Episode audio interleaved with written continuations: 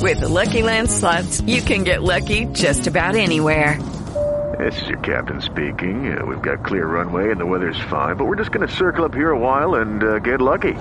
No, no, nothing like that. It's just these cash prizes add up quick. So I suggest you sit back, keep your tray table upright, and start getting lucky.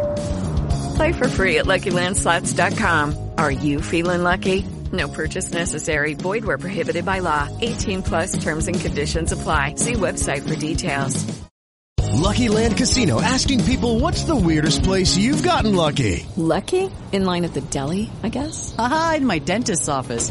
More than once, actually. Do I have to say? Yes, you do. In the car before my kids' PTA meeting. Really? Yes. Excuse me, what's the weirdest place you've gotten lucky? I never win and tell. Well, there you have it. You can get lucky anywhere playing at LuckyLandSlots.com. Play for free right now. Are you feeling lucky? No purchase necessary. Void where prohibited by law. 18 plus. Terms and conditions apply. See website for details. Estás a punto de escuchar tu podcast favorito conducido de forma diferente. Conocerás un podcast nuevo y este mismo podcast con otras voces. Esto es un intercambio. Esto es el Interpodcast 2018.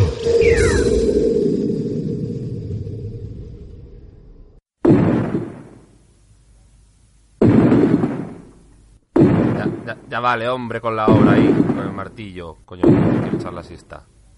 Bueno. Monsteriano, monsteriana, monstruosos anos, monstruos chiquititos, anos enanitos y todos los demás, bienvenidos a Cosas de Monstruos, el programa donde os ayudamos a defenderos de esas criaturas gigantes tan feas. Este mes, sumidos en el apocalipsis de los monstruos, nos vemos forzados a grabar el programa desde el submarino corporativo El Coactubre Flojo, pero tenemos una gran tripulación que nos ayudará. Ellos son... Panda, nuestro especialista en calvos. Hola. Mance, nuestra científica biólogo nucelar. Hola. Pirita, el decadente responsable de cubierta. Hola, capitán. Madame Desamor, nuestra psicosexóloga de a bordo. Hola, ¿qué tal? Karel, nuestra opinadora del apocalipsis monstruo. Hola, perro pato. El borrachef, nuestro cocinero gastromonstruero. ¿Qué tal, amigo? Sorianox, nuestro soldado de élite y gigoló a tiempo partido. Hola, Garrapato, ¿qué pasa? Los bricojonetes, nuestros arquitectos de estructuras cojoneteras. Hola, idiota. ¿Qué tal, Garrapato? Y aquí un servidor, Garrapato, el ayudante del último sex shop de Cuenca. Toda esta tripulación y algunos más de propina darán buena cuenta de los Cayus en este programa especial que forma parte del Interpodcast 2018. Empieza Cosas de Monstruos.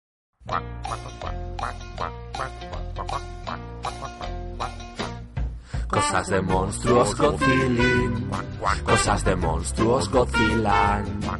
Es un podcast de Cayus, pero aunque les temas verás que te despollarás y te partirás como con la serpiente de mar. Pero no digas que Islas Ozores los imitará o nos engullirá.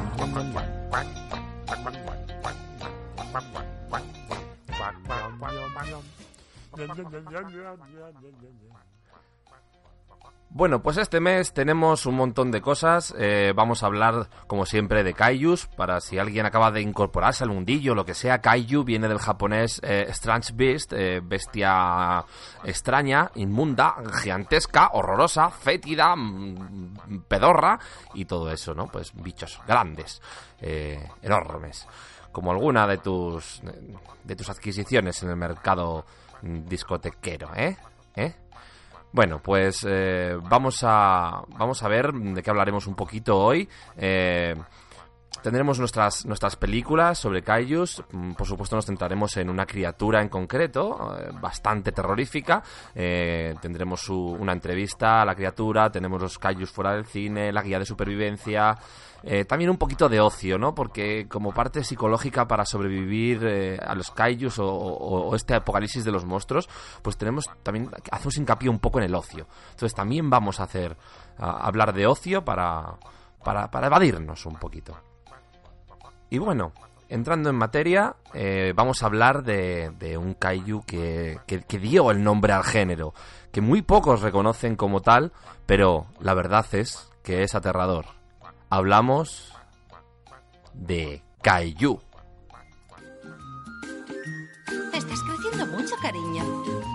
Con casi cuatro añitos crezco muy despacito y voy explorando. Soy Cayu. Hay tanto por hacer, cada día aprender. Hazlo conmigo, soy Cayu. Mi mundo gira, nunca es igual. Mamá y papá me saben guiar. Feliz aunque también me es. Soy. Pues bueno, vamos a hablar de, de como hemos dicho, eh, ese precursor, el inventor del género de los Kaijus, por eso tienen ese nombre. Y para ello, pues oye, vamos a contar con Panda, nuestro especialista en calvos. Hola Panda. Hola, buenas. Eh, bueno, yo la verdad es que lo que quería decir que cuando me dijeron lo del especialista en calvos, pensaba que eran otro tipo de calvos, los que haces cuando vas borracho a las chicas que te gustan. Pero bueno, ya que estamos aquí, pues, pues, pues seguí, seguí, seguí con ello. Claro, esto es cuando hay una cosa que sale mal, pero vas hasta el final, ¿no? Hay que Sí, tener exactamente. Bueno, primero vamos, vamos a hablar un poquito de Kaiju, ¿vale? De, de- de- de la criatura. Entonces vamos a hacer la ficha de la criatura. Ficha de la criatura. Etimología, ¿vale? El origen de su nombre. Pues Kaiju viene de- del francés, Kaiju, que es piedra. Eh, que dices, joder, vaya nombre para un niño, ¿no? Piedra, hola, pie- ven piedra, a cenar, piedra. Pero bueno, en realidad, Peter eh, es lo mismo, viene de- del griego piedra también, significa piedra. Y, y es curioso porque dices, ¿por qué? ¿Por qué piedra le llaman a un niño? Eh, pues está, realmente tiene un porqué y tiene un análisis. Eh, en realidad está basado en el trabajo de la, de la pediatra y psicoanalista eh, François Dolto, que, que tenía una, o tiene un- una filosofía, ¿no? De creer en los niños como, pues, respetarlos como a, como a personas adultas. Eh, entonces eh, hacía una cosa muy curiosa que era, con los niños tenía una especie de trato para que le pagaran por sus consultas. Entonces les decía que les tenía que traer, pues, una piedra para, para, hacer la consulta, así en plan de pago simbólico, ¿no? Entonces los niños pues ya pagaban con la piedra y se sentían un poco eh, pues ya más como más responsables y demás. Luego a, los padres les crujía el, bi- billetero, eso seguro. Eh, y luego también pues eh, Kaiju eh, significa eh, bald head, ¿vale? Lo que es, eh, viene a decir calvo cabrón. Calvo, cabrón. Va, va a estar calje. Eh, con lo de la piedra me gustaría hacer una pequeña énfasis que las piedras que decían que le trajeran la doctora eran piedras de estas que brillaban en el monedero y en el joyero de sus madres. Es decir, no es en plan una piedra del campo. Adiestraba a los niños para que les quitara la, la, la guita. claro. Ajá. Ah, también ah, depende del, del día, a veces también les, les traían piedras de hachís y esas cosas. Sí, depende eh, de lo cerca que estuviera el año nuevo Rastafari. En realidad, esta, eh, François Adolto tenía una- un ejército de niños ladrones, era brutal. Eh, la especie de la criatura, ¿a qué especie pertenece Kaiju? Eh, pues en principio muchos pensaréis que es humano, pero bueno, hay varias teorías, ¿vale? También hay una teoría de que es un caracono, de, de- de aquella, aquella raza alienígena de la película de Caracono en, Caracono en fase larvaria, por lo que se ve. eh, Exactamente.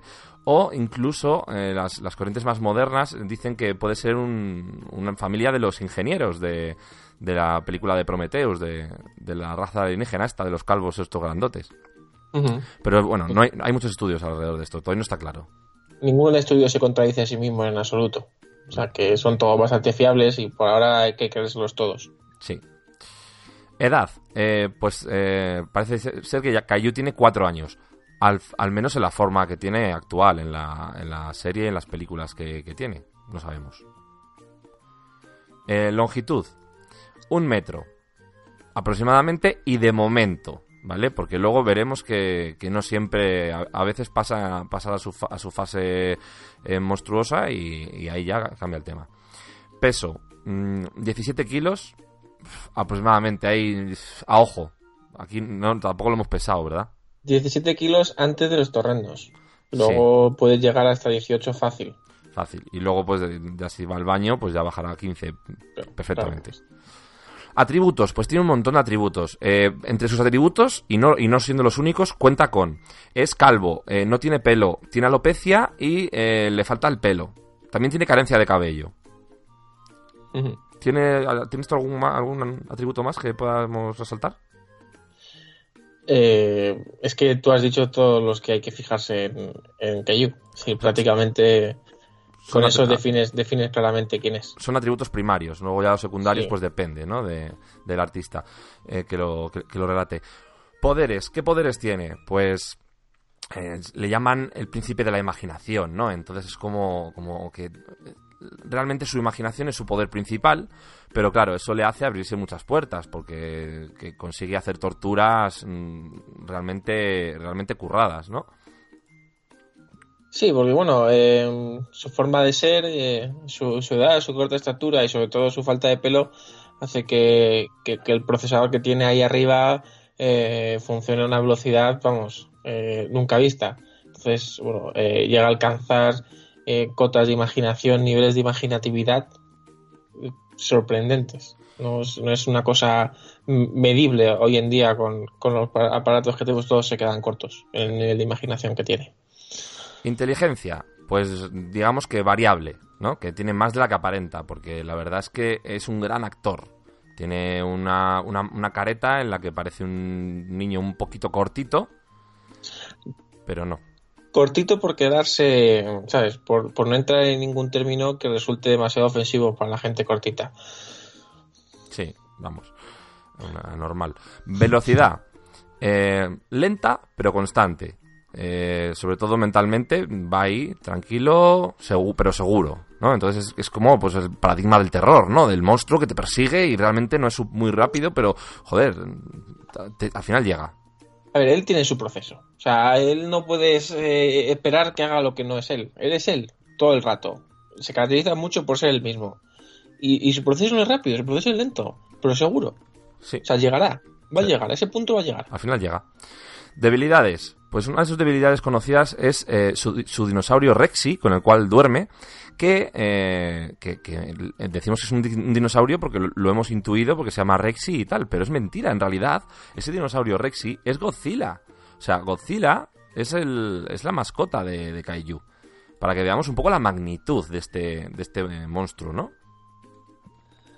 Eh, sí, la verdad es que conocer esto es fue, un, un poco shock para mí al principio, al menos de manera a título personal, porque claro, tú dices Godzilla, es un- una bestia enorme, es un, un ser depredador capaz de causar el caos y la destrucción, y es la mascota, es la mascota no, la mascota inanimada. Sí, sí. El peluchito O con sea el que, que- duerme, ¿sabes? Joder, imagínate.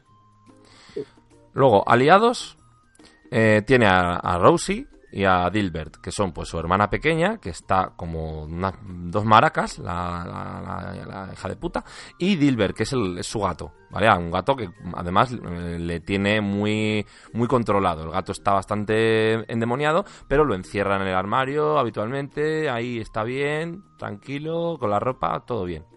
Pero Rosie, Rosie, Ro- Rosie eh, la hermana, es, es bastante buena baza para él.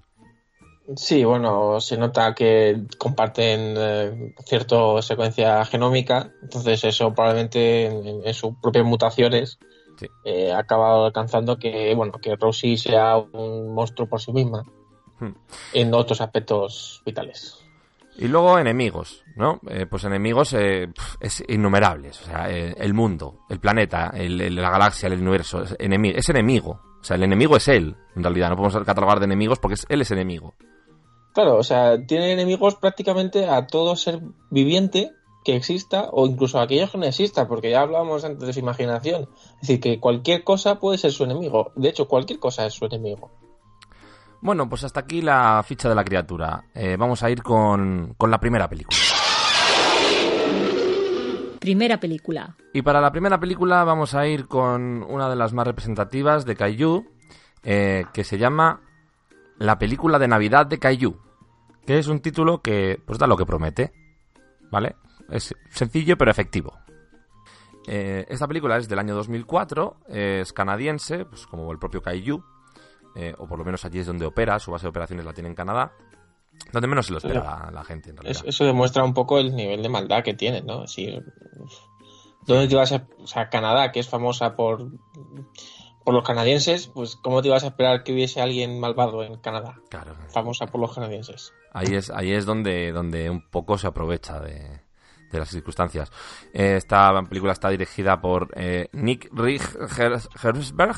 Eh, es un tío que muy bien jugó a, Es- sus padres es jugaron al Scrabble borrachos y le pusieron el, el apellido Eh, sí, eh, perdieron la apuesta con el del registro y bueno, eh, no hay más que comentar sobre. Es que la verdad es que es un, es un director sobre el que no se puede decir mucho más. Nada, dirige bien lo que Dirige dirige, muy bien. lo que dirige va donde él quiere o sea, Sí, exactamente.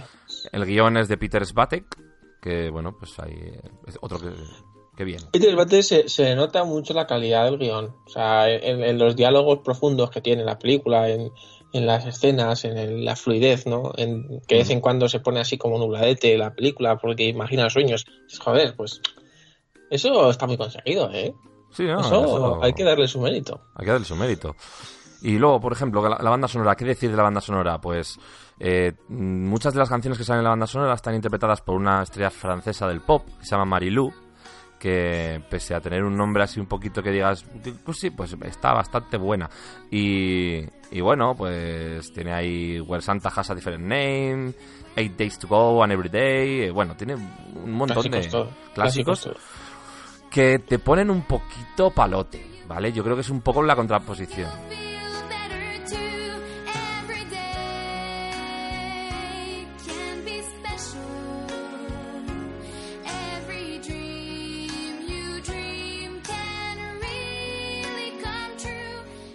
Sí, o sea, estás como esperando que llegue una canción. La, la película realmente es. Venga, pues una canción, venga. Lucky Land Casino asking people what's the weirdest place you've gotten lucky? Lucky? In line at the deli, I guess? Aha, in my dentist's office. More than once, actually. Do I have to say? Yes, you do. In the car before my kids' PTA meeting. Really? Yes. Excuse me, what's the weirdest place you've gotten lucky? I never win and tell. Well, there you have it. You can get lucky anywhere playing at LuckyLandSlots.com. Play for free right now. Are you feeling lucky? No purchase necessary. Void where prohibited by law. 18 plus. Terms and conditions apply. See website for details. Hello, it is Ryan, and we could all use an extra bright spot in our day, couldn't we? Just to make up for things like sitting in traffic, doing the dishes, counting your steps, you know, all the mundane stuff. That is why I'm such a big fan of Chumba Casino. Chumba Casino has all your favorite social casino style games that you can play for free anytime, anywhere with daily bonuses. That should brighten your day a little. Actually, a lot. So sign up now at chumbacasino.com. That's chumbacasino.com. No purchase necessary. VGW Group. Void were prohibited by law. See terms and conditions. 18 plus. Venga, o sea, como a nivel de. O sea, ya estás. eh, necesitas las canciones. Vamos, venga, venga, vamos, venga. Yo creo que además juegan contigo en ese sentido, ¿no? Que estás viendo a un niño calvo eh, hacer cosas de niños calvos y, y- y de repente estás palote y es un poco como que juega contigo, ¿no? Juega con ese shock. Eh, Claro, entonces tú no sabes siéntete bien, siéntete mal. Claro. Juega con tu mente. Vamos, vamos con la sinopsis, ¿vale? Eh, la sinopsis es pues que se acerca la Navidad, ¿no? Ya están los niños eh, de vacaciones y pues un matrimonio canadiense que tiene pinta de que además viven un poco del aire, no tienen ningún trabajo en especial, pues vive- viven, viven por, por, por demostrar que están vivos.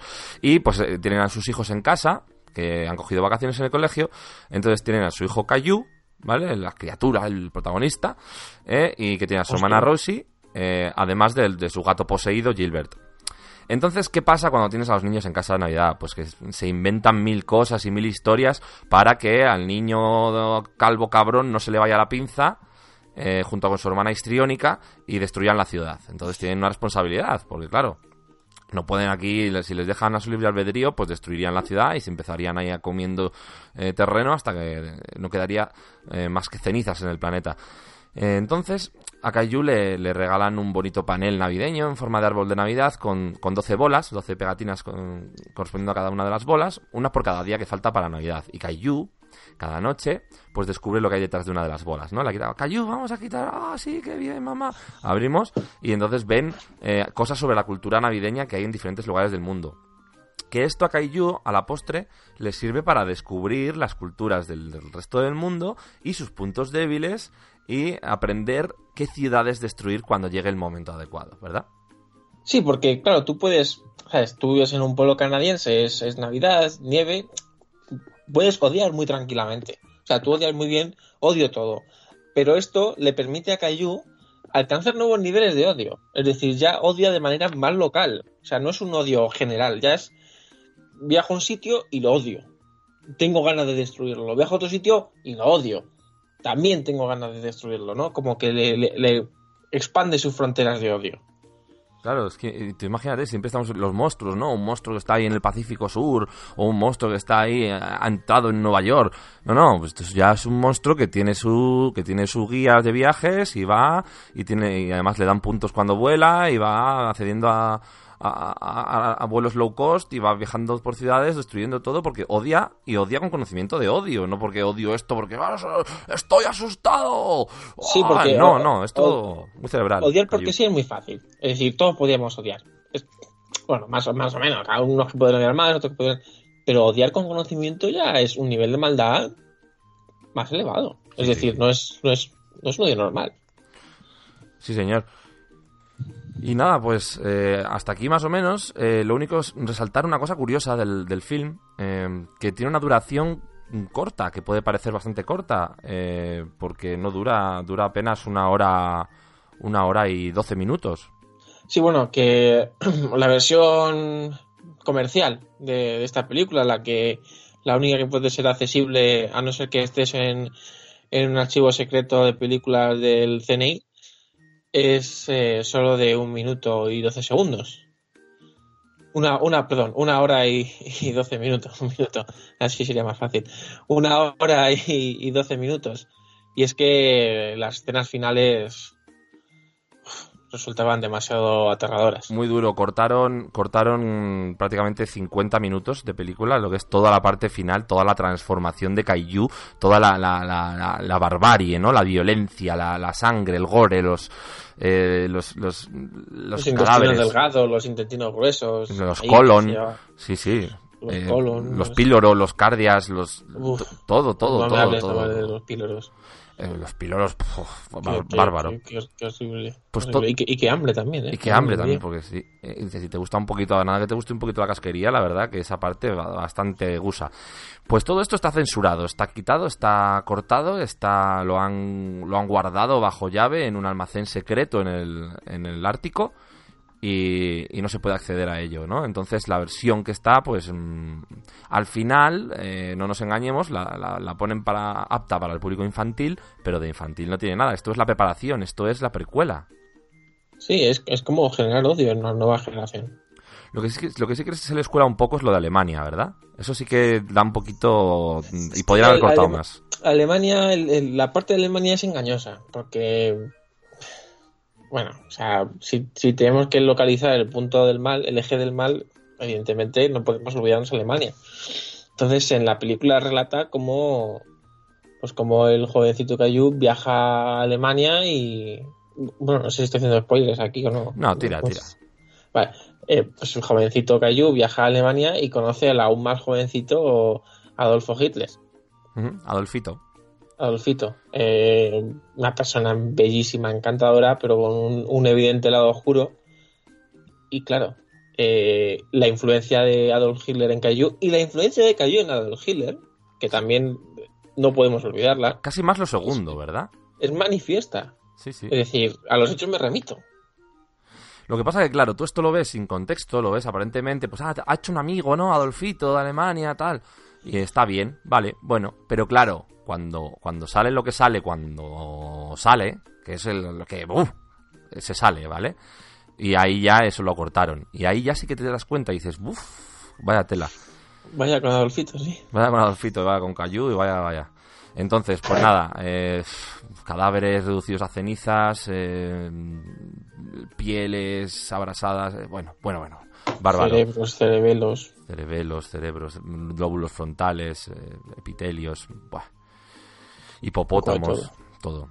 La verdad es que un poco de todo, ¿eh? está bastante bien. Esa parte está bastante bien. Sí, está En variada. ese aspecto, en ese aspecto está. La, la recomiendo, si la podéis ver, la recomiendo.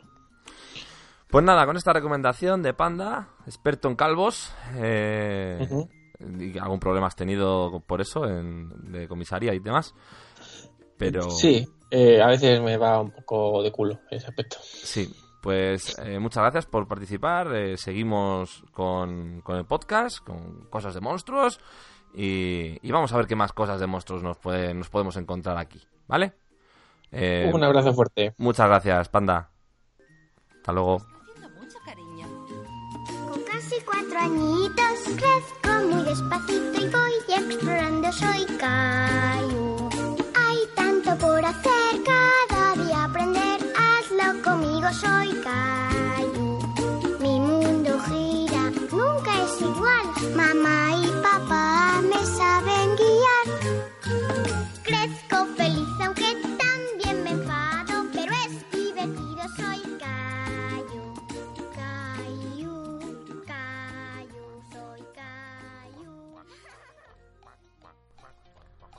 Y bueno, después de este análisis exhaustivo de, de, nuestra criatura de Kaiju, eh, vamos a dejarla apartada a un lado. Luego volveremos porque tenemos la entrevista y tenemos alguna cosa más. Pero vamos a, centrarnos en un monstruo muy, mucho más mainstream, ¿vale? Hablando en materia de guía de supervivencia. Porque para sobrevivir de Cayu con ir a un hotel en el que no admitan niños, de momento nos vale, vamos tirando. Entonces vamos con el mítico Godzilla y vamos a ver qué hay que hacer para sobrevivir de Godzilla. Lo primero, conocer al enemigo. Y para ello, primero vamos a estudiar sus apariciones en el cine. Guía de supervivencia monsteriana. Parte 1.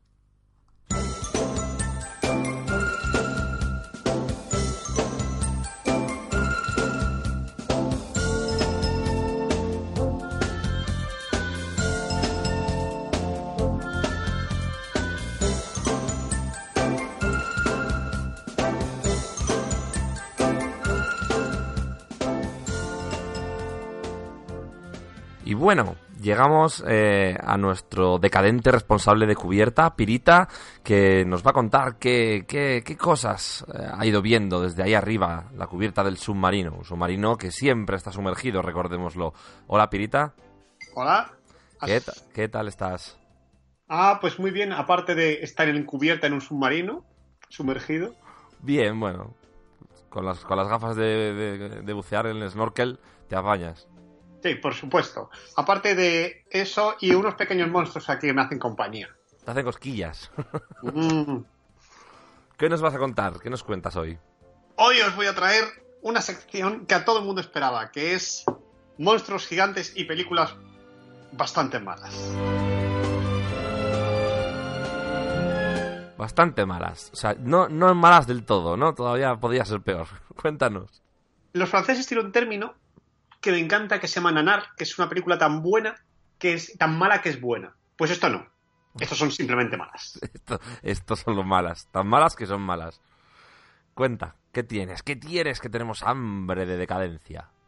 Supongo que todos, y si no ha vivido bajo una piedra en los últimos 90 años, conoceremos a Godzilla y a King Kong. Uh -huh.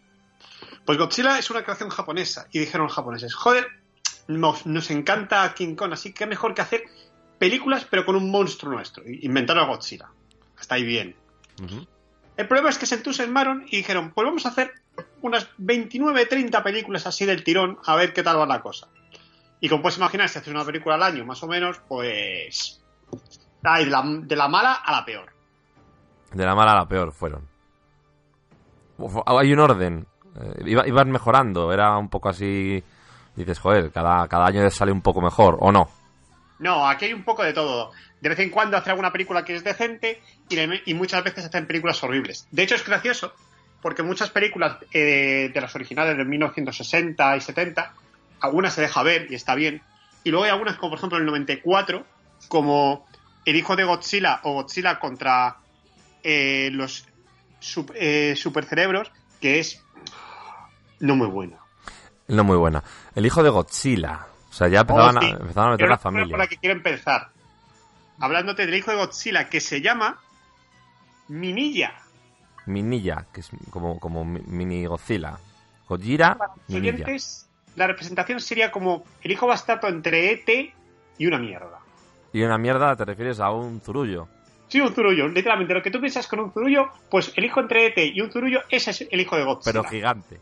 Pero gigante. Muy bien. No tan gigante como Godzilla, pero gigante. ¿Y qué tal? ¿Qué, ¿Cómo era? ¿Que, ¿Que tenía poderes o algo?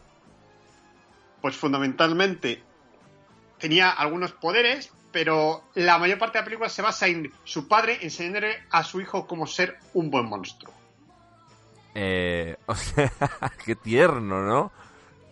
Sí, tierno eh, lo era, pero es... Uf. Sale no Go- muy bueno. ¿En serio sale Godzilla enseñando a, a- a- a su mini yo a ser un buen monstruo? Sí, luego más tarde incluso aparecen otras películas ya con nombres como Chibi Godzilla o Godzilla Jr., pero en la- original, que se llama Baby Godzilla también, que es en Godzilla contra Me Mecha Godzilla 2, es pues un zurullo básicamente. Un zurullo el personaje, un zurullo la película, un zurullo todo. Todo, todo. Muy bien. Estupendo. Eh, decadencia en, en estado pato. ¿Qué más? Pues antes de continuar con películas, me gustaría enseñar algunas cosas que la gente no sabe, como por ejemplo que la gente normalmente se jugaba la vida haciendo estas películas. Así que debajo de esos, de esos trajes, que obviamente, de esos trajes que se ve clarísimamente, no solo los hilos, sino el traje en sí, y muchas veces no te puedes creer que esa película sea el 94. Eh, había, tenían para respirar, tenían que tener un tubo, que estaría muy bien si no fuera porque a veces deciden hacer películas bajo el mar. Estamos hablando de los actores que iban dentro de los, Los de los actores monstruos. por dentro, como no podían respirar dentro del traje, que eran muchas veces horribles, tenían un snorkel que les, hace- les permitía respirar eh, fuera del agua. Bueno, dentro del traje, quiero decir. Todo iba bien hasta que hacían una película dentro del agua, que con la presión del traje y el movimiento, pues más de uno estuvo a punto de palmarla. ¿Se conoce algún actor que de verdad haya muerto o grabando alguna de estas? No llegar a morir, pero sí que se conoce alguno que tuvo que parar el rodaje y cambiar la película porque no era capaz de respirar dentro del traje. Dijeron, esto está saliendo mal, se nos está muriendo el actor, vamos a cambiar el guion y vamos a hacer una película costumbrista de, de- de época del, año- del- del siglo XVI, eh, ambientada en Rusia, ¿no? Eh, Por ejemplo. Eso es. ¿Y, y, y qué, más? ¿Qué más curiosidades tenían en los trajes? Pues también, aparte de, por ejemplo, los trajes, que son todos a cada cual más horrible, y además no tiene sentido en el orden de antigüedad, porque hay películas del 70 que tienen mejores trajes que, una de, que alguna del 94. También muchas veces las maquetas se gastaban una pasta, estamos hablando a lo mejor se gastaban 6.000 euros de la época, 10.000 euros de la época, para luego destruirlas en un instante. Como, como Stitch. A mí eso me gusta mucho de la película Lilo y Stitch. Que se pone a construir con libros y con cosas. Es el monstruito este azul. El koala multiver- multi- multibrazo. Eh, se pone a construir mm, una réplica de San Francisco para destruirla enseguida. Pero eso pasa con la comida también, ¿no? Cuando cocinas y te tiras toda la mañana cocinando porque tienes invitados y luego vienen y. Se lo comen todo. Sí, lástima, salvo que aquí en vez de la comida ser una comida decente, sería básicamente cuando, cuando haces una tarta y se te quema por fuera y por dentro está cruda. Bien, hombre, es un contraste de sabores. Un contraste, desde luego, hay que hay una pequeña capa que está decente. Muy pequeña, que es justo entre el quemado y el crudo, que esa se puede comer. Y el resto no. Pues igual en esta película. O sea que se gastaban una verdadera pasta en hacer escenarios para destruirlos de verdad. Verdad pasta. Se gastaban, se gastaban dinero. Que yo creo que era básicamente el dinero que se gastaba en la película, porque de luego los trajes y las actuaciones no era. El resto era hecho, gratis. En alguna de las películas llegaron a hacerlas tan precipitadamente que el guión se lo mandaron por telegrama porque no les podían eh, With Lucky Land slots, you can get lucky just about anywhere. Dearly beloved, we are gathered here today to. Has anyone seen the bride and groom? Sorry, sorry, we're here. We were getting lucky in the limo and we lost track of time. No, Lucky Land Casino, with cash prizes that add up quicker than a guest registry. In that case, I pronounce you lucky. Play for free at LuckyLandSlots.com. Daily bonuses are waiting. No purchase necessary. Void where prohibited by law. 18 plus. Terms and conditions apply. See website for details.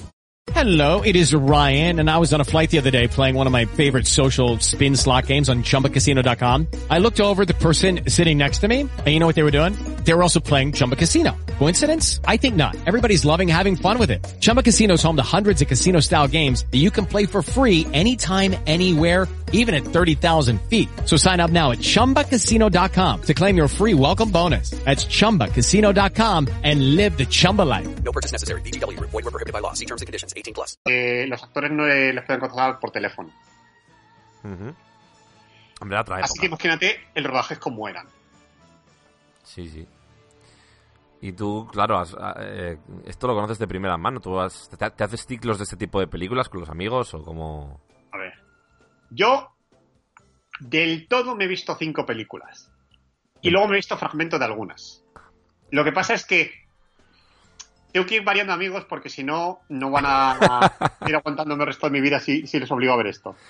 Sí, o sea que tú has visto cinco porque solo tienes cinco amigos, ¿no? Eso es. Vale. Tenía, mejor dicho. Tenías, tenías. Hombre, yo confío en que hagas más amigos y puedas ver, ver alguna más. Claro, siempre podemos engañar a más gente. Sí, señor. Eh, bueno, ¿y qué más? ¿Algo más que añadir? Pues sí, existía, hay un, mi monstruo favorito, que tú piensas así... Serpiente de mar. Ah, no, perdona. Pues probablemente el monstruo favorito, aparte, yo que sé, algo como Jordi Hurtado y tal, pero mucho peor, sería, por ejemplo, un cóndor gigante. Cuando digo un cóndor gigante es exactamente un pajarraco gigante. Joder. Yo te había, entendido, te había entendido un condón gigante. Ah, Eso sí que iba a, A ser ver, si terrible. hubiese un cóndor gigante no hubiera sido tan malo como es. Vale, Porque pues era, era un, cóndor, un cóndor gigante, era literalmente un pajarraco, que más que se mover era como faltaba ver la mano de la persona que lo, lo movía.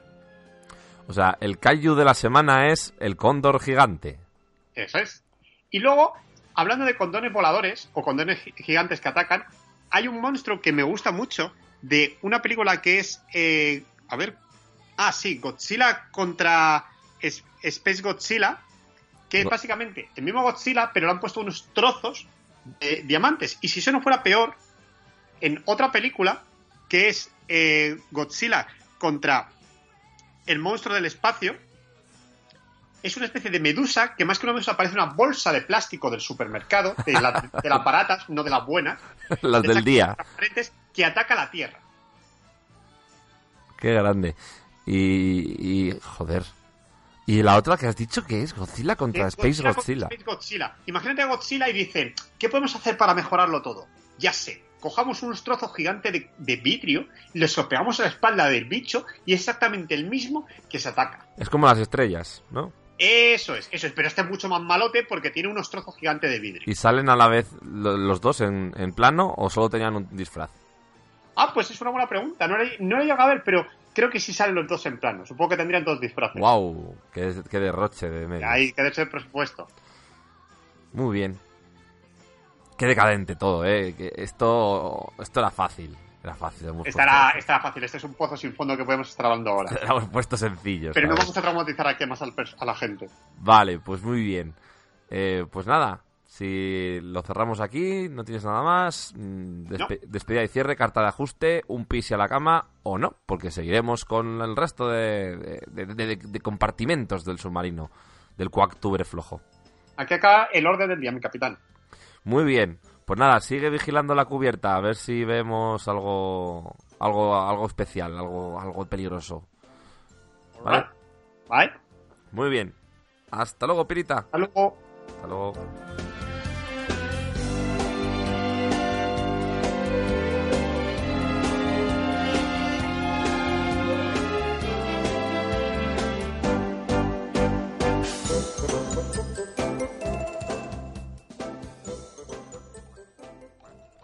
Y bueno, después de conocer eh, un poquito más en profundidad Godzilla, Baby Godzilla, yo que sé, eh, Godzilla del, del- del- del- espacio y cosas así, eh, que esto ya pues hablamos en otras ediciones ¿no? de, de este podcast, pero bueno, hay que, hay que sentar las bases, las bases, las bases, un colchón, ¿vale?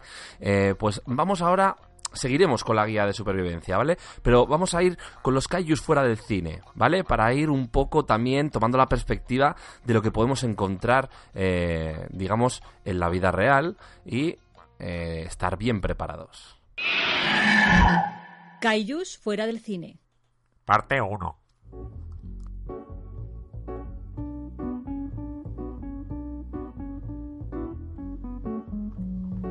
Quieto, bicho. Bueno.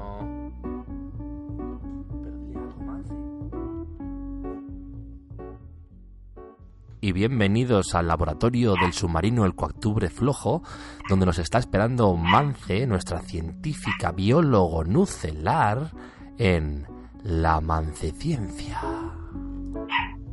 Vale, vale ya. Hola, Mance.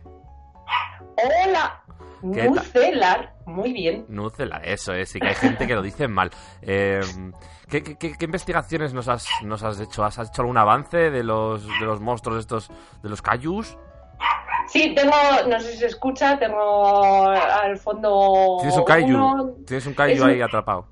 Sí, un. cabi- Es mini.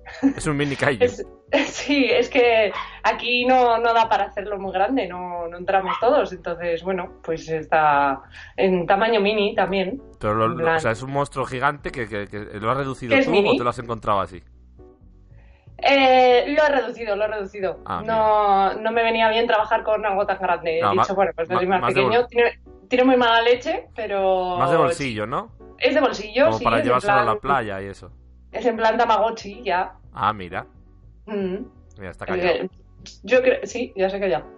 Bueno, cuéntanos, ¿qué, qué- qué- qué avances, qué avances científicos eh, has, has hecho este, este mes? Pues verás, garrapato. Em, la verdad es que estaba investigando eh, con esto de no, no de monstruos minis como lo que tengo aquí en laboratorio, sino que estaba investigando a ver cómo hacer, eh, si hay, no cómo hacerlo, sino si existe la posibilidad de que existan monstruos como King Kong, gigantes, eh, en islas. No, no lo de una isla con forma de calavera, que eso sí que si miras por Google sí que se encuentran cosas de esas. Es más, hay una, hay una isla en Fiji que, que tiene forma fálica. Ah. Pero Bien. eso siempre hay todo. Y va la, va la gente ahí a peregrinar. A, a- a peregrinar, sí, podemos decirlo A así. peroneogrinar. Perineogrinar, eso es. Sí, sí, sí, sí.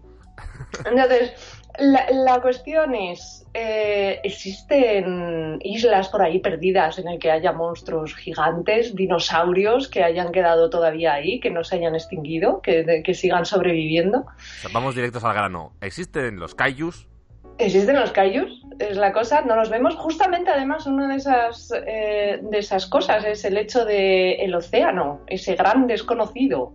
Es inmenso. No, vamos, de hecho, es más profundo que, que el pico más alto de la Tierra. La fosa de las Marianas tiene una profundidad de unos 11.000 metros, mientras que el Everest mide cerca de 9.000, 8.800, una cosa así. Vaya tela. Así que, sí, sí. Por, por cierto, un día me voy a centrar en el Everest y sus muertos. Ya, ya lo contaré. Eso, eso. Se va a Cuando- llamar así. cuando el Everest dice, y sus muertos. ¿Qué alto es el Everest? Me cago en sus muertos. Pues por algo. pues justamente, sí, ya pues lo explicaré, lo explicaré. Entonces, eh, ¿puede haber monstruos así en una isla por ahí perdida?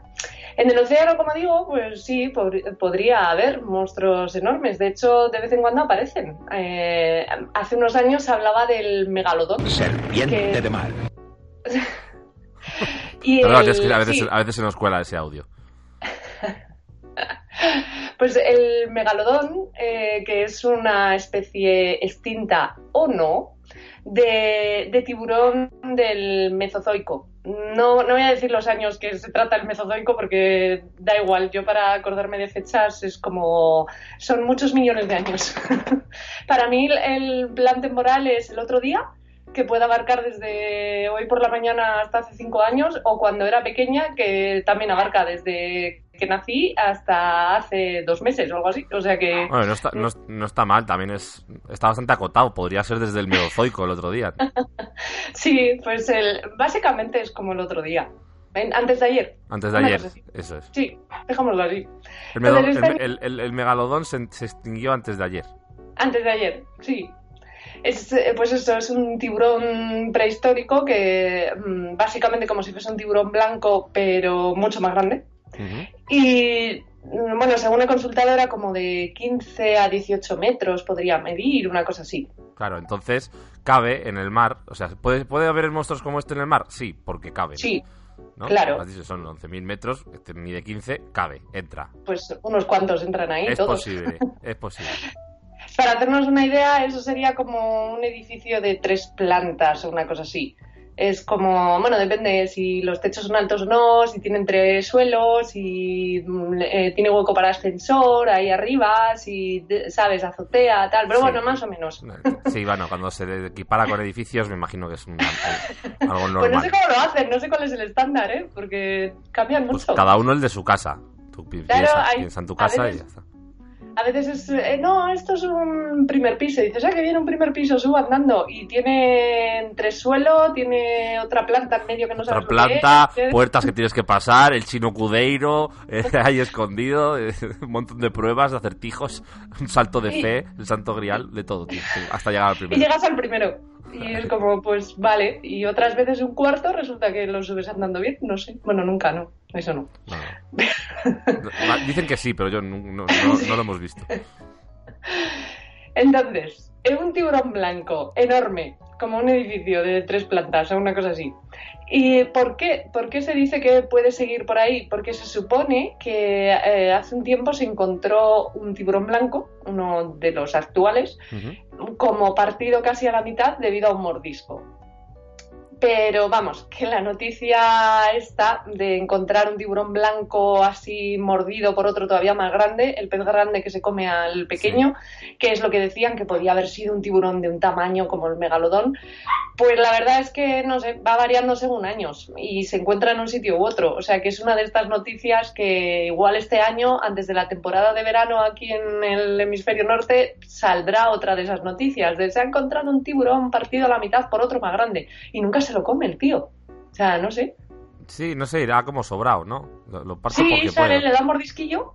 Oye, el un tiburón blanco es como un perro blanco. Un perro blanco son los perros que, que atacan a los negros, que les está, que les, eh, eh, les adiestran para que ataquen a la gente de raza negra. ¿Un tiburón blanco es así? ¿Solo muerde a los negros? ¿O, o no?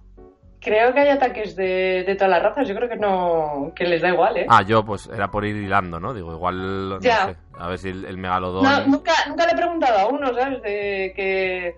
Pero no, encima no vayas diciendo que son racistas, que los pobres los están muy perseguidos. Que no- claro, si pues, encima ya... igual el megalodón es un, es un... es venganza, ¿no? Lo que están haciendo lo- con los tiburones blancos. Yo qué sé. Es una comunidad... Le caía mal. Sí, sí, no puede ser que por eso solo le dio un mordisco y ya no se lo comió. ¿Para qué? Pues, le hizo... Es una advertencia, un mensaje. Un mensaje, ahí, tenéis. El próximo ya verás. El próximo me lo como entero. Dejo la raspa. Vale. Y que- a ver, ¿qué más? ¿Por dónde vamos? Porque dijiste que ibas a hablar de los King Kong. Sí, bueno, de, de si existen animales así de grandes, de como King Kong por ahí perdidos y no nos hemos enterado.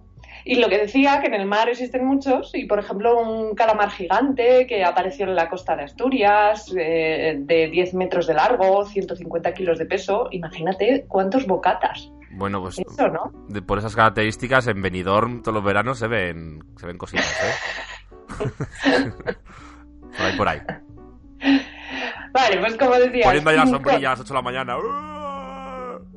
El calamar gigante ahí, abarcando toda la costa. Y ya llegas tú y no, ya no hay sitio. Ya has tendido todos los tentáculos con todas las, con todas las sombrillas. Pues sí, bonita, bonita metáfora de la tercera edad. Un saludo al inserso. Eh, continuemos. Entonces, posibilidad de que exista King Kong. Un, un gorila gigante en una isla por ahí perdida que nadie ha visto. La isla, solo se la- te la encuentras de pronto. Vas en niebla y de pronto dices, coño, una isla. Fíjate, no, no lo sabía. Mm, Aquí tantos mapas y tanto eso, pero esta isla ha quedado sin nada. Esta isla no está en Nadie Google. Maps, joder. Esta isla no, no, la- no. Algo hay ahí. Como el, como el área 51. Usted está aquí, nosotros no. Pues algo parecido debe ser. Pues, ¿qué hacía un gorila gigante solo en mitad de una isla? O sea, solo. Pues Mm, yo me imagino que de ahí vendrá lo de pelársela como un mono. sí. King Kong, el pobre, tenía que estar así. Sí, sí, sí. Pero de todas formas, tuvo que tener padres, digo yo. O, o nació así esporádico. Nació de una col. De una col. Hay, hay películas, sí que es verdad, que cuando tratan sobre él muestran como restos de lo que, de lo que serían los posibles padres de King Kong ahí muertos, ¿eh? Eso sí que le intentan dar un poco de historia. King Kong Senior y, y- y Doña King Kong. Sí. el señor y señora King Kong. Aún así, deberían existir generaciones y generaciones, ¿no? ¿O cuántos años vive King Kong? Si no, ¿cuántos años tiene? Si parecía ahí un jovencillo, no sé. Pero resulta que... Incluso, investigando- incluso yo creo que es más joven de lo que parece, que tiene que estar muy, muy maltratado. La vida le ha tratado fatal. Ya, es que yo en los gorilas no calculo la edad. No, a mí no me es de eso. Hay, hay, hay ciertas cosas que no soy incapaz de calcular la edad. Hasta que de pronto no, no están viejos de verdad. King Kong, yo qué sé. No sé. ¿Faltaba de rama en rama todavía? Pasan de, pasan de ser de ser jóvenes a ser ancianos del todo ya. en- de un Claro, a estar, ya, a estar ya canosos. Entonces ya lo empiezas a notar cuando le salen canas ya. Pero claro, no sé. Pues investigando, resulta que hace 100.000 años, que eso, pues si estábamos diciendo eso que será, hace media hora. Sí, hace media hora. hace media hora. Hace un Bueno, rato, hace un ratete. Hace un rato, sí. Existió el Lucky Land Casino asking people what's the weirdest place you've gotten lucky? Lucky? In line at the deli, I guess? Aha, in my dentist's office. More than once, actually. Do I have to say? Yes, you do. In the car before my kids' PTA meeting. Really? Yes. Excuse me, what's the weirdest place you've gotten lucky? I never win and tell. Well, there you have it. You can get lucky anywhere playing at LuckyLandSlots.com. Play for free right now. Are you feeling lucky? No purchase necessary. Void where prohibited by law. 18 plus. Terms and conditions apply. See website for details. Step into the world of power, loyalty, and luck. I'm gonna make him an offer he can't refuse. With family, cannolis, and spins mean everything. Now, you wanna get mixed up in the family business. Introducing The Godfather at ChumbaCasino.com. Test your luck in the shadowy world of The Godfather slot. Someday, I will call upon you to do a service for me. Play The Godfather now at ChumbaCasino.com. Welcome to the family. VGW Group. No purchase necessary. Void where prohibited by law. See terms and conditions. 18 plus. Gigantopithecus. El Gigantopithecus. Sí, ahí te lo digo. El nombre da un poco idea, ¿no? De, no, no se lo curraron demasiado. Gigantopithecus. Pero, pero Pues, eh, le falta algo, a mí le falta punch. A mí un Gigantopithecus Rex. Ahí sí que lo Sí. hubiera petado. Sí, sí, sí, le falta apellido, yo creo. Sí, sí, sí. Tienes, tienes toda la razón ahí. O el Gigantopithecus Matacristos. ¿Sabes? algo así potente. Ah, sí, sí, sí, eso para Semana Santa. Vamos a sacar el Gigantopithecus Santa Cristo. Hacemos una, hacemos una, una, una cabalgata alternativa. Una sí, cabalgata, pro-. Procesión, joder, que me lío. es como- no tira- los que no tiran caramelos. Los que, no tienen- los que se dan latigazos. Pues eso fue el homínido más grande conocido. Unas dos o tres veces mayor que un gorila, un gorila de los de ahora. Unos tres metros de alto. Y posiblemente llegó a convivir con el Homo erectus, que esos son nuestros antepasados, no ningún pervertido que anduviese por ahí. Sí, para la, gente que, para la gente que no ha leído no- en su vida. Nada, a mí me sigue sonando el Erectus, me sigue sonando a eso. Pero bueno, el, pues parece ser que convivieron. En las regiones de lo que serían hoy China, la India, Vietnam, por ahí se supone que estuvieron el Homo erectus y el Gigantopithecus. Cuando se dice eso, me imagino que conviven, que, que están en una comunidad, ¿no? En la comunidad de vecinos, ahí en la junta, lo- el Gigantopithecus y el Homo erectus, y están ahí, no, porque el ascensor se ha roto y lo has roto tú. ¿Yo qué voy a romper si yo qué? Porque llevo pidiendo un ascensor de 4 metros desde el año pasado. Pero que no, hombre, que tu hijo es un bruto. Ya. y, sí, y sin pagar. Pues está aquí el Gigantopithecus este, no paga. La- ya llevamos aquí, tenemos una derrama y no está pagando. Pues sí, seguramente, imagínate la convivencia en esos tiempos. Claro, dice, convivieron. Pues yo, claro, convivieron. Eso es convivir. De alguna forma. Eh, Totalmente, a gritos ahí de... Lo que mm, me choca a mí lo de justamente el más, el homínido más grande de tres metros y tal, justo en unas regiones de Asia que no es que sean muy altos, o sea, la diferencia era mayor todavía, ¿no? Sí, Pues estaban ahí. rollo Gulliver. Claro, sí, sí, sería y... no sé. Eh, vale, tres metros. Tres metros es bastante. Sí. Pero tanto como para que le entre una señorita rubia en la mano, así tumbada, como salen las pelis.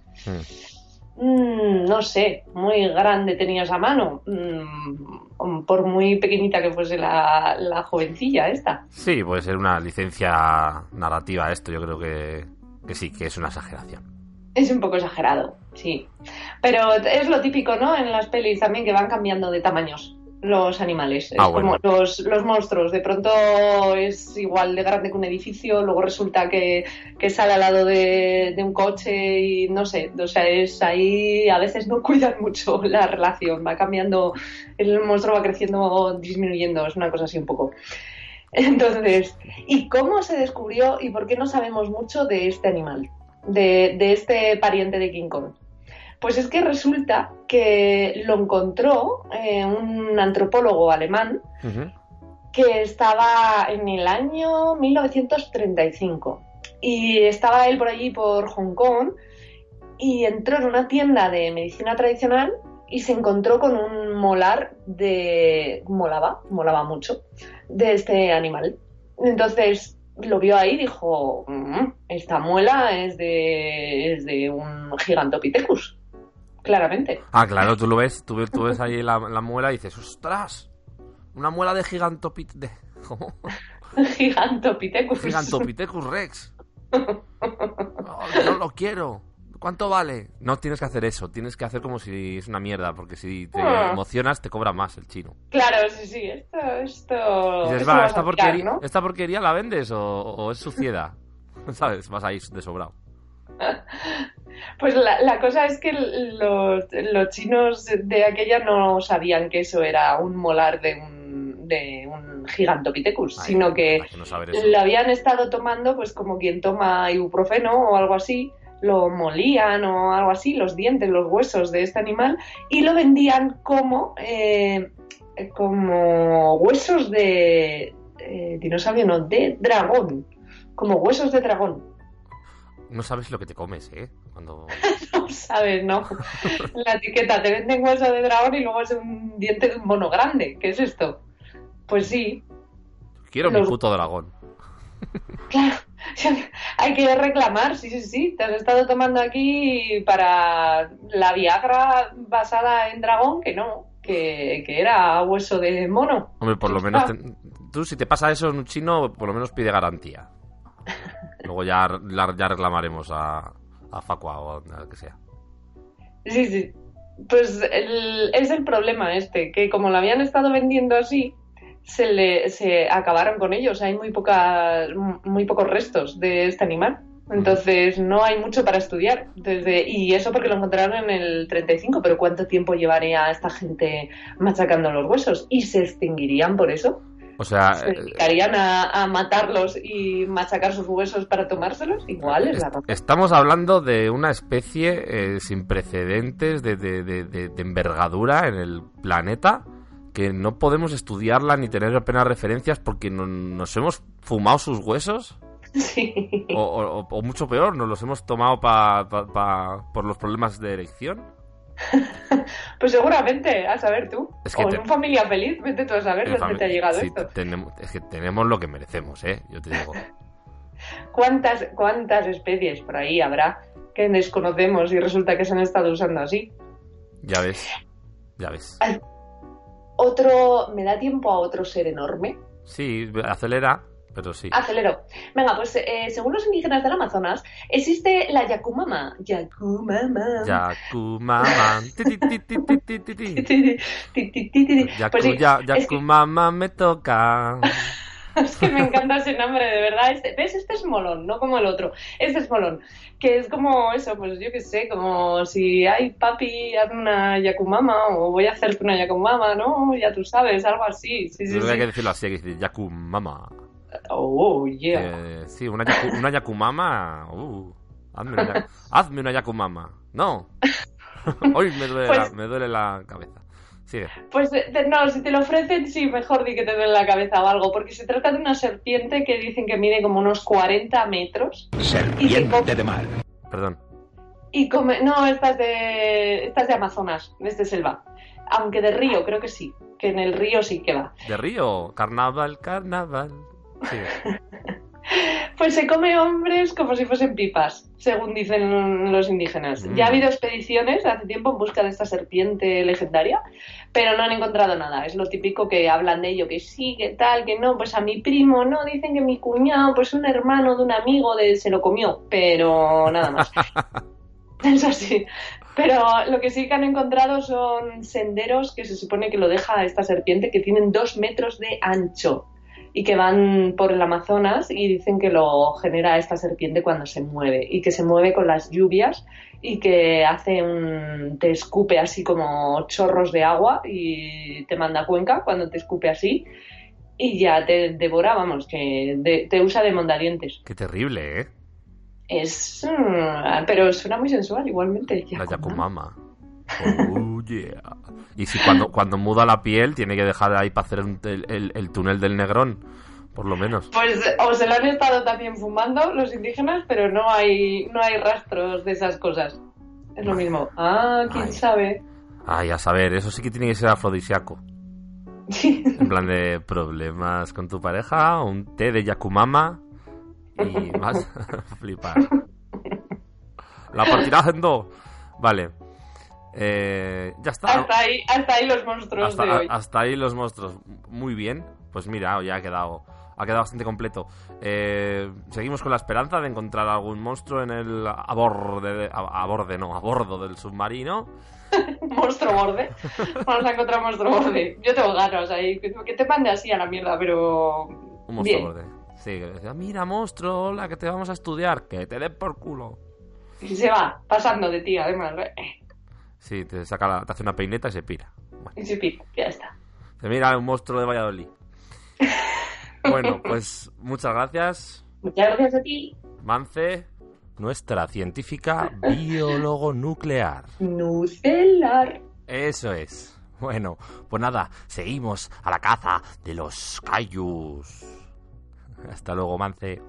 Hasta luego.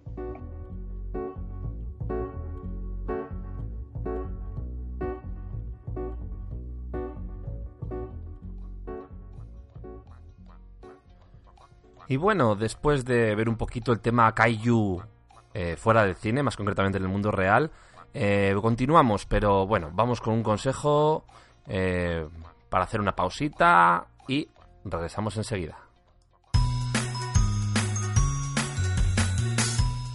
Ay, vaya cabeza. ¿Cuántas veces te has olvidado el DNI falso dándote a la fuga en un coche robado con una yonki prostituta semidesnuda de copiloto, el salpicadero lleno de farlopa y el maletero hasta los topes de droga y películas de pajares y exceso? Te han robado la cartera y cuando has ido a denunciarlo a la policía te han multado por no ir identificado y de paso por feo. Por Dios. Pero ¿por qué siempre nos pasan estas cosas en el momento menos propicio? Pues San se acabó. No te volverá a pasar con nuestros innovadores Documentatus. Te tatuaremos tu DNI, pasaporte o los papeles de tu desequilibrio mental en la parte del cuerpo que prefieras. Date el gustazo de enseñar a ese molesto guardia de tráfico tu obsceno trasero tatuado. Recuerda, te compulsaremos el tatuaje, por lo que sí sustituirá legalmente al original. No volverás a perder los papeles ni cuando encuentres a tu mujer con el anticristo. Contrata ahora tu Documentatu y te regalaremos una lija del 12 para poder actualizar la fecha cuando lo renueves. No seas pardillo y tatúate hasta el bono transporte. Este es un consejo ofrecido por el podcast Islas Ozores. Cuac, cuac.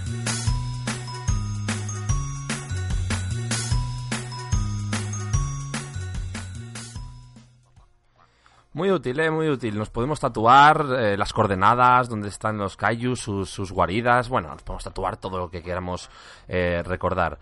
Eh, continuamos. Eh, y vamos a ir un poquito por, por también por el tema descanso, ¿vale? Vamos, vamos como dicen que la música amansa las fieras, vamos a ir con nuestra sección musical. La banda está borracha porque nunca es mal momento para desafinar o echarse unos bailecitos y luego volveremos con más cosas de monstruos porque nos queda la segunda película, más guía de supervivencia, más callos fuera del cine, un montón de cosas. ¡Uy, qué mal me suena esto! ¡Para el ritmo! No hay nada que hacer. Ya sé lo que pasa. Lo que pasa que la banda está borracha, está borracha, está borracha. Lo que pasa que la banda está borracha, está borracha. A ver el coro de la cervecería. Que pasa que la banda está borracha, está borracha. Y bueno, aquí estamos en la sección La banda está borracha eh, donde, bueno, pese a que estamos encerrados en un submarino nucelar, en- desde que empezó el famoso apocalipsis de los monstruos, eh, pues por suerte o por desgracia, eh, para nosotros o para él, eh, tenemos un, un artista eh, encerrado en la sala de fiestas, en el salón, donde solemos hacer las verbenas del submarino. Es un submarino grande. Y bueno, vamos a, vamos a charlar un poquito con él, que creo que no tiene nada que hacer porque no tiene escapatoria. Eh, es el, el maño Juaco Malavirge.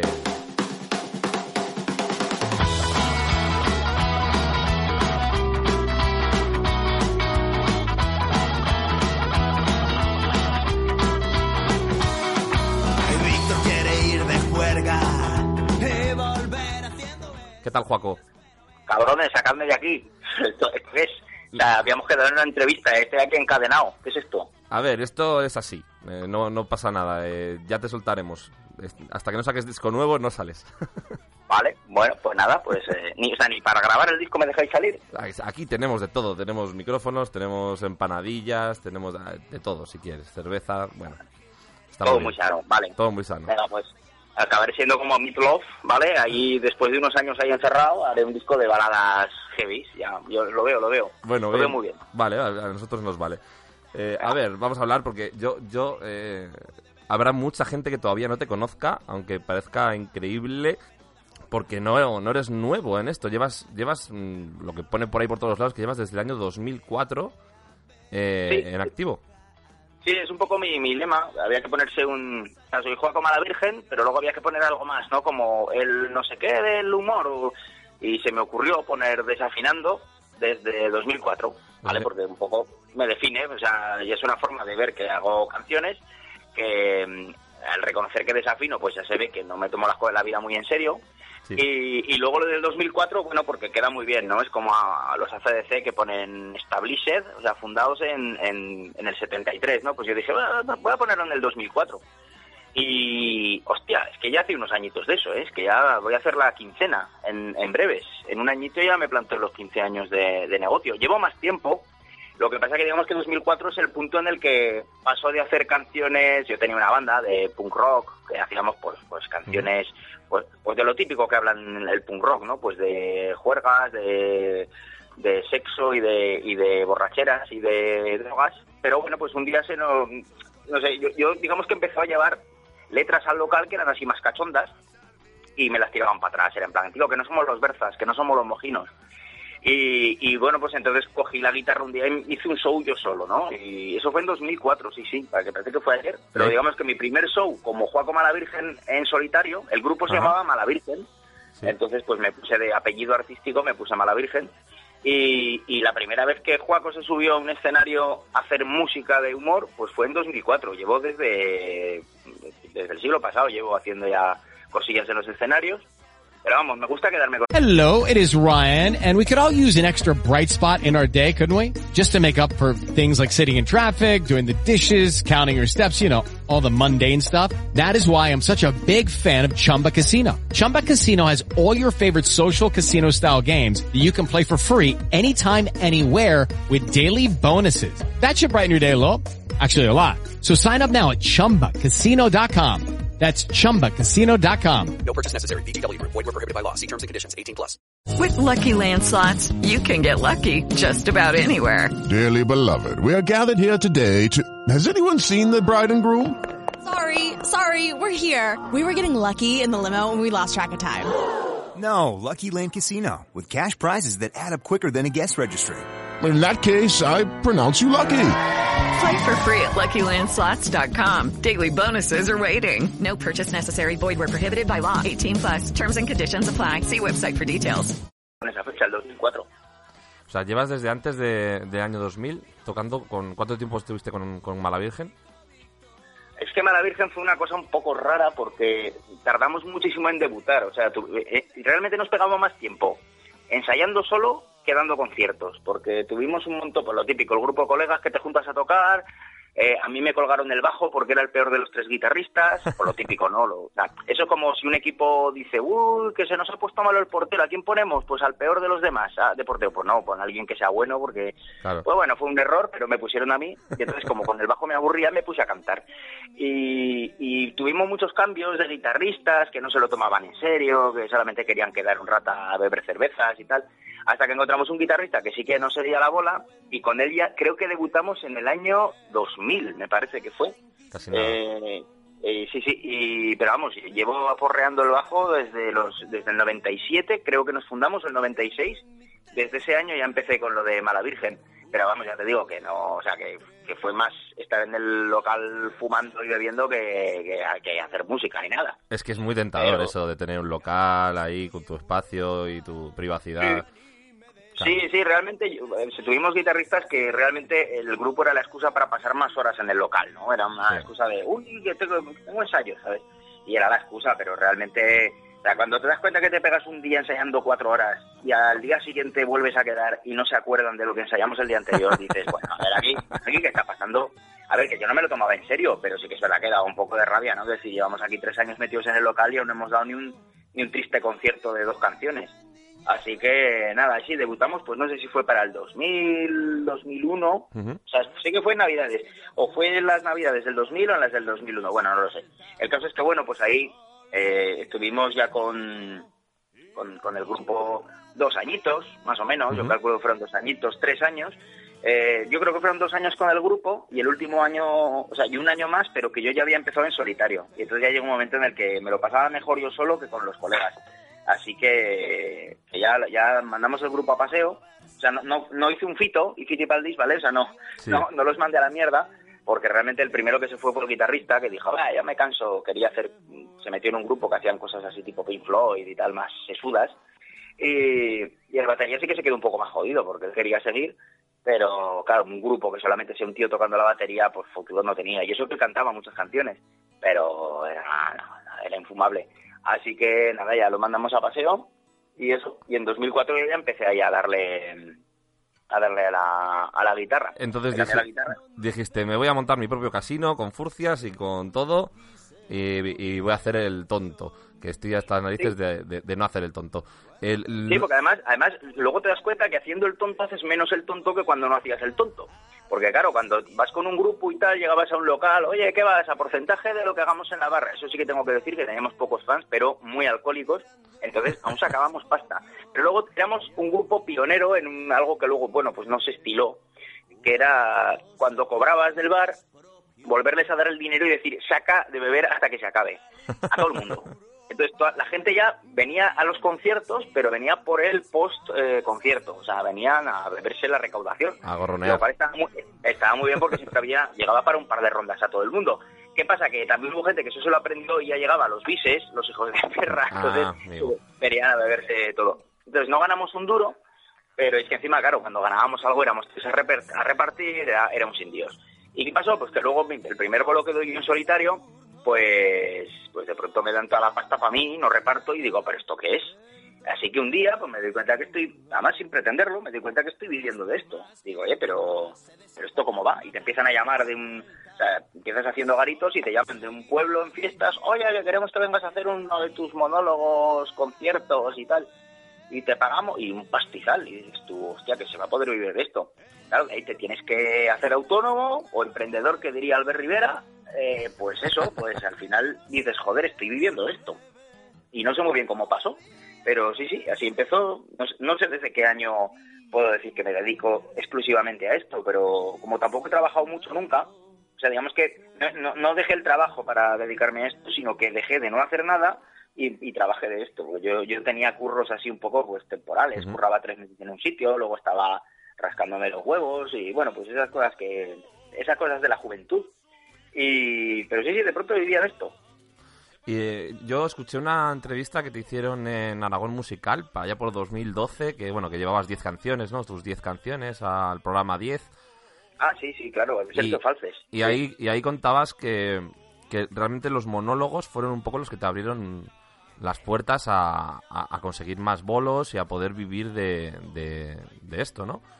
Eh, Sí, claro, porque mira, Aragón Musical es un, es un portal que ha hecho mucho por la música, digamos, de, de base, ¿no? Es un portal de noticias que, bueno, que, que obviamente, pues si saca Disco Amaral o lo saca Bumburi, pues, mm, o Santiago Userón o, o Héroes del Silencio vuelve, pues, pues dan esa noticia, ¿no? Pero es un portal que, digamos, que aprovecha eh, que, que, bueno, que tienen un portal de noticias y que hay, hay grupos aragoneses en la élite, pero también aprovecha para tratar de la misma forma los grupos de base, ¿no? Entonces es un portal que siempre ha hecho mucho por esta, por, por, el, digamos, por la, por la cantera de, de, de músicos aragoneses.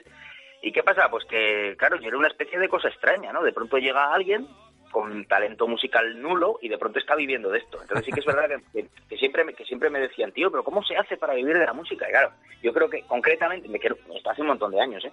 Pero creo recordar que lo que le dije es, de la música no se puede vivir ni de coña, de la música es imposible, a menos que des clases o te metas a una orquesta o, o sea, digamos que hagas el trabajo sucio, digamos, de la misma forma que yo pues eh, bueno, pues tú supongo que me conociste en el Festival Fosa de Frikis. Mm, No, no hay un circuito de festivales de comedia que digas te dan para vivir, no. Pues yo llega el verano, me tengo que arremangar la camisa e irme a un pueblo de 300 habitantes a entretener a gente que va de los 90 años a los 3, ¿vale? Entonces también es verdad que, que bueno, pues el humor también tiene su punto de que no, no, to- no todo es glamour y todo es eh, rock and roll, ¿vale? Sí. O sea, entonces claro, yo, yo, es- ese punto que mucha gente me ha preguntado, tío, ¿cómo haces para vivir de tu música y tal? A ver, yo de mi música no vivo. Vivo de, soy un currante, pero del humor, pero, pero claro, la música hoy en día, pues, pues también es un motivo por el que yo cambié de registro, ¿no? Y dije, coño, pues parece que por, si me tiro por la vía del humor, me llaman más, viene más gente. Pues es verdad, en la música, ay, a mí me gusta el hip hop, ¿no? Pues a mí me gusta el rock. En el humor te gusta, o sea, te gusta, a todo el mundo le gusta reír. Es más fácil entrar en todos los públicos con, con esa disciplina que con la música también. Sí, porque... Gente, por ejemplo, que con el tema de los cantautores, en cuanto ve un cantautor echa a correr. O sea, le falta, le falta, le falta campo para echar a correr en cuanto ve un cantautor. Dice, Dios mío, me viene a contar su vida y lo que sufre por su novia. ¡Pum! Un cansautor. Eh, Cantautor, sí.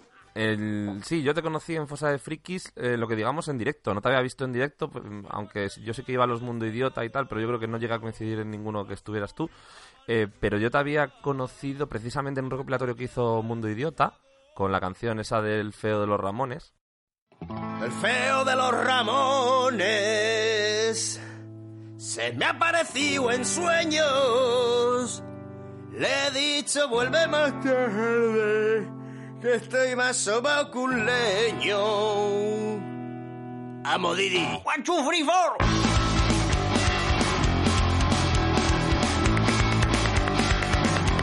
El feo de los Ramones le sigue pegando al vicio, sigue con las mismas gafas y sigue más feo que picio, pero me ha dicho que anda jodido, que está pasando un suplicio.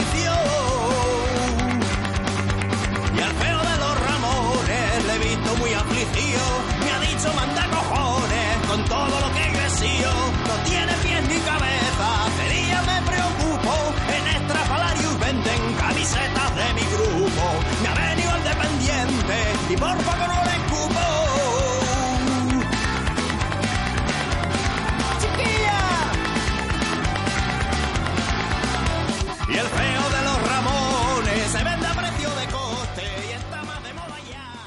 Y la verdad que era mi referencia. Luego había, había buscado alguna cosa más y tenía, tenía alguna canción más fichada porque aquí hacemos un recopilatorio que se llama Poder Bizarro que voy metiendo canciones pues así entre, entre, entre cutres y muy cutres y luego pues algunas que están chulas pero siempre, siempre son de coña Eh, y tengo fichada, vamos, en el siguiente volumen eh, pensaba incluir eh, el tema de Baz Spencer y, Ah, claro. Y luego en Fosa de Frikis coincidió que pude ir y digo, hostia. Y digo, mira, así, así le veo. Y la verdad no sabía ni que hacías monólogos, tío. Claro, es que realmente de lo que se puede ver por internet a lo que luego hago en directo hay mucha diferencia, porque normalmente lo que hay en internet, eh, cuando alguien me graba en directo no suele salir una calidad demasiado buena. Pero luego es verdad que la música en disco pues pues pierde ese punto de- del trato con el público. Todo el mundo, o sea, lo- los críticos así que me han hecho alguna alguna crónica siempre resaltan lo mismo, ¿no? Que que la música o los monólogos son una excusa para estar dos horas conmigo en un escenario delante de la gente, ¿no? Porque Sí. lo que me gusta precisamente es todo lo que pase en esa en esa sala, cogerlo y utilizarlo. La Y, interacción, bueno, sí. en el Fosa de Frikis no, no pude hacer demasiado porque eran solamente 50 minutos y había, creo que la organización dijo que 800 personas, ¿no? Al final, entonces es muy complicado así, pero yo que suelo trabajar en un local durante hora y cuarto, hora y media y tengo un público pues de unas 100 personas, es que ha habido veces es que se han llegado, o sea, eh, ha, ha habido gente que se han llegado a hacer novios en mis conciertos. O sea, ha habido- eh, se, han creado parejas. Les dijo, nos conocimos ese día porque se me ocurrió a mí decir, ah, tú con este, con sé qué. tal". O sea, que, que realmente yo creo que es la, la, la gracia y eso no lo puedes plasmar ni en un disco, por supuesto, pero vamos, en un vídeo de estos que circulan por internet es muy complicado, salvo que pillen el momento exacto en el que hay pumba, magia. Pues si no, pues es, difícil. Mucha gente se sorprende. Cuando, cuando me ve por primera vez es como, hostia, pero esto no es lo que yo pensaba. Sí, la verdad, la, verdad que, cambia mucho el, el rollo de oír canciones a, a luego ver el show. Eh, y, y hablando de hablando de parejas eh, y de, soledad, que es lo, lo- contrario, parece como que, que estás vendiéndote como un artista solitario porque tenías un grupo pero va- vas por ahí solo. Pero la verdad es que para nada, porque se te ha visto en escenarios o, o colaboraciones en tus discos con una barbaridad de, de artistas. Eh, un ejemplo, por ejemplo, El sobrino del diablo, que tienes el tema vol- volviendo o, o- o cerrando el tema de, de ganar, de vivir, ¿no? De, de la música. Tienes por ahí un tema que está muy chulo, que es Estamos en esto por la pasta, que estáis ahí a dúo. Primero, fiestas populares. Y dice algo así como... Cuando vine a tu pueblo a tocar en la verbena, no me dijiste nada de hacerlo por la patilla. No creerás que me doy por pagado ya con la cena. Da igual si el presupuesto se te fue en la vaquilla. Y yo entiendo que aquí preferís ver heridas de asta. Pero más cornas de alambre afloja la pasta. Y es que lo creas o no estoy en esto por la pasta. Cumple tu parte y dame lo que se pactó. Este ayuntamiento solo en animales las gasta. Sé, te cuento que me escapé de un zoo. Si lo sé, te cuento que me escapé de un zoo. Esto pasa mucho, que hay mucha crisis y ahora, salvo las vaquillas, aquí no nos contratan a nadie.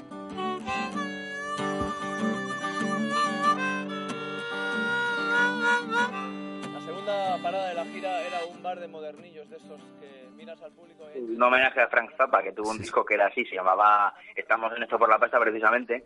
Ah, eso, eso vino de una mala experiencia que tuvimos. Eh, hubo, una, hubo una temporada que yo viajaba mucho a Barcelona y coincidía bastante con el sobrino y, y bueno, tuvimos alguna mala experiencia, ¿no? Con algún local que lo típico, pactas algo, luego te empieza a contar milongas y, y sí, sí, hubo, hubo dos o tres cosas seguidas y salió esa canción así un poco en, en caliente, ¿no? Que a veces es como, hay canciones que cuando mejor salen es así en caliente, en plan de, venga, esto hay que hacerlo ya, ahora, cuando nos ha pasado, cuando todavía estamos estamos aquí rabiosos, ¿vale? Y, y sí, sí, salió el tema bastante cachondo. Lo que pasa es que luego es un tema que, que, que yo no he cantado porque no, no, es, no es muy de mi estilo.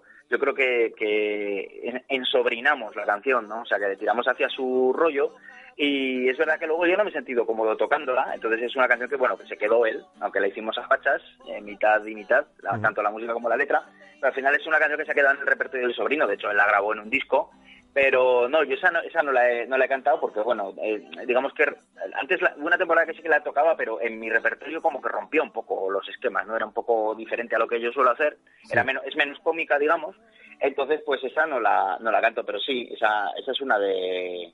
Es, esa es una de las colaboraciones así habituales que he tenido en estos años. Sí, señor. Y, y- y además, entre estudio y directo, mm, se te ha podido ver con Pepín Banzo, con Manolo Cabezabolo, con Dixlesia, con Mamá Ladilla, con, bueno, El Sobrino del Diablo, Cállese Señora, No se asuste, El Reno Renardo, Los Gandules, Gigatrón, Susan Vega, eh, Óscar Algarabel de Los Berzas, e incluso estuviste invitado por los músicos de Javier Crae en el homenaje que le hicieron, La Sonrisa de Crae. O sea, es una, joder, es una barbaridad. Vaya listado. Sí, a ver, pasa una cosa que, claro, yo llevo muchos años en esto y, y es verdad que, bueno, pues entre el público nunca he, nunca lo he petado, ¿vale? Aquí no me las voy a dar aquí ahora de estrella. Es verdad que, que nunca he sido masivo y ni, si- ni, ni siquiera he sido un, un artista minoritario de estos, tipo, pues el ejemplo de Javier Crae creo que es el perfecto, ¿no? Es un tipo que sin ser nunca masivo, eh, pues ha tenido, ha tenido una carrera y tal. Eh, a ver, y bueno, es que tenía un talentazo. Pero quiero decir que es verdad que, que nunca, nunca he acabado de petarlo. Igual pasa en el futuro, no lo sepamos, no creo ya a estas alturas. Pero sí que es verdad que, bueno, que con los compañeros con los que me ha tocado compartir tablas siempre he tenido muy buen rollo. Y, y luego, pues hay casos, que esto es algo que, que para mí es de las cosas que siempre me han enorgullecido, ¿no? Que yo admiro mucho pues a gente pues como a Juana Barca de Mamaladilla. Y, y pero es algo que es mutuo, o sea, que él no se cansa de decirme que él es admirador mío, ¿no? En plan, en plan de decir, bueno, a ver, esto no tiene nada que ver con la fama que tenga uno o no, sino que muchas veces, pues, pues yo qué sé, pues cuando Juan empezó a hacer su show en solitario me pedía consejo. De hecho, montamos una gira que, que With Lucky Land slots, you can get lucky just about anywhere. Dearly beloved, we are gathered here today to. Has anyone seen the bride and groom? Sorry, sorry, we're here. We were getting lucky in the limo and we lost track of time. No, Lucky Land Casino, with cash prizes that add up quicker than a guest registry. In that case, I pronounce you lucky. Play for free at LuckyLandSlots.com. Daily bonuses are waiting. No purchase necessary. Void where prohibited by law. 18 plus. Terms and conditions apply. See website for details. Step into the world of power, loyalty, and luck. I'm gonna make him an offer he can't refuse. With family, cannolis, and spins mean everything. Now, you wanna get mixed up in the family business. Introducing The Godfather at ChumbaCasino.com.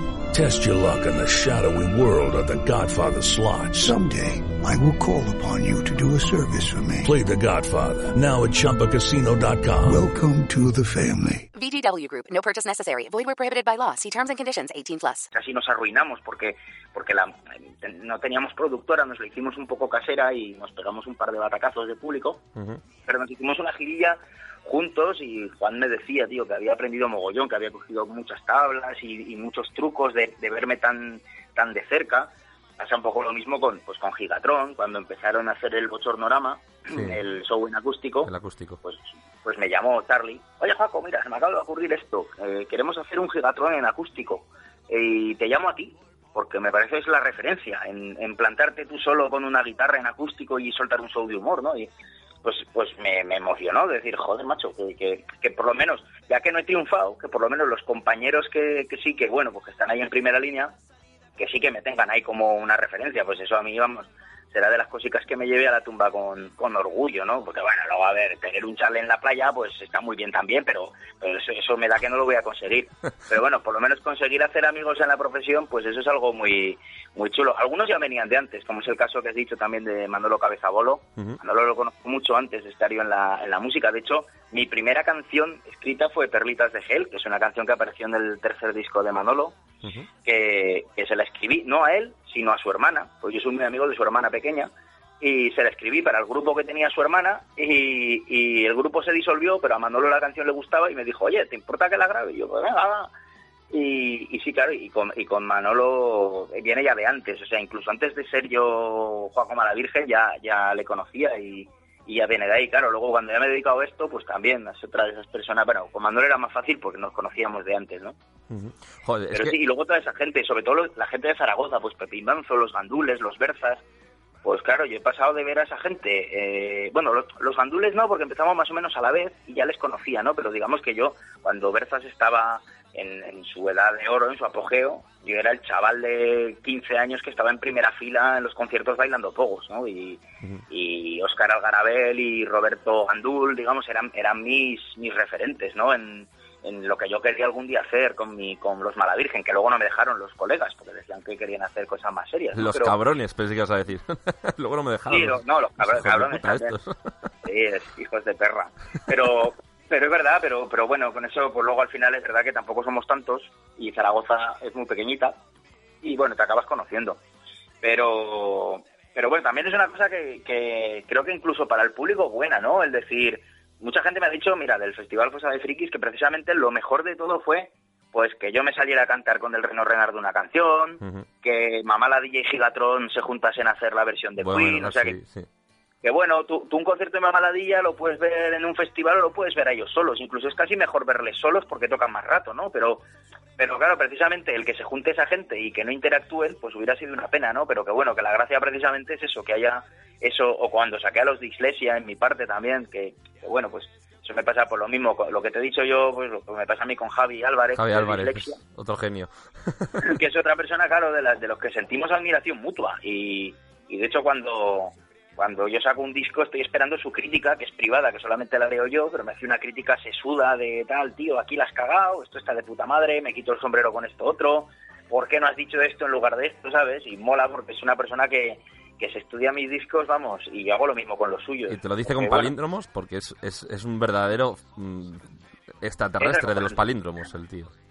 es acojonante. O sea, a mí muchas veces me pasa que cuando, ahora con Cifuentes, ¿no? Pues se me ocurre uno, hostia, pues mira, Cifu al revés es Fic, Cifu, Ficus, ya estoy pensando alguna movida Sí. y me meto a Twitter con mi super palíndromo sobre Cifuentes Y te ha puesto una frase. En mi timeline ha puesto uno de, de tres líneas que digo, hijo de puta, digo, ¿para qué pongo yo ahora nada? De hecho, un día se lo contesté, digo, venía yo muy contento con esto y nada, y le pongo ahí un, eh, un arriba la birra, ¿sabes? Una mierda de estas y, y me suelta y me suelta el un encima hay- hay una cosa que es humillante ya que, que directamente el tío va a humillar que es que hace tres Y palíndromos luego los junta. Sí. y luego hace uno con los tres a la vez que dices la madre que lo parió Es más, Y en, bueno. en- en la segunda, no, en la tercera época del podcast este, eh, utilizaba yo sus palíndromos, le pedí permiso y en cada podcast hacía una mini sección con un palíndromo suyo, porque eran salvajes, tío. esa es otra cosa de Javi que es de las personas más digamos más eh, cómo te diría más generosas con sus movidas que, que te puedas encontrar o sea yo cuando presenté el disco en yo quería quería hacer un- una presentación del, del disco de Eras y una vez del tercero del que tengo ahora en Ujú. stock, los otros están agotados Quería hacer una presentación en Madrid, estuve en el Gruta, iba a ser con dislexia, pero al final no pudo ser, fui con los castigados sin postre y... Hostia, pero los de dislexia, por no dejarme solo con el toro, se vinieron y se tocaron, se sacaron cinco o seis canciones mías y las tocaron allí, ¿no? Que, joder, que, que se pegaron una paliza aprendiéndose los temas para venir a acompañarme y, y, y en el mundo, o sea, en el, en el festival Fosa de Frikis fue un poco lo mismo, ¿eh? O sea, salió de ellos, Paco, que nos hacemos y venga, va, qué guay, o sea, es- Sí, señor. Y, De esa ay, gente que que, siempre iba, que iba con la pierna, con la pierna eh, encima que le dije, tío, en casa, digo, otra vez será, que no, que no, que voy. Y lo único me dijo, lo único, ayúdame a recoger el piano. Y yo, venga, pues tira. Pero sí, sí, estuvieron ahí dando el callo y mola mucho. Y tenemos ahí una movida que se llama Joaxlexia. Bueno, el nombre, el nombre hay que cambiarlo porque no, no hay Dios que lo sepa pronunciar. Pero digamos que sí, que, que, que yo soy yo soy el cantante de dislexia eh, cuando se puede. Ya sabes que ellos se turnan las frases, que, que tanto José no como Javi cantan y Juan Abarca hace algún coro pero que bueno, que en realidad lo que nos molaría si viviéramos juntos es que yo cantara en dislexia. Entonces, bueno, pues hemos hecho de momento tres bolitos con Juaco como cantante de dislexia. Yo me sé todas sus canciones eh, y ellos se saben tocar prácticamente pues todas las mías. Entonces, hemos hecho ya algún experimento de esto, pero sí que es verdad que pues, al ser dos proyectos que no son demasiado... O sea, no es como si se juntasen... Pues imagínate que se juntan el Reno y Mama Ladilla, pues lo iban a petar, ¿no? Pero, bueno, pues como somos dos artistas de segunda B, pues la suma de los factores pues no es que altere nada, ¿no? O sea, entonces, bueno, pues tampoco es que nos llamen de ningún lado, pero realmente como show me parece que es una burrada, porque por un lado están mis canciones muy bien tocadas y por otro lado es que las canciones de dislexia, que me parecen una puta barbaridad, pues si me pones a mí a cantarlas, si encima sin guitarra, que puedo gesticular, que puedo hacer el bestia y bajarme al público a bailar pogos con la gente, pues los tres shows que hemos dado, tres o cuatro, ahora, ahora no sé, creo que han sido tres, pues han sido, han sido una pasada. Eso La verdad ya- que han- está- lo que has dicho está, está demasiado bien dicho. Tendría que ser eh, dislexia o algo así. Sí, sí, no, claro, es dislexia. Es, es Claro, es pero creo que sea. ellos lo pronuncian dislexia. O sea, creo que, que lo pronuncian bien y lo, y lo escriben mal. Es que me parece sea, que la dislexia tiene un rollo de esos, que escribes mal pero pronuncias Claro, bien. claro, claro. Sí, sí. Claro, pero, pero yo, yo ya no sé si decir dislexia o dislexia o que ya... Da igual, ni- yo creo. Bueno, vamos a dejar de, de- de- de echar flores a Dislexia, que, que yo creo que en algún momento les, le- les pediré a ver si se pueden acercar por aquí, porque también es, es alguien que me parece genial. Eh, volviendo a ti, mm, o sea, todo lo que hemos dicho, eh, la gente con la que con la que colaboras, con la que, joder, estás ahí detrás de gente que es muy conocida, tú, tú no terminas de ser conocido, pese a que vives de esto, que mucha gente piensa que vivir de esto solo o eres ACDC o no puedes vivir de esto. Otra cosa es que no tengas Sí, claro. que no tengas chalés Sí, no, y yates. Es lo que he dicho antes, de que, o sea, un chale en primera línea de playa no voy a tener gracias a, a, a mis espectáculos, pero vamos, llevo llenando la nevera pues más de 10 años, entonces, bueno, pues, yo- pues yo creo que, que sí, que vivir se puede. otra cosa es cómo vivas, ¿no? Pero vamos, vi- viviendo de alquiler y, y comprándote los pantalones en el Primark, yo creo que puedes vivir hasta de tocar la flauta en la calle, ¿sabes? O sea, que no... Y- que tampoco tiene tanto mérito. Y luego las, las facetas que tienes, tío, que te hemos visto, pues eso, eh, si tu, tu actividad principal es mezclar monólogos con música, ¿no? Con pues, rock o cantautor así de humor, pero también has, eh, has colaborado en televisión, has hecho... eh, tienes un cómic también guionizado por ti, si no me equivoco, eh, Belce Blues, ¿verdad? Sí, O sea, has sí, hecho, has hecho un con- montón de cosas. con- Hay una gente que se llama... Se llaman Malavida, que son pues unos seis, ocho dibujantes de cómic que hacen un fanzine, que además mola mucho porque lo pagan los bares de Zaragoza. O sea, los bares donde ellos suelen echar la ronda, tomar el vermú, ir a cenar y tal, ponen publicidad y a cambio hacen una tirada, pues me parece que es de mil fanzines o dos mil fanzines, que, re- que reparten por esos mismos establecimientos. O sea, un poco el rollo del, pues lo que era el monográfico, que no sé si aún existe, pues ese rollo, ¿no? De, de- Y lo bueno es que, claro, son ocho o diez, pero luego tienen un montón de amigos por toda España, algunos con más fama, pues como puede ser Azagra, por ejemplo, de Pedro Pico y Picovena, otros menos conocidos, pero pero que están de puta madre, que a lo mejor han conocido en una feria de cómic en no sé dónde y se han hecho amiguetes y les, y les dibuja. Y, y bueno, pues yo con esta gente sí que, sobre todo ellos eran de mis primeros fans declarados, estos que venían, y además como yo al principio solía cobrar, antes de tener un caché, pues cobraba porcentaje de barra, esta gente bebe tanto, o sea, esta gente se vaciaban las cámaras de los bares, entonces eh, el día que venían a verme yo yo salía con los bolsillos cargados de pasta, era una, era una pasada. Y bueno, pues ahí surgió una amistad, sobre todo con uno de ellos, que es Xcar, y, y pues a raíz de eso él me propuso hacer un cómic, que, y yo tenía una especie de obra de teatro que nunca había salido y la convertimos en cómic. De hecho, luego hubo un intento de hacer la segunda parte, lo que pasa que al final a Xcar no le acabó de molar la historia y se quedó ahí toda a medias. Pero, pero sí, sí, era, fue un sueño porque a mí, vamos, yo digamos que cultivo todas las facetas frikis, menos esa de, menos esa de disfrazarme de Son Goku, yo creo que cultivo todas. Y, y es verdad que me moló mucho hacer un cómic, porque desde crío los he leído y, y, de hecho si yo supiera dibujar, a lo mejor no hubiera cogido nunca la guitarra, pero bueno. Y luego pues en la televisión sí, ha estado seis meses, ha habido un programa que ha durado seis meses en la televisión autonómica. Anochece que no es 20 poco, ¿no? Anochece que no es poco, o ha habido, bueno, fueron 24 programas, con- fue lo que contrató la tele, 24 programas, una temporada, y, y bueno, eh, eso ya era, pues, es otro rollo, ¿no? Porque realmente había aprendido un montón, porque yo nunca había hecho televisión, y estaba ahí con Luis La Rodera, que era el, el conductor del programa, y, y he aprendido un montón, porque yo no tenía ni idea de, de- es totalmente distinto todo. Yo que estoy acostumbrado a llegar ahí a un escenario y tomármelo con calma, no, aquí tiene que ser todo, pensar en el puto tempo este que tiene la tele, que, que todo tiene que ser, venga, ya, ya, ya, ya. Pero bueno, al final la verdad es que creo que, pues bueno, ahora viendo los, todas las colaboraciones que hice, que fueron 24 nada menos, pues hay algunas que digo, ay, qué pena, ahora, ahora lo haría mejor, ¿no? Ha habido otras que, que precisamente fue un descontrol y quedó divertidísimo precisamente porque todo salió manga por hombro y, y se creó un caos maravilloso, ¿no? Y entonces, ojo, pues la verdad es que me ha gustado mucho la tele. De hecho, ojalá salga algo más, ¿no? Porque yo estoy, yo estoy dispuesto y, pero vamos, igual que, igual que he hecho o sea, igual que puedo coger a una empresa de, de rodamientos y hacer un monólogo en la cena de empresa eh, basada en rodamientos, bueno, no sé si he puesto el ejemplo de los rodamientos, pues no sé si podría hacer muchos Te estás con- metiendo, te estás metiendo en un rodamientos, ¿no? jardín, ¿eh? Como te escuche una, una empresa de rodamiento, lo vas a cagar. A ver, he actuado para una empresa de frenos de coche, he actuado para una empresa de formación telemática, eh, o sea, si fuera por, por privados, vamos, teníamos para, para una entrevista entera. Pero sí, pero que realmente es como que, bueno, yo sé hacer cuatro cosas, pero las sé hacer bien, ¿no? O sea, no, no, no sé hacer mucho, no soy un hombre renacentista y sé hacer tres cositas Hombre, solamente. tú estás en tu perspectiva, perdona que te diga, pero esto de tocar el bajo, cantar, tocar la guitarra, te he visto tocar la armónica en conciertos de Manolo Cabezabolo, eh, estás tocando una jota con Pepín Banzo, que yo no sé si tienes un ukelele o qué cojones es eso, y seguro que tocas la flauta claro. dulce, tío. ¿Qué coño, Claro, hombre. qué, qué más cosas ver, haces?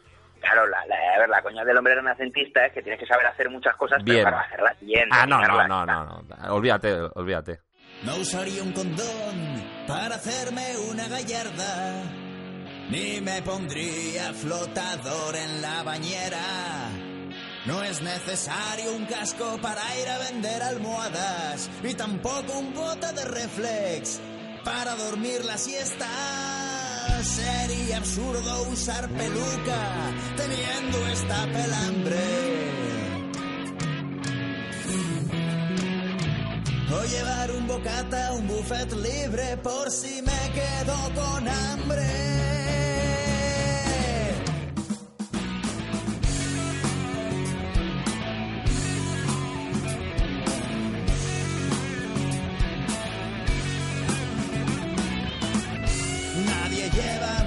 Muñecas hinchables a las orgías, ni el coche al taller por un cagarro en el cristal. Nadie lleva lentes sin padecer miopía,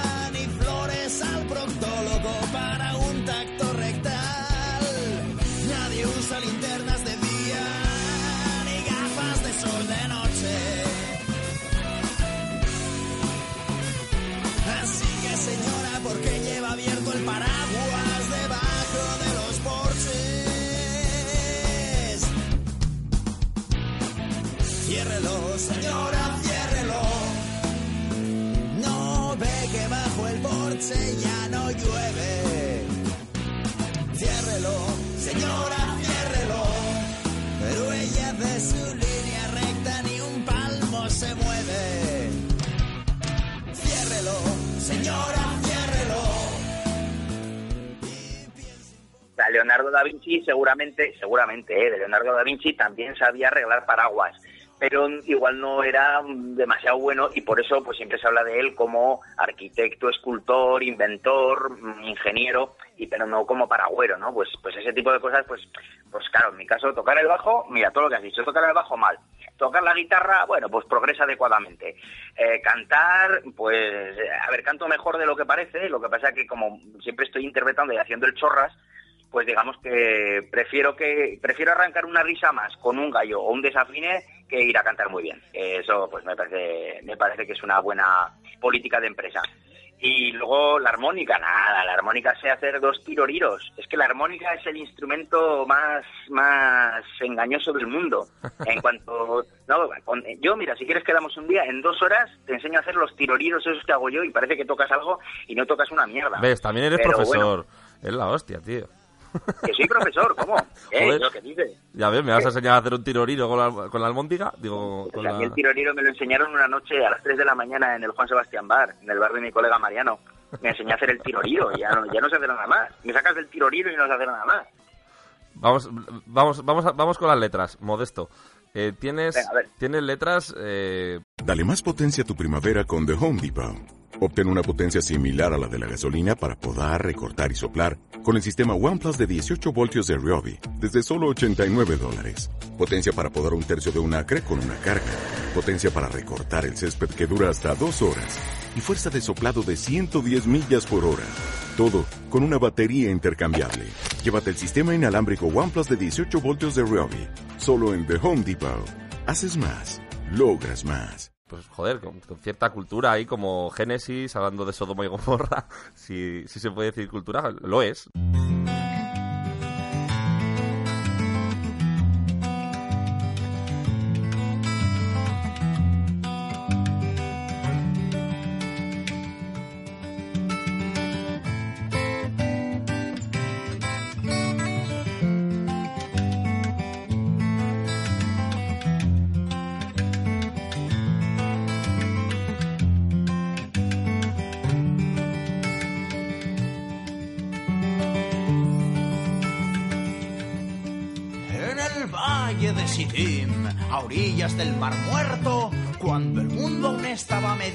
Desembalar, nos cuenta la Biblia un hecho un tanto incierto que de inmediato les paso a relatar. Espero no causarles modorra, es la historia de Sodoma y Gomorra.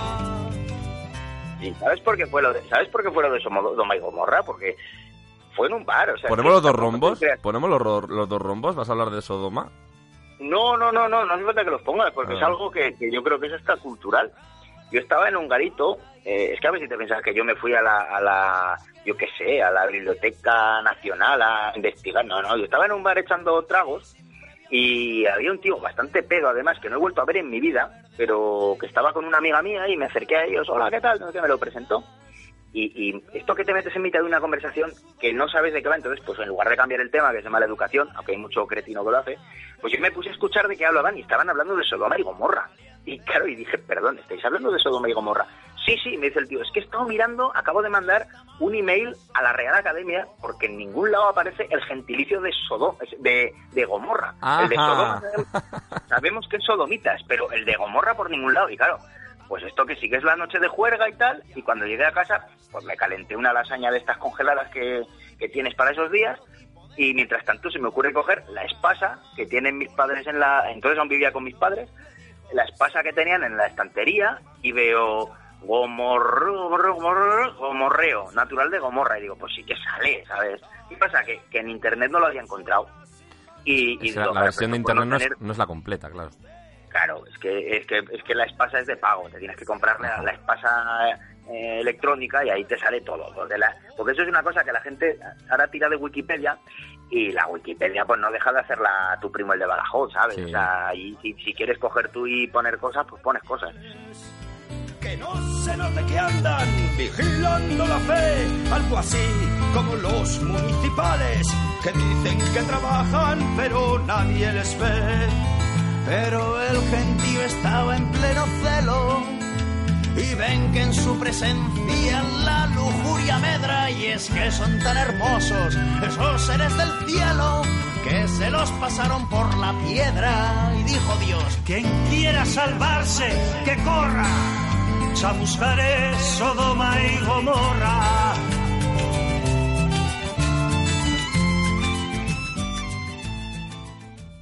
Oye, dicen que, el dicen que el conocimiento no ocupa lugar, pero para no ocupar lugar cuesta un cojón, ¿eh? Sí, la verdad es que sí, la verdad es que sí. De hecho, yo no tengo página en Wikipedia, se ve que no soy lo bastante importante todavía. Pero bueno, sí que salgo en alguna página de, de artistas todavía con menos nombre que yo, que sí que se han creado ellos la página de Wikipedia y han puesto, hemos actuado junto a Juan como a la Virgen. Y digo, pero si yo no tengo página, ¿qué, qué me estás poniendo aquí? Yo, sinceramente, Pero tío, pues vamos, será porque vives ya de esto y estás ahí, ahí cómodo, pero yo creo que si te tuvieras, te hicieras una página, te, te hicieras una página web, que creo que estás, eh, estás remodelándola, pero bueno, no voy a meter con ello. Si, tú- si te hicieras, vamos a hacer guiño guiño, si te hiciera alguien una, una página en Wikipedia, si subieses tus, mm, tus discos a algún sitio, o yo creo que te podrías expandir un poquito más. Sí, no, a ver, se- seguramente sí, pero sabes que, mira, esto, esto es como todo, como mm, igual es falta de ambición. Hasta hace un año y medio no tenía manager. O sea, ahora llevo un año y medio, do- dos años ahora en breves, que tengo empresa de management. Y hasta ahora trabajaba con productoras que me contrataban, pero yo me gestionaba todo. Yo cogía el teléfono, yo yo, yo me llevaba todo, que son entonces, claro, pues, pues realmente el tema de la promo, de la, pues también me ha costado, me ha costado 14 años decir, oye, y si en lugar de tener una web cutre que tenía antes, y si encargo que me hagan un WordPress así majete y que funcione y, y que la gente busque mm, algo, que busque en Google cosas y salga a mi página, ¿no? Pues bueno, pues sí, supongo que, que bueno, que soy un poco hippie en el fondo, ¿no? Eres un hippie. Sí, bueno, pero sabes, también sabes, eso es, eso es un poco a veces le digo a la gente que es mi problema, que tengo la suerte y la desgracia de llegar a fin de mes con esto. ¿No, no te dicen, córtate el pelo, hippie? Y, Sí, también. Ah. Bueno, pero esa gente, cuando hacerles caso, levantarles el corazón, pues ya está. Pero, pero bueno, yo por ejemplo, o sea, con el, con el tema de, con el tema de, de la, de la ambición, pues es verdad que mucha gente me dice, tío, ¿cómo no te vas a Madrid, allí al circuito de comedia, a no sé dónde, que hay monólogos y tal? Y, claro, yo digo, pues es que ya, ya vivo en mi tierra, o sea, sin salir de mi casa, de Zaragoza, que es, es la ciudad, pues, pues con sus fealdades y sus cosas, pero es en la ciudad en la que vivo más a gusto. Y, y digo, pues pudiendo vivir aquí, ¿para qué coño me voy a ir a Madrid? Que el otro día fui a Madrid y me cobró cuatro- 4.30 de un viaje de metro, me tuve que gastar. Pues me cobraron la tarjetita de los huevos y digo, ¿esto qué es? Encima luego me senté al lado de un hipster que se estaba peinando la barba con un cepillito mm, plegable. Digo, ¿qué mierda es esto, tío? Pero yo, ¿cómo? Bienvenido, la gente que vivís en Madrid, de verdad que, que os admiro, ¿eh? bienvenido a la civilización. Esto es como las redes sociales, que realmente no hay, no es que haya gente más rara aquí, sino que la encuentras. Esto- la es verdad, ver. yo creo que yo creo que esto- eh, eso es verdad, ¿eh? en proporción, en proporción hay los mismos frikis que en Zaragoza, pero claro, es que en Madrid hay tanta gente que si, que si te lo propones, ves a esa... Bueno, también te digo una cosa, que en Zaragoza, eh, aquí no tenemos metro, pero en el tranvía o en el autobús, se saca uno un peine de barba e inmediatamente hay uno que le señala y dice, ¿pero dónde vas con toda la hoja? ¿Pero qué haces? ¿Pero no se estás peinando la barba? Es un normal. O sea, también te digo eso, ¿eh? Aquí somos muy, muy, muy de criticar. Allí no, allí era como que el tío lo hacía con una libertad total, ¿no? O sea, eso también... ¿Qué se habrá la parte creído, buena no? que tenéis. Joder. Es la parte buena que tenéis las, las, las mega urbes. Aquí en los pueblos, pues no nos pasa eso. Bueno, yo, yo soy de Valladolid, ¿eh? yo llevo en Madrid ocho años, pero yo, yo soy Ah, también- eres un sangre, eres sangre sucia, pues, que digo yo, ¿vale? Sí, sí. No eres- Oye, tú dices, tú dices que llenas la nevera con el, con, con cantando y eso, pero yo creo que no la llenas mucho y me explico por qué. Tú pasas hambre, o sea, eh, tienes una gran cantidad de letras, a mí me encanta porque aquí incluso en, en este programa hemos tenido secciones enteras de, de- de poesías gastronómicas y mierdas parecidas, pero mm, tienes una canción de, de buscar panaderías en Londres, otra de yogures, de queso, de albóndigas, tío. eh, a, a mí me flipa, pero pasas hambre, necesitas algo, quieres que te mande un bocadillo. Ver, te un huevo, hago un huevo frito, hijo. de albóndigas del tamaño de la cabeza de un crío de 12 años. Madre, solo quiero tres albóndigas. Madre, solo quiero tres albóndigas. Si quieres se lo repito o se lo solo quiero tres albóndigas. Ay, ¿cómo puede hacer esta señora un sudoku de esos en un cuarto de hora? Y luego al decirle, ponme tres, que su mente interprete que le estoy pidiendo siete. Esa excusa falsa de que solo quiere echarme salsa, salsica, de parte de la mesa. Te voy a dar, te voy a dar la, mira, te voy a dar la respuesta corta y real y luego me voy a divagar un poco. Mira, la realidad es que yo hago muchas canciones, pero luego a la hora de grabar los discos, eh, pues eh, en este tercer disco solamente metí unas poquitas canciones, ¿no? Y muchas se quedaron sin grabar. Y coincidió que es verdad que en el, sobre todo en este último disco hay muchas canciones de comida. No me di cuenta, ¿eh? Me di cuenta cuando ya, de hecho me lo dijo Javi, Javi Álvarez, fue el que me dijo, oye, no hay muchas canciones de comida. Eh, que, claro, eso por un lado sí que es verdad que, que bueno, que, pero luego por otra parte, vamos a ver, ¿cuántas canciones se han hecho sobre el amor?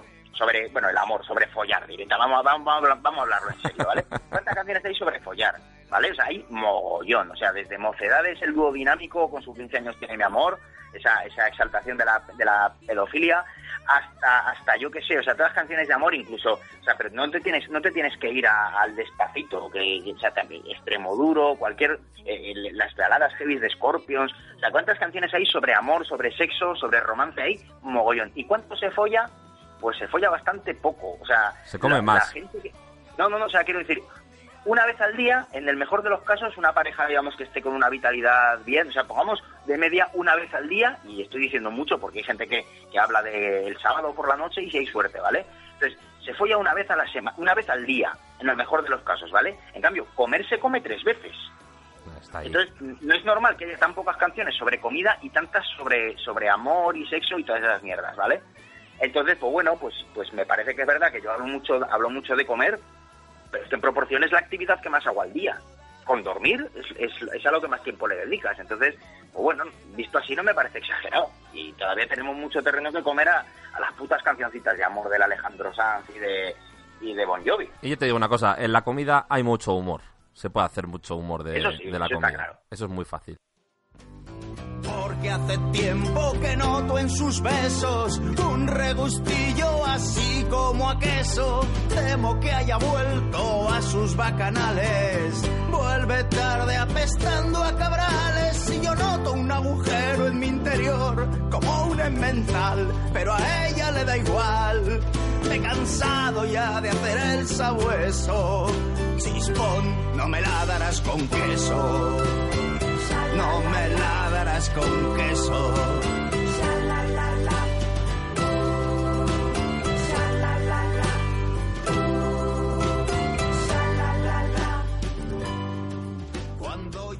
Eh, bueno, pues vamos a, vamos a ir acabando porque, joder, macho, lo que hablas. Eh, Es verdad, yo cuando me has dicho que íbamos a estar 15-20 minutos, digo, pues no sé, digo, me has ¿cuánto dicho, va a quedar esto? me Pero has dicho una mierda, ¿no? Claro. A ver, ¿sabes qué pasa? Cuando me entrevistan de prensa, me suelen mandar las, las respuestas escritas, escribo un chorizo enorme y Y luego voy cortan. recortando, porque digo, a ver, esto no cabe en una página. Pero aquí que no hay límite, que es como, venga, habla, pues me pongo a hablar. Claro, pues no. Luego, ¿tú editas esto o esto va tal cual al podcast? Yo lo, lo edito para hacerlo más largo. Madre Porque- menuda, por- menudo ladrillo. Porque meto Menudo canciones, ladrillo. meto canciones por medio, ¿sabes? No enteras, pero... la, ma- Eh, la madre que me parió. ¿Y hay alguien realmente que se vaya a tragar esto? O sea, yo creo que ni yo me voy a oír. Luego tú no me digas que, joder, tres horas y media de podcast, tío. Bueno, No, pero es verdad que, que, que tu podcast se, se hace ameno, porque como vais cambiando de secciones y tal, y pero esto en concreto, esta entrevista, o sea, yo, yo te digo una cosa, en la descripción del podcast pon, la entrevista de juego empieza en el minuto 40 y acaba en el 67. En serio, que, que te, va, que, que te va a computar más minutos de, de escucha, que es que esto, es que esto- yo creo que a lo que llegásemos a las colaboraciones y todo esto, la gente ya lo ha quitado, ya, ya no llega. bueno tú, Esto, esto resta. ¿Tú crees que tu podcast va a ir mejor por, por coger a un pseudo famoso y que se ponga a hablar chorradas? Pero esto resta, esto resta. ¿qué Esto dices? un- ¿Qué dices? Me estás diciendo que lo corte y estás hablando más. Eh... Es verdad. Mira, ahí, ahí- ves esa es la incongruencia, el, el absurdo, el sinsentido de, de, de la comedia. Promocionate, promociona tu futuro. ¿Qué, qué próximos conciertos? ¿Qué, ¿Dónde vamos a poder verte? Con Bueno, un ver, tiempo, ¿cuándo con un tiempo, con un tiempo más, con un tiempo más moderado. Vamos a colgar el ¿Cuándo vas a podcast colgar el po- porque, el claro, 22, esto lo el, estamos 20 grabando. el 20 el 22 de abril, 22, cua, cua de abril. entonces, porque, claro, como esto lo estamos grabando antes, pues no te voy a decir nada que no. Bueno, pues mira, cositas que pueden estar, o sea, 22 de abril vamos a poner que la gente, mira, pues directamente me voy a ir a, a lo que al evento gordo, ¿vale? Que es el 1 de el 1 de junio, ¿vale? Yo creo que, que así tienen un mesecito. Que el 1 de junio, pues repetimos el Festival Fosa de Frikis. Yo creo que es así, pues bueno, de estas cositas que. Pero en que bajito. tal salen, porque- Sí, sí, es, es Fosa de Frikis, Pero Festival Fosa Frikis flojito. Flojito. 4 F esta vez, sí. Eh, o Unplugger, como prefieras, como dicen lo- el Reno Renardo. Dice En esta ocasión va a ser, eh, vamos a estar Gigatron en acústico, o sea, Bochornorama. Voy a estar yo, va a estar el Chibi y va a estar el Sobrino del Diablo. En el Gruta 77 esto es, bueno, es en acústico, es otro rollo, la, la filosofía es la misma, pero es verdad que la sala es mucho más pequeña, o sea, creo que el aforo del Gruta está en 300.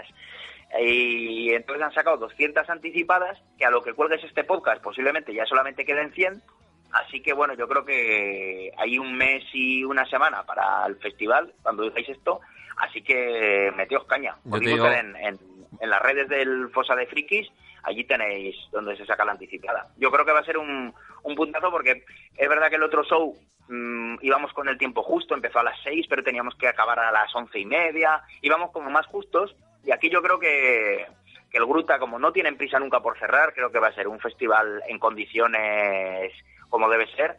Ya no voy a no voy a decir nada porque no se puede todavía, pero también va a haber mezclas de artistas, ¿vale? Eso es lo y bueno. creo que unas cuantas más, o sea, creo que va a haber bastante más mezcolanza y va a haber alguna sorpresa bien chula, que ya la estamos preparando, o sea que, que sí, que yo animo a la gente a que se pase por el Gruta, los que se quedasen con ganas, mira, verdad publicitario, los que se quedasen con ganas de oírme más, cambiaré mucha parte del repertorio, porque claro, solamente tuve 50 minutitos, pero vamos, que si a alguien le gustó mucho, mucho, mucho algo de, de la Salamón, algo de lo que hice en el primer En fosa, la fosa de frikis. que acepto peticiones como siempre, o sea que si alguien quiere, "Ah, pero cantarás la de las albóndigas o cantarás la de tal, pues la cantaré. Y, y eso, pero vamos, que en principio podrán oír pues otras canciones diferentes, otros monólogos distintos. Hombre, es que como, como vengas a decir que te han vuelto a clavar 4 euros por un viaje de metro cuando ya tienes la tarjeta, que la compraste la otra vez, pues Ah, hostia, pero la tarjeta... Ah, hostia, pues sí, pues te voy a, te voy a dar una- un pequeño spoiler. Me van a volver a cobrar 4.30 por la por el puto viaje de metro. tira- yo pensaba que la- no decía que la tarjeta solamente duraba un día. ¿qué va? Eso es como el, es como el, es como la tarjeta del abono transporte. O sea, tú luego la cargas. Luego la cargas, la tío. es que no se me puede sacar de provincias. Pero así- a, mí, me- a mí me puso la maquinita del metro, me puso válido para un día. Válido, válido para un día el... Bueno, no sé qué comprarías. Pero un día... Ah, Yo no sé ah, ah, bueno, de un día. Vale, vale, no sé. Hay una tarjeta que tú compras y luego la vas cargando. Y, un, via- y, un viaje, y un viaje te vale un euro. Un euro y medio. Pero luego pagué un viaje y me dijo que, que eso, hostia, igual era el, el viaje, ah, igual decía que ese viaje tenía que el hacerlo en viaje, el día. el viaje era, es para, era para el día. O sea, Me lo podías gastar el día. Pero la tarjeta la podías guardar y luego la recargas cuando vuelvas a Madrid. Bueno, pero y lo bonita que está quedando Madrid gracias a mis contribuciones. Qué ¿eh? bien, qué Lo- bien. Lo, lo bonito que va a quedar el metro gracias a mí. Y la universidad pública. Eh, que limpio todo. Qué bien. Bueno, pues nada, eh, lo dejamos aquí. Porque ya nos vale. Eh, a ver si nos publicitamos un poquito más, que yo buscando Mala Virgen en Google me han salido unos vídeos muy raros de X Hamster o X no sé qué. Y yo prefiero, prefiero que me salgas tú.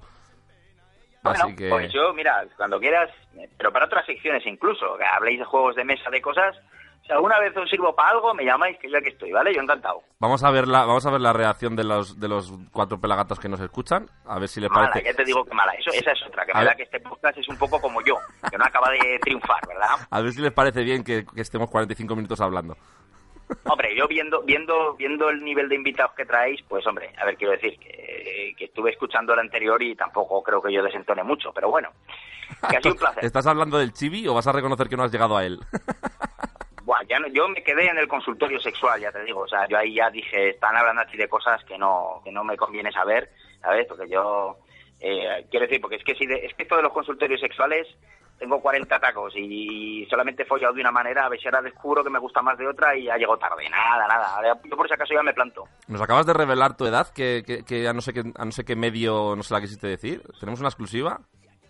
Ah, sí, no, sí, yo soy del 78. Lo que pasa que, no sé, es posible que no dijera, pero en plan cachondeo, ¿no? Porque claro, te preguntan, ¿y qué edad tienes? Y es como, ah, tira.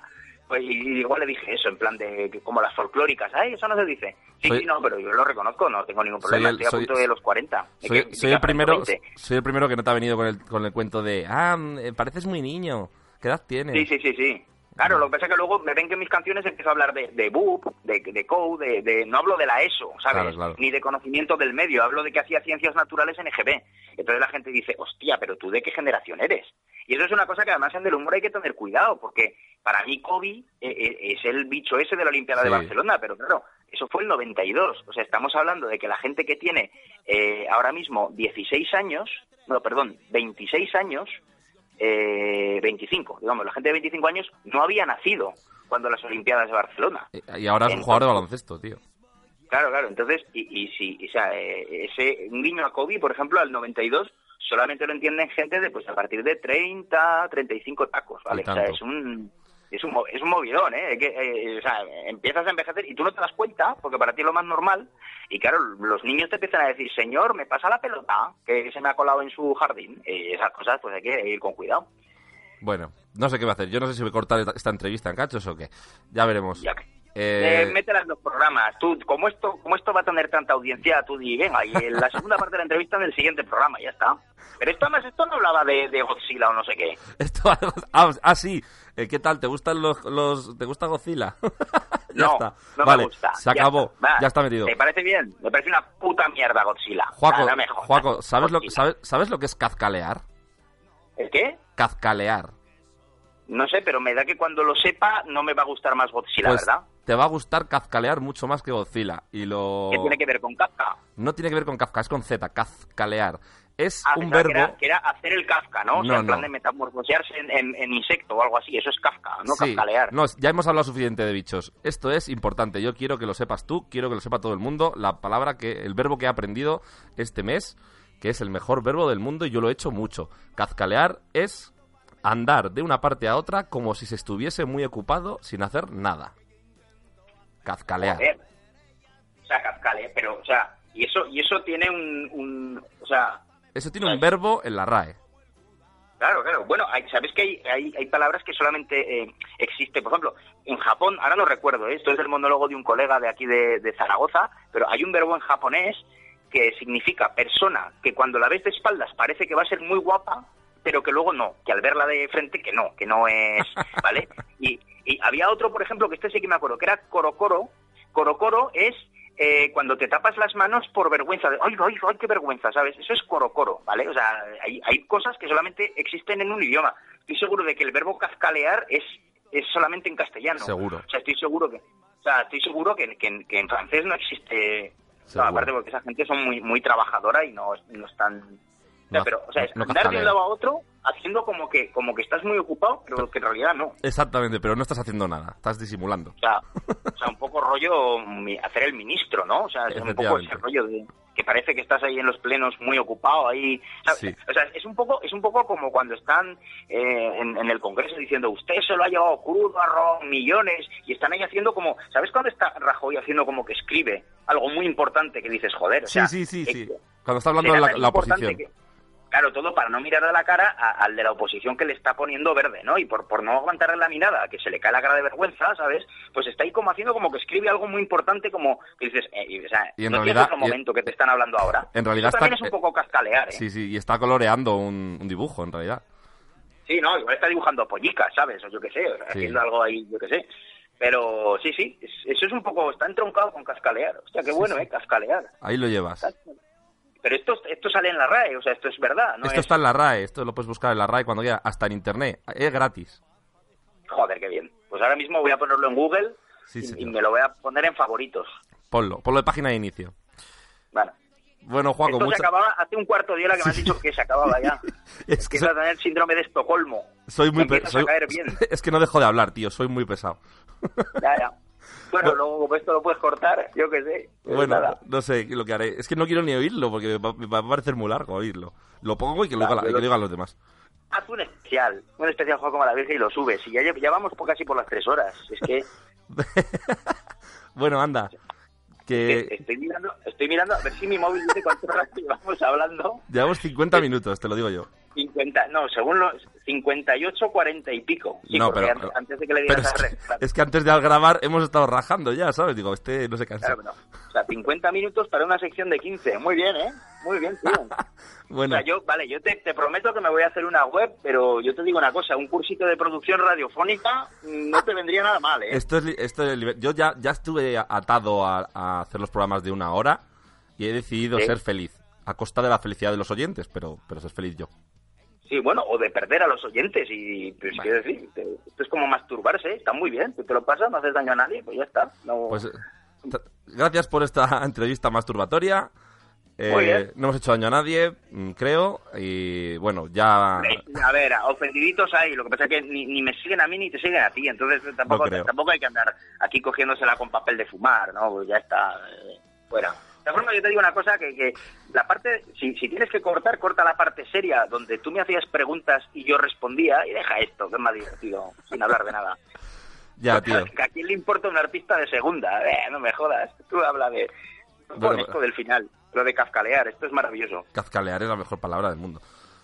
Bueno, tú, ¿Quién? que hagas otras cosas, que ponte a componer. O haz, No, pa- haz- cuelga- hazte una web. tú. No, cuelga tú, venga, cuelga tú, dime. No, venga, cuelga tú. Venga, Bueno, mira. Hala. Ahora en serio, esto es menuda mierda de entrevista, ¿eh? O sea, no, pero por, por mí, ¿eh? Tú has estado maravilloso, pero yo digo...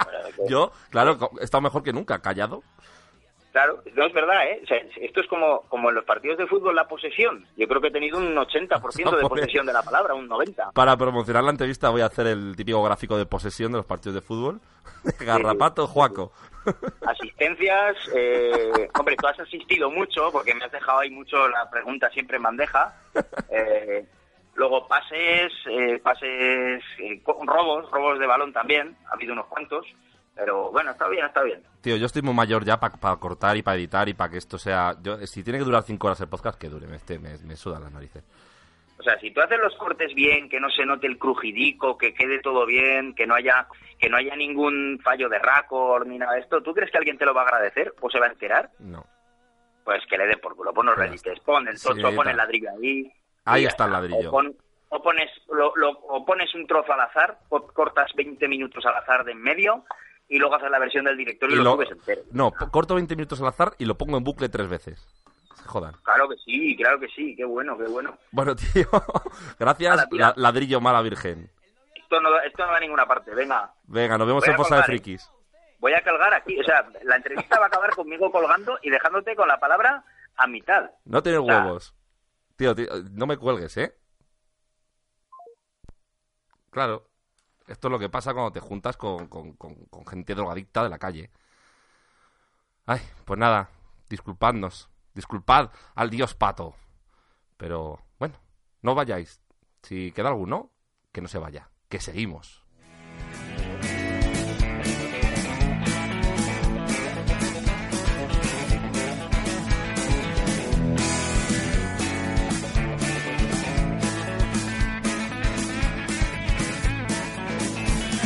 Carlo Pedersoli destacó en su juventud como un portentoso y plusmarquista nadador. Quiso dedicarse al cine y pensó que Bud Spencer sonaría más actor. Por todo el oeste repartió capones junto a un forastero al que llamaban Trinidad y luego convertido en Rizzo Zapatones impuso la justicia en la ciudad. Algo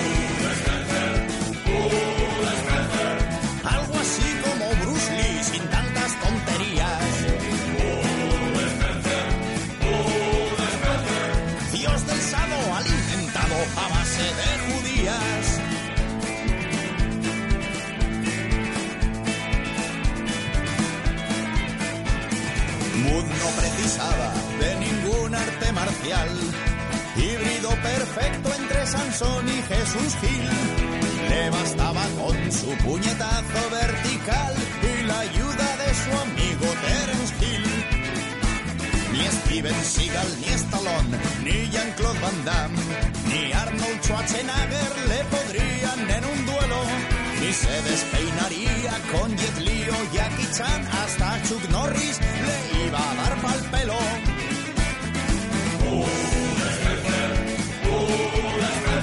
Un jambo más letal que Rambo y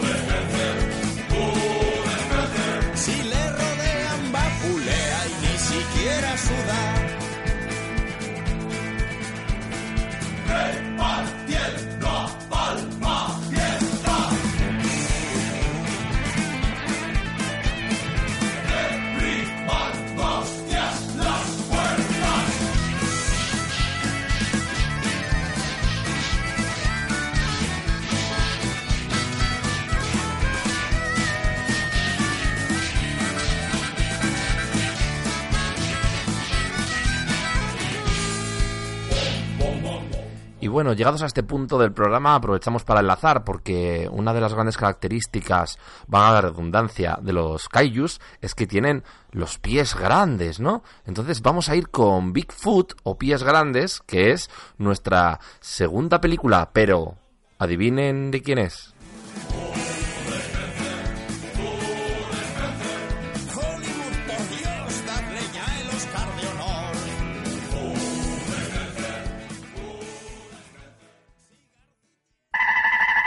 Segunda película. Bueno, pues ahora vamos a contactar con, con- con el, el mayor eh, experto en Bud Spencer del, del apocalipsis. Que, que a ver si, si lo encontramos aquí, porque tenemos que, que- que conectar la radio del, del submarino. A ver, porque suele estar por ahí, por, por esta zona del océano. A ver, a ver. Hola, Davud. Sí, aquí estoy. Hombre, ¿qué tal, Davud? Davud Spencer, ¿qué tal estás, tío? Pues muy bien, aquí preparando la, lo del en Hong Kong, aquí en pies grandes. Estás, vamos, estás perfectamente situado eh, cerca de cerca de Hong Kong eh, y nos vas a hablar del pies grandes, de, de- de- de- del kaiju más, más terrible que pueda existir, ¿verdad? Eh, ¿Cuál es? ¿Cuál es? ¿Cuál es? ¿Quién es? Eh, pies grandes, es el comisario Richo. Sí, señor. ¿Y ese quién es? Cuéntanos un poquito, a ver. Vale, es en Nápoles, eh, de la sección del comisario Richo, de la sección de, narco, de narcóticos, mantiene una lucha implacable contra la mafia y su tráfico de drogas. Ajá. Cuando el capo principal, el anticuario Don Pastrón, aparece asesinado, Richo sospecha que hay un topo en la policía y haciéndose pasar por el nuevo jefe del crimen se marcha a Bangkok para contactar con los proveedores de estupefacientes. Ahí ve también una exhibición en combates de sumo y entonces habla con un con un luchador de sumo, pero también lucha con él y bueno, entonces él lo que intenta averiguar es eh, el resolver el crimen, lo que pasó justamente con el tráfico de drogas en Bangkok. Muy bien. ¿Y quién es? ¿Quién, enca- quién encarna a, a- a pies grandes, a zapatones, al Bigfoot? Eh, Buzz Spencer. Buzz Spencer, ahí está. O sea, esto es una película que es un, un paradigma clásico de, de Kaijus, porque es Buzz Spencer, que es un monstruo de, de, de, de- artista, de actor, de, pegatortas, pegapuñetazos, que va a, a- a- a Oriente, ¿no? Va a Asia. ¿Por qué? Pues Sí. por- por- por- ¿Tú crees que se encontró con, con Godzilla? Sí, se encontró con Godzilla, pero en el ring hay en un luchador de sumo. Sí. Han estado combatiendo, pero también hablando sobre el tema de los proveedores de estupefacientes. O sea, sale, sale Buzz Spencer eh, luchando con, con Godzilla ah, en un ring de sumo y hablando de estupefacientes. Es, es tremendo. Sí. ¿Y, y cómo, qué, qué- qué- qué es lo que más te gustó de la película? Bueno, el argumento, el, el- cuando Buzz Spencer tiene que tratar de luchar contra la mafia Ajá. y el tráfico de drogas que también hubo en Nápoles, y entonces eh, hay algunos policías que intentan detenerle. Pero lo que pasa que luego le dicen, comisario, tengo que detenerle. Y él dice, ah, no, no, no, no. pon- ah, sí, sí, gracias. Eso es lo que buscaban las esposas. Enormes diálogos. Sigue. Enorme diálogo, sí. Entonces tiene a los dos que estaban bajo sospecha en la policía para contactar con ellos. O sea que la policía, eh, cuando normalmente lo que tienen que hacer es eh, ir contra Godzilla, en este caso mm, van contra van contra Buzz Spencer porque están aliados con- porque son mafia, por, por- porque lo confunden con King Kong, el, el dragón o algo así. Sí. El comisario Richo sospecha que hay un topo en la policía y haciéndose pasar por el nuevo jefe, tuvo que marcharse a Bangkok para localizar al topo de que está metido en la policía para intentar averiguarlo y detenerle antes de que ocurra una desgracia. Ajá. ¿Y qué tal está a nivel de a nivel de puñetazos? Está bien, no como otras películas, pero está está bien. Digamos que ti- tiene tiene menos puñetazos porque no los necesita dar o cómo va. Bueno, es su arma más preciada. Ajá. Es su arma más preciada, fíjate. ¿Esta película de, qué- de qué año es? Es del año 1975. Sí, señor. O sea, estamos hablando de un clásico del cine. un clásico del cine. Acción, comedia y color. Acción, comedia y color. Háblanos un poquito de, de- de- de datos del reparto o técnicos, algo que conozcas. Sí, aquí salen actores como, aparte Buzz Spencer, Al Letieri, Enzo Canavale, Renato Scarpa, Francesco de Rosa, Nan- Nancy Sid y Robert Weber. Es una película italiana, un clásico italiano de las de los de las grandes películas de Terence Hill y Buzz Spencer. ¿Y estas y esta, estos actores se- son, son actores que suelen salir con, con Bud Spencer en otras películas? En otras películas como el Super Poli, eh, Zapatones, Puños Fuera, Enzo Canavale, por ejemplo, Renato Scarpa suelen salir con, con Bud Spencer. Sí, también. Enzo Canavale sale en más películas con él. Eh, y él es el oficial, que el ayudante del comisario Richo, de Buzz Spencer. Ajá. Qué bien. ¿Y, y, y cuál es lo peor de la película? Lo peor es, bueno, es eh, lo- la voz que tiene Buzz Spencer, que no es o- o- la voz de doblaje que le han puesto, no tiene nada que ver con las otras películas. Con Pero- las voces, sus voces, voces originales es más productivo. Es más productivo normalmente que en esta. En esta no produce nada. Hay, hay Tiene una voz que no produce nada. No produce emociones. emociones. Pues puede producirlos, puede, puede pronunciarlos, sí, quiero decir. Puede pronunciarlo. porque Emociones. Tiene voz para pronunciar, pero no, no, no emocionalmente. ¿Y, Claro. ¿Y lo mejor? Lo mejor es su plan de humor también, que, que intenta salir de, un, de una situación delicada.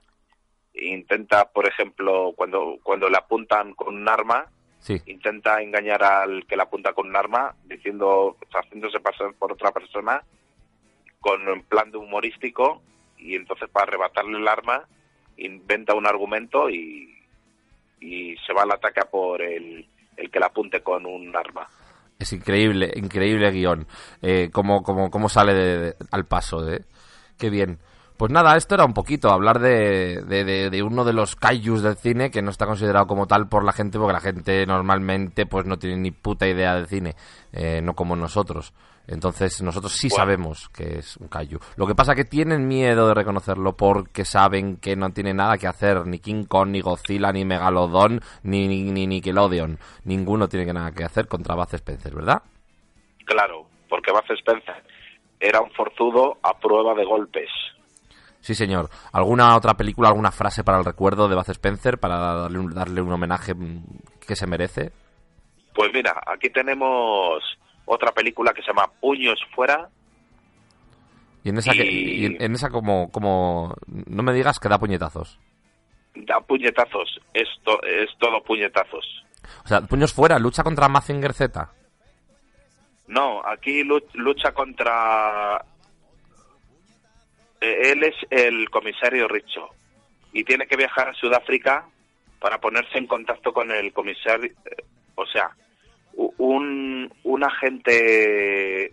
Un agente de un agente Zulu tiene que viajar a Nápoles para para buscar al comisario Richo a propósito de un tráfico de diamantes de droga. Lo que pasa es que es asesinado. Diamantes El de droga.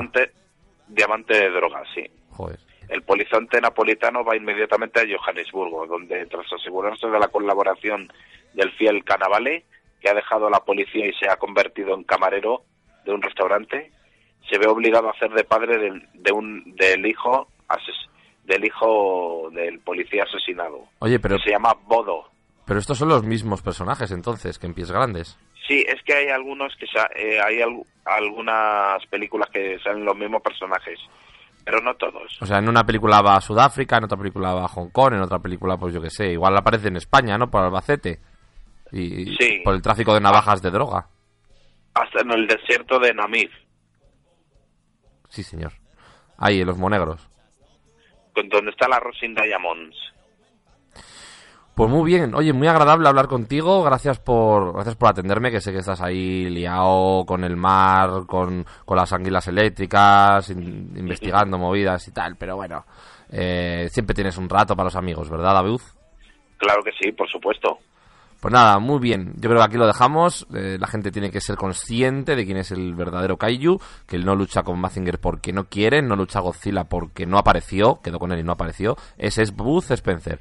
Gracias, Dabuz, Dabuz Spencer. Hasta la próxima. Volveremos Hasta a la vernos. próxima. Nos veremos. Nos veremos. Hasta luego. Hasta luego. Y bueno, continuamos en cosas de monstruos. eh, pero os veo agotados, así que vamos con otro consejito y continuamos después.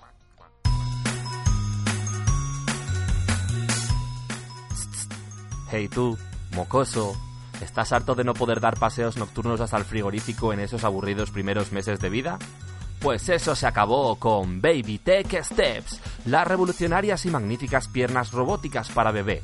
Con Baby Tech Steps podrás merodear por la casa sin necesidad de depender de tus padres y hermanos. Son impermeables y funcionan sin electricidad. Podrás recargarlas con la potencia de tus llantos cuando te salgan los dientes, tengas hambre o te hayas hecho cacota. Van enganchadas en tus enclenques piernecitas reales sin necesidad de amputártelas y no te estorbarán para tocarte la colita. Tírale un penalti al gilipollas de tu hermano y dale un patadón en la espinilla si lo para, gracias a Baby Tech Steps.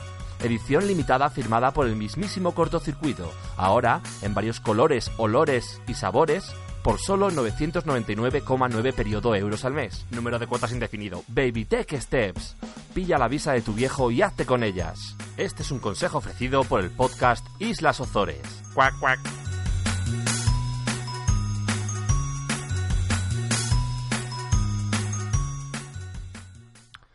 Pues sí, sospecháis bien. Las Baby Tech Steps estas se las pidió Kaiju cuando apenas podía caminar. Y ahí empezó su dominio. Ahí empezó la maldad. Eh, continuamos y ya otra vez enlazando con Kaiju, con nuestra criatura terrorífica. Y eh, mirando un poquito más allá del cine. Kaijus fuera del cine. Segunda parte. Y bueno, como hemos dicho, eh, más allá del cine, eh, ya hemos hablado de ciencia relacionada con kaijus en general, ahora vamos a hablar de kaiju, kaiju fuera del cine. Eh, pues hay un montón de objetos, hay un montón de juegos para niños, de puzzles, de cosas así. Imaginaros vuestros hijos jugando con, con esta figura tan malévola, ¿no? Bueno, pues, pues sucede, sucede, se venden. Y también hay mercado en, en videojuegos, juegos de mesa, juegos de rol, juegos eróticos, bueno, eh, un montón de cosas. Eh, pero nosotros nos vamos a centrar en el rol, porque para eso tenemos una sección de rol. Adelante, adelante.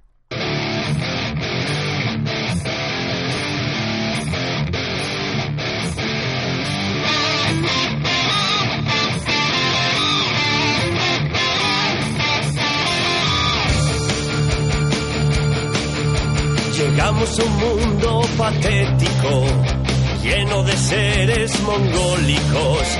La voz del confesionario nos da tabaco a diario.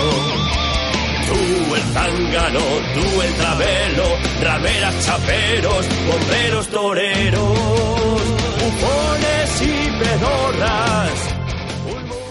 Bueno, pues ya estamos aquí en el salón de juego del submarino del, del Coactubre Flojo, en el que pues esas grandes travesías por el Atlántico en busca o huyendo de, los monstruos, pues nos entretenemos jugando al rol con Soriano, nuestro soldado de élite e gigoló a tiempo partido. Hola, ¿qué tal Soriano?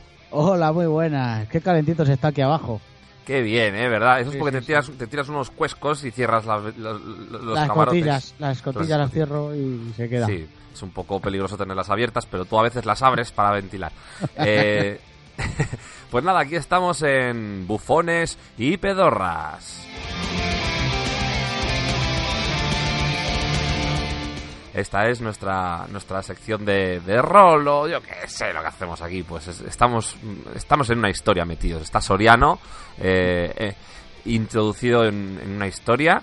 Eh, recordamos un poquito. eh, está pasó por una especie de portal interdimensional al tirarse a una piscina mientras Georgie Dan le guiñaba un ojo y apareció en un sitio eh, donde había un coche, intentó arrancarlo, nada, se dio cuenta que era un coche que era de mentira, que era como de juguete pero gigante, total, que de repente apareció un pie gigante al lado y eh, Soriano se intentó esconder eh, debajo del coche y se quedó atrapado con enganchado el calzoncillo largo del oeste en un plástico saliente del coche. Esto es la mala, la- la- los juguetes que compran los chinos, que son Sí. malos y eh, mm, aprovechaste, te, te escondiste con el disfraz de pato y luego pues mm, te la jugaste, fuiste ahí audaz del todo y le, inte- le intentaste cortar una uña del pie al pie con tu corta uñas oxidado. Todo esto es los objetos que, que, que Sí. conseguiste al principio gracias al azar. No lo intenté, se la corté.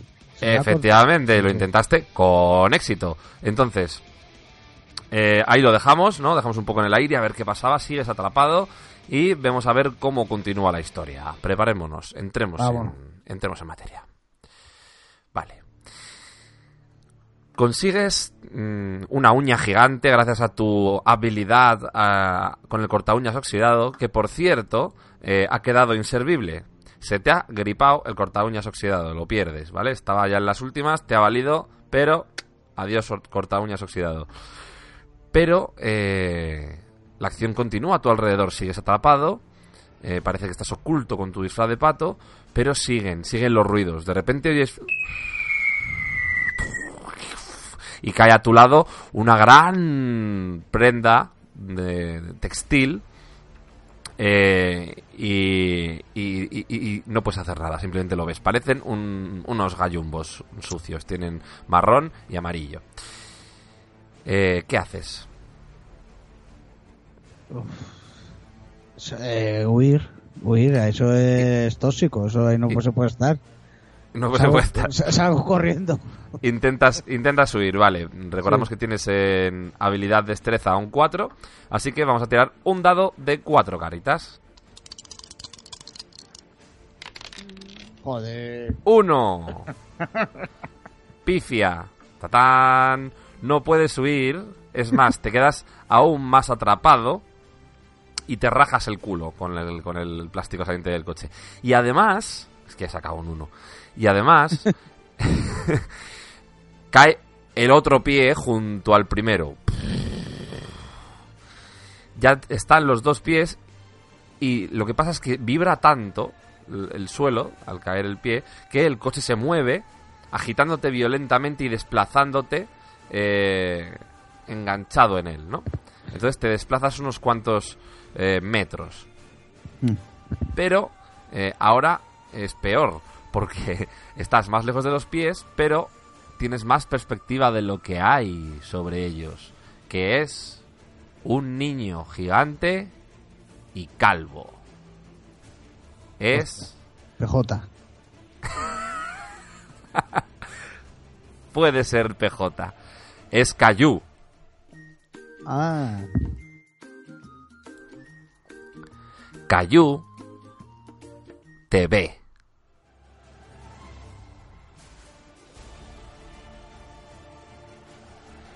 Pero, pero pasa de ti, ¿vale? Mm. Lo que pasa es que oyes un ruido, como un galope, y viene un gran gato del tamaño de, de, de- de ocho rinocerontes apilados hacia ti. ¿Qué haces? La madre que le parió al gato. Pues le digo, sape. Así se va. Le dices sape. Sape, vale, tío. pues, sape, pues- gato. Vale, pues vamos a, tirar un- una, una tirada de, de, de carisma sex appeal, ¿vale? Ah. Un dado de 7. Ah, muy bien. Ahí tienes más carisma, tienes más, es más difícil errar. A ver. Un 3. Bueno, por debajo de la media, pero vale. El gato te, te se acerca a ti, te huele, acerca sus, sus felinos ojos rabiosos a ti, a tu, a tu- a tu culito rasgado, y te va a dar un lametón con su lengua áspera con- Sí. Ah. y te lame el ojete. ¡Ah! Soriano. Ay. Eh, ¿Qué haces? Hombre, si me lo lame bien me empalmo. no, no. que- Te estás Eh. empalmando, efectivamente. Sí, sí, sí. De repente, de repente tu pimentón, tu vara de pimentón, consigue hacer palanca con el con los calzoncillos largos del oeste que están rasgados y te liberan del coche. Pero estás eh, en mala postura. Estás con el ojete recién lijado. eh, estás puesto un poco de, de aquella postura. Entonces tardas en levantarte. ¿Qué haces? ¿Qué intentas? Pues, pues cuando me ponga de pie, ¿Sí? ¿no? ¿Me he puesto Sí. de pie? Subirme encima del gato. Intenta subirte encima del gato, vale. Vamos a hacer una tirada eh, combinada de eh, velocidad y habilidad, ¿vale? Que son 4 Vale. y 4. 4 y 4, 8. Pues tira un dado de 8. Uno de ocho. Vamos allá. Bueno, mala suerte tengo hoy. Cuatro. 4. Bueno, ni fu ni fa, ¿no? Te levantas, el gato está como un poco pendiente de ti, eh, curioso, ¿no? Está curioseando, diciendo, ¡ay, qué es ese Sí. pitirrojo que hará! Eh, y cuando te vas a intentar subir a sus lomos, de repente empiezan a caer prendas del cielo. Vamos, el niño calvo las está, las está lanzando, El puto Cayu este de los huevos.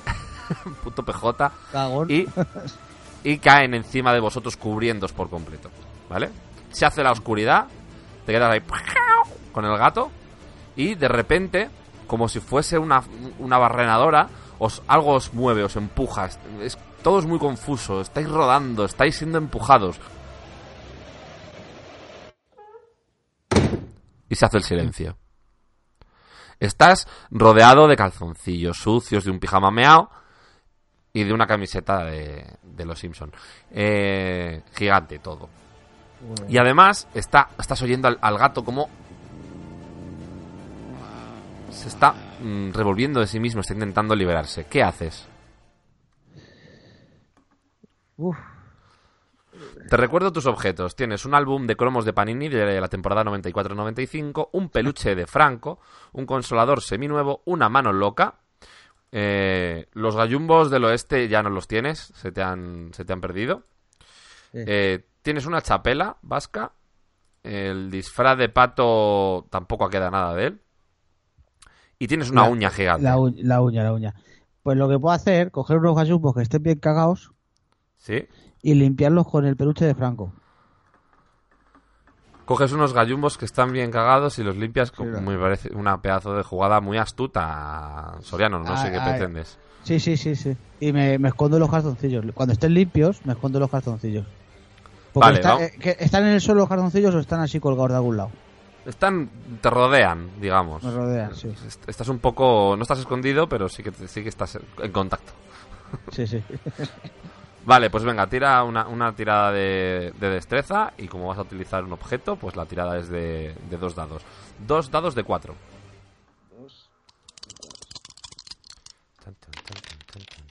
Un 6, bueno, bueno. Un 6, ¿eh? Un 4 y un 2. Muy bien. Vale, pues consigues eh, limpiar los calzoncillos un poco con Franco. ¿Vale? Eh, ¿Franco lo, lo quieres conservar o, o lo No, abandonas? Lo abandono ya ahí. A ver, ¿para qué yo soy lleno de mierda? Lo abandonas. Dejas Sí. tirado el, el peluche de Franco cagao y, Sí.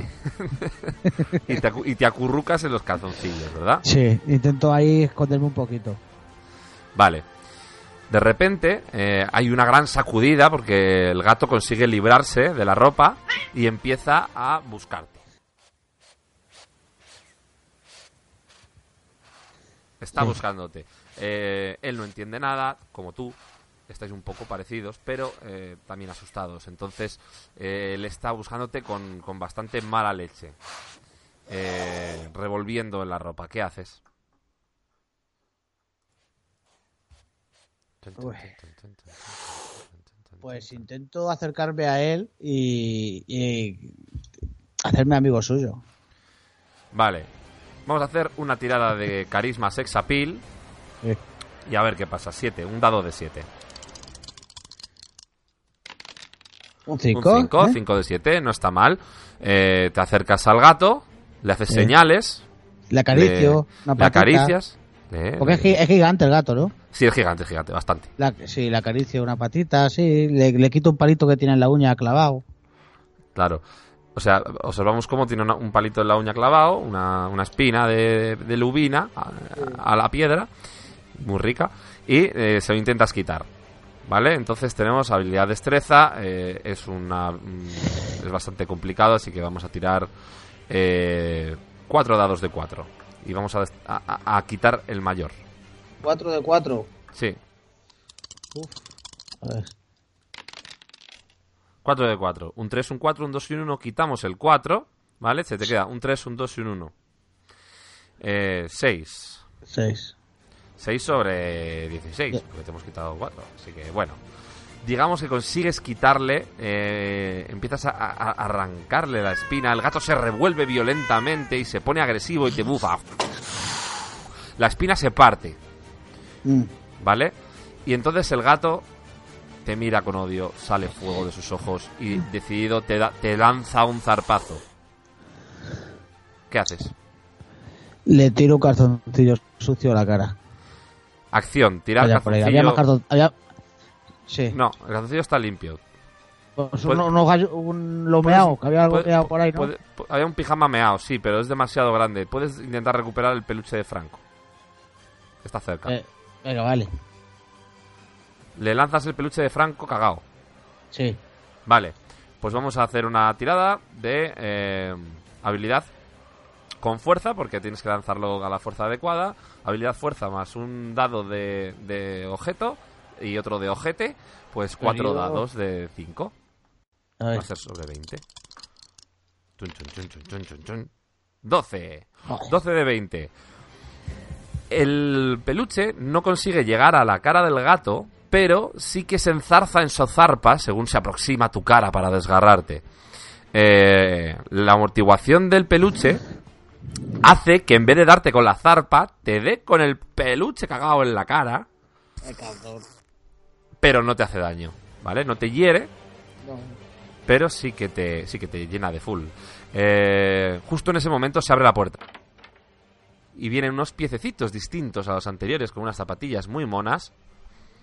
eh, y cogen al gato y se lo llevan.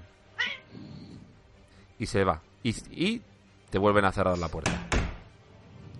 De repente, de la oscuridad, ves una sonrisa en medio de la oscuridad y unos ojos blancos como la nieve. ¿Qué haces? Esconderme otra vez. Me meto otra vez, escondo. En los cartoncillos limpios. Te intentas esconder otra vez, volver a los Yo- calzoncillos limpios. yo- yo soy muy cagón. Lo que pasa es que, claro, estoy lleno de mierda yo, claro. Pero bueno, Claro. ¿qué voy a hacer? ¿Qué vas a hacer?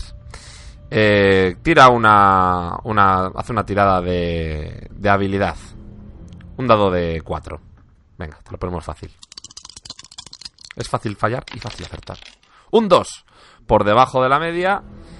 Te, te resguardas en los calzoncillos, que estaban más o menos limpios, pero vuelven a estar sucios por tu culpa. Mm. Pero eh, oyes una gran risa. Y se acercan a ti, te han olido. Te han olido, Soriano, te ha olido. Y de repente te quitan los calzoncillos. Se aproxima la leve luz que entraba por una ranura de la puerta. Y ves al negro del WhatsApp. No jodas.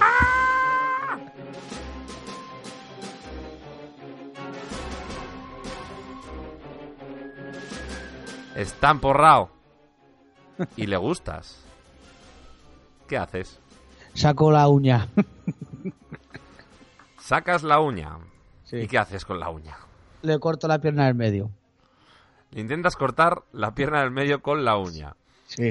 Vale, pues eh, esto es una eh, acción épica, ¿vale? Eh, que digamos que tienes 4 de habilidad y tienes que tirar eh, 10 dados de 10. No jodas, ¿tantos? Sí. 10 de 10. 10 de 10. Y tienes que sacar un 75%. 51. 51, 9, 9, 6, 7, 5. Sí, 51. Es como sumas, ¿eh? ¿Cómo se Sí. nota que, que- que- que tienes estudios superiores? Sí. Vale, fallas, la uña se desintegra y se cristaliza. Entonces, el, el negro del WhatsApp se ríe, te agarra de la pechera, te da la vuelta, te abre como a un pavo en la noche de acción de gracias y se dispone a profanar tu juju. ¿Qué haces? Te Ah, recuerdo tú- que ah. tienes, te recuerdo que tienes un consolador seminuevo, un álbum de cromos, una mano loca y una chapela. Sí, no, el consolador. Sí, ¿no? Sí. Coges el consolador. Me doy ¿Y la vuelta y se la meto por el culo. Se lo meto al Vale. Atacas al negro del WhatsApp con un consolador. Sí. Semi, seminuevo, que por- ya por lo menos está, está lubricado. Sí. Eh, vale, pues venga, esta acción eh, tira tira 6 dados de 4. Seremos.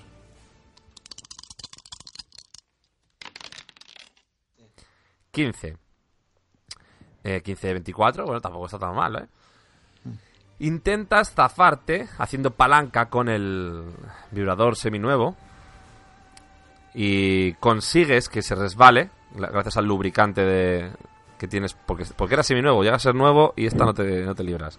Gracias al lubricante te resbalas de las manos que te estaban agarrando los muslos y consigues enfrentarte a él con tu eh, consolador, con tu gran dildo seminuevo. Entonces, no consigues atinarle en el culo, pero eh, empieza una lucha de sables. Pero yo tengo dos sables, ¿no? Tú tienes dos sables, sí. Pero uno, uno eh, eh, venga, vamos a tirar los, los tres dados de 6 para ver el segundo sable qué rendimiento tiene. 3 de 6. Sí, el sable de carne. Vale. 3 de 6. Bueno, bueno, bueno, bueno, bueno. 11, 11, 11. No está mal, tu sable de carne. O sea, vas como Darth Maul, ¿vale? Vas con doble sable. sí. Eh, vale, ahora vamos a tirar el de pues, la lucha. Tienes dos, dos sables, Sí. dos, do- dos dados de 8. A ver. Bueno, bueno. Vale, dos dados de 8 y sacas un 11. Pero él tiene. Su sable es bastante importante, ¿vale? Entonces él tiene un dado de 20 Sí. en la lucha. Tira su dado. Uno de 20. Sí, por él. 11 contra.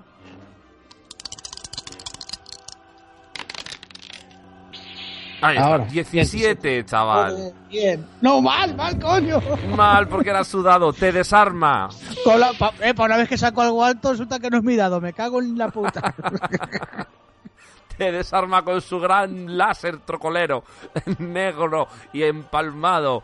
Y, te va a dar el estoque. ¿eh? Se te ha quedado el, sable de carne como, como, un coco- como, como un cacahuete y el otro sable ha salido volando. Ya te tiene, te tiene, te tiene apuntado con su sable en la garganta. Vas a comer mazapán, Soriano. Pero de repente se abre la puerta. La luz os ciega por un momento. Es Cayu, el gran gigante Cayu. Pero está inerte, ha abierto la puerta y se ha quedado quieto. Se oye un ruido metálico. Y de repente veis como un alguien volando. Y baja una silueta volando desde la arriba de Cayu. Una silueta humana, más o menos de tu tamaño. Un poco más alta porque es un adulto. Y baja la princesa Leia.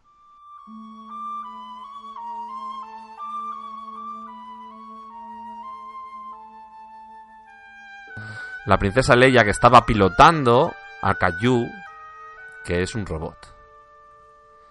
Baja, te mira a los ojos y te dice, Por el artículo 25 de lo que me sale del coño, están ustedes infringiendo el copyright de Star Wars, George Lucas, Disney, Pato Lucas y Mickey Mouse. Por favor, dejen de hacer el tonto. ¿qué haces? Yo, salir corriendo. Así me libro del negro. ¿No? ¿O el Salir negro se- corriendo. ¿El negro Ah. viene conmigo o no? Claro que sigue. ¿Sí? Sí, sí. Ven aquí, Soriano. Pues le achucho a la Leia. Digo, Leia, mira ese. que ¿Cómo está? Mejor que Han Solo. Vale.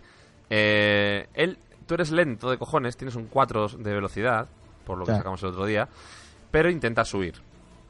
Eh, tira un dado de 4. Uno de cuatro. Vamos allá. Oh, espera, que me he equivocado, que he tirado dos.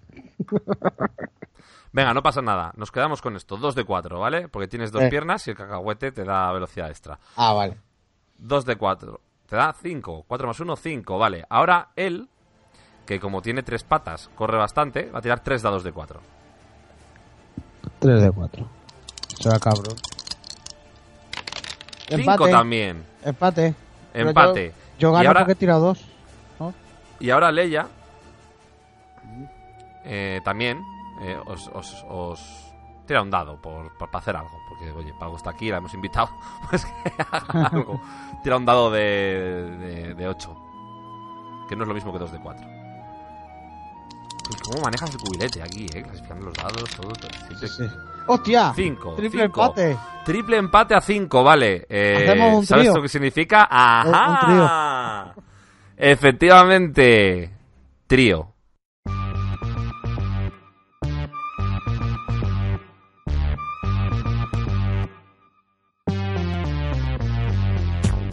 Empezáis un trío muy marrano. El negro de WhatsApp, la princesa Leia. La princesa Leia, la, la, la, la- actual, iba a decir, sí, la, la- mayor. No, no, no, no. Es la, es la jovencita, la del retorno del Jedi. Vale, vamos a tirar un dado. Sí. Eh, no un dado, sino vamos a tirar. Venga, o- puede tener hasta. ¿Qué edad tenía en el retorno del Jedi? No, en el retorno del Jedi no, en las últimas. Las últimas 60 y tantos tenía. 70, ¿no? Venga, Sí. 70 tenía. Eh, 10 dados de 7, ¿vale? Para ver qué, qué edad, en qué punto temporal de la vida de Leia estamos. Ya de siete. 57 años. Pedazo de tirada te ha salido y es para la edad de Leia. Tío, con lo buena que estaba de joven, pues te la vas a chuscar de, ma- de mature. Eh, empieza el trío, empieza la diversión. Eh, solo hay una cosa más que decidir antes de irnos para dejar esto aquí en todo lo alto para hasta el siguiente mes. Y es a quién le toca el primer rabo de WhatsApp. ¿A Leia o a ti?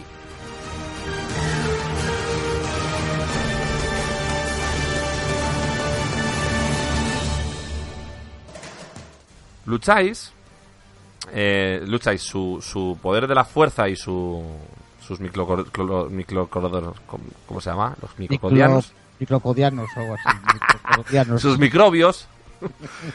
sus microcodianos contra tu pimentón. Tú tienes exapil, entonces eso juega un poco en tu contra. Así que vamos a decir que tienes, venga, 7 de sexapil, pues 7 dados de 6 y ella como tiene fuerza, tiene la fuerza tiene 10, ¿vale? 10 contra 7. 7 dados de 6, 10 dados de 6. Y quien gane decide si se lleva el rabo de del negro de WhatsApp o no. Vale, empiezas tú, 20, 5, 6, sí, 20. 20. Ahora ella tira 10 dados de 6 y veremos si saca más o saca menos. Vamos a ver. 38. Vale, Leia, lógicamente, con su, con, su fuerza, que tiene heredada de su padre y de, de- todo lo que ha hecho en, su, en sus películas, pues tiene el poder de decisión, ¿vale? Y va a decidir la configuración del trío. No solo el, el rabo de... ¿quién, quién- quién va a comer mazapán eh, de chocolate negro? Sino la configuración de ese trío. Entonces, ¿quién es Leia? Leia son nuestros oyentes. Los oyentes van a decidir... Que no me en los- jodas. En los comentarios... y a- pondremos alguna encuesta en Twitter y alguna cosita más. Van a decidir cómo se va a configurar este trío, qué va a ocurrir. Os lo estáis montando en el armario de Cayu, recuerda. y, va, y va a decidirlo la audiencia, ¿vale? Tenemos un mes, podéis ponerlo en los comentarios de Vivox, lo podéis poner en Facebook, en Twitter, pondremos alguna encuesta, en Telegram también lo preguntaremos, vamos a preguntar por todos los lados. Necesitamos colaboración de la audiencia, ¿qué va a pasar con esta princesa Leia? Con este Soriano Pimentón, fucker ojete sombrío, y con este negro de WhatsApp en el armario de Cayu, nuestro Cayu de Islas Azores, Cosas de Monstruos, Interpodcast 2018. Gracias, Soriano. ¿Algo Nada. que decir? Salvadme, cabrones, salvadme. ¿Tienes, Salvad mi culo. ¿Tienes un medio minuto para intentar convencer a la audiencia con tus encantos? Salvad mi culo, así seguirá virgen para vosotros. Ahí está. Pero si, si no salvan tu culo, tu culo, que sabemos por tu podcast, El Parque de Vender, que lo Sí. estás subastando, bien caro, Está bajará 10 de valor. millones, 10 o se millones de euros. 10 Claro, millones de euros. ¿Se va a revalorizar o se va, o va a bajar el, el valor si, si te, Claro. si, te, si te empala el negro? Si el negro me destroza el culo, eso no va a valer ya ni 10 euros. Atención, estamos hablando ya de, de unas implicaciones económicas a nivel mundial. Señores, señoras, perros, perros, gatas, perris y porros. Atención. Es que no va a haber culo, es que no va a haber culo. Estamos, está, está en juego la integridad del culo del ojete sombrío. Por favor, votad. Salvar a Soriano. Pray for Soriano. Muchas gracias, Soriano. Hasta aquí, A- bufones a y pedorras. Encantado de tenerte aquí. Seguimos el mes que viene. Vale. Venga, muchas gracias, tío. Hasta luego. Hasta luego.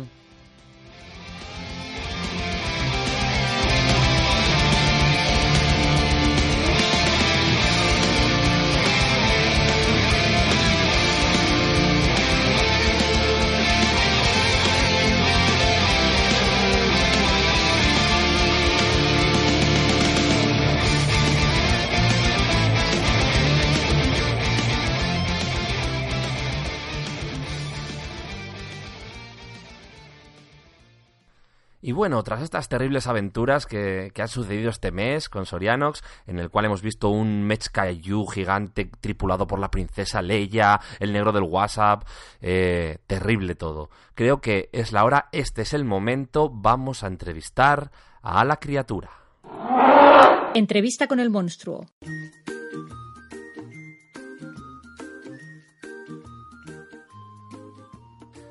Bueno, pues aquí tenemos eh, la entrevista con el monstruo, eh, con Cayu, en exclusiva, en Islas Azores, digo, en Cosas de Monstruos, que me lío. Hola, Cayu. Hola, ¿qué pacha? A ver, Cayu, cuéntanos, cuéntanos, ¿por qué? ¿Por qué eres tan malo? La culpa... A ver. Yo no me había metido con nadie, pero llegó un, un bicho pelirrojo que, que, que echaba pimentón por, por el culo Y, y me jodió, estaba en el parque tranquilamente intentando asustar ahí a unos niños que había y, y pisar ahí, pues, lo típico, ¿no? Pisar unas viejas, unos perros, eh, romper un par de kioscos. Y llegó el, el, el- el otro este y me, me, me jodió y, y ya me volví malo, malísimo. Y ahora odio a todo y a todos. O sea, el origen de tu maldad es, es Soriano. Eh, exacto, eso, no me acordaba el nombre de- del, del bicho pelirrojo, sí, Soriano, sí. Sí, además luego fue a tu habitación y te perturbó tu sueño silbando y no sé qué, y, y claro, has ido ahí a por él. Eh, y, y por qué eres tan... Y por, qué- y, por qué, ¿Y por qué eres tan calvo? ¿Eh? ¿Calvo cabrón? Eh, la ¿Cabeza de huevo? Eh, sí, a, a ver, lo de la cabeza de huevo mm, es Cabeza por de un, huevo.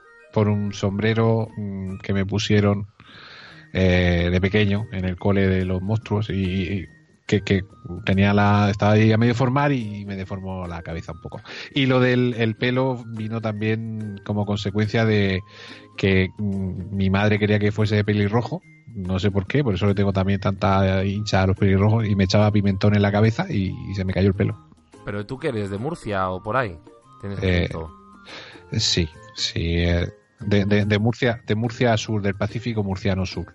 ¿Y qué vienes? A, a- aquí a quitarnos el trabajo a los españoles? Las mujeres. Claro.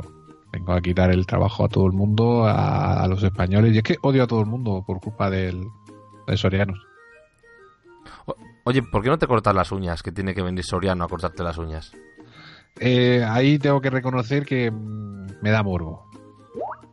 Me da morbo. ¿Te has tirado un PDT? Eh, Lo he si estuviese más cerca, sí, me lo tiraría en tus morros, cabrón. Eh, veo hostilidad, o sea, ¿qué pasa? ¿Qué pasa? Que, que soy malo, soy malo y me estás tocando los huevos y te voy a aplastar y te voy a sacar las entrañas. Cabronazo. Y calvo, ¿eh? Pero... mm, ¿Me vas a hacer llorar? Pero, a ver, si estás enfermo, vale, pero si no estás enfermo, eres un, un calvo con cuatro años, ya te Tú vale. tienes el pelito rizado y te, y te ríes aquí de, de los calvos, ¿no? Pues, pues no está bien eso, cabrón. Oye, Dime. Dime. ¿me das un beso? Mm, ¿Con lengua? Eh, es que hay un problema, hay un problema, hay un problema legal. Eh, ¿Por qué? Pues porque tienes cuatro años. Tengo cuatro años y cuatro hostias para darte, cabrón. Joder, macho, el calvo este de los cojones. Bueno, pues nada, ala, que te den por culo. Igualmente. No me llames más, ¿eh? No, no, tranquilo. Vete ahí a, a- a- con tu gato de mierda y a comprar árboles de Navidad a Alemania, cabrón. Que te den. Vale.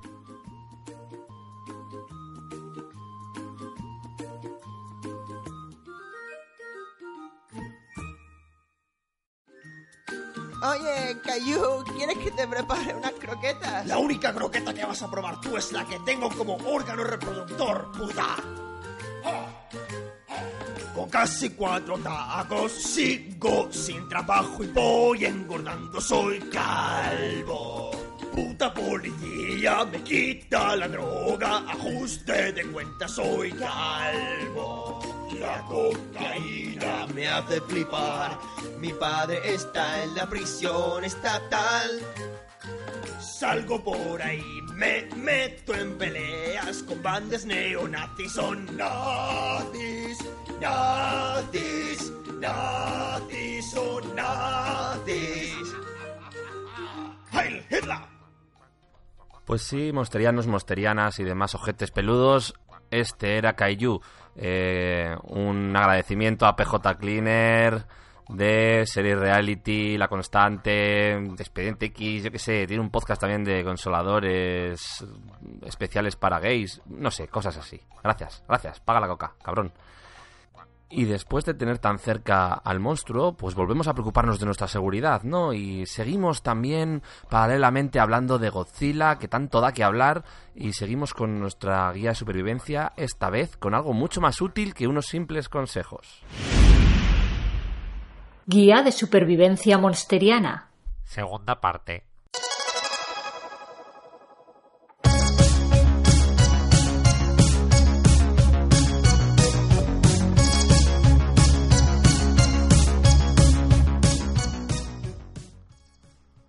Pues aquí estamos visitando el estudio arquitectónico del Cuactubre Flojo, donde tenemos preparados, listos, esperándonos a los bricojonetes. Microcemento y otras costumbres. Los bricojonetes son nuestros arquitectos de estructuras cojoneteras y vamos a ver qué están tramando. Hola, buenas, bricojonetes, ¿qué tal? Eh, ¿qué pasa? Bueno, ¿qué, ¿Qué tal? pasa, pobretón? Vamos a ver, eh, vamos a llevarnos bien. ¿En qué estamos trabajando? A ver, contadnos un poco qué, qué está- qué estáis haciendo. Bueno, lo primero que voy a hacer es mandar un mensaje a tus oyentes de mierda, son unos pobres envidiosos porque nos están petando el Twitter diciendo que somos unos bordes. Y no, perdona, para que tenemos un nivel, aparte de para las estructuras, también para poder expresarnos libremente en este programa que encima hacemos de forma altruista. Así que menos lobos y, y si queréis llegar a nuestro nivel, pues, pues haber estudiado. Vale, Cada minuto, que paso, cada minuto que paso aquí pierdo pasta, o sea que encima no... ¿eh? Vale, no, so- Jodáis. no sois bordes, solo que tenéis demasiado nivel para, para ellos. Vale. Eso es.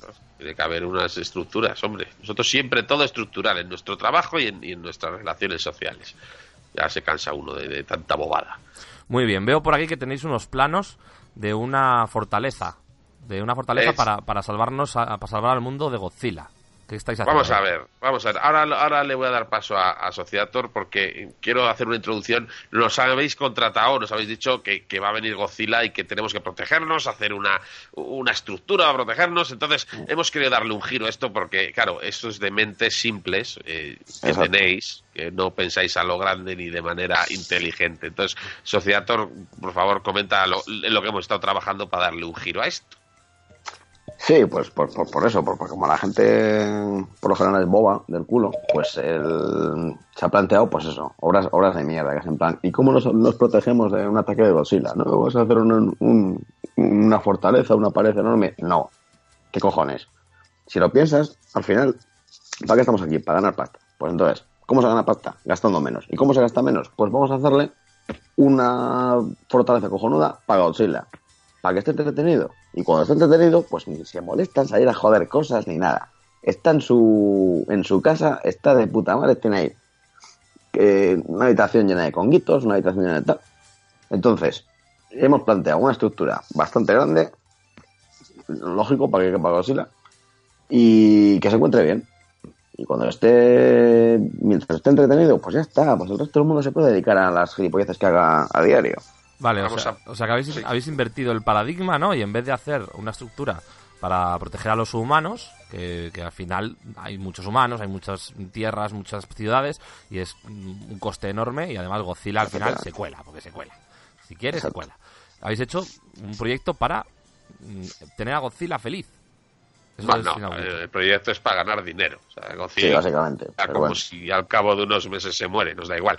Vamos No, a montar unos alrededor de la estructura unos unos trenes en, duran- por unos eh, raíles que eh, con tonalidades de espejo para que Godzilla no vea donde se van a hacer visitas pagadas, por supuesto, para que la gente pueda ver al, al monstruo como, como caga, como se limpia los dientes, un montón de cosas. Y entonces, mientras la gente está preocupada por el final de la humanidad y la destrucción, nosotros pues hemos visto ahí un nicho de, de mercado.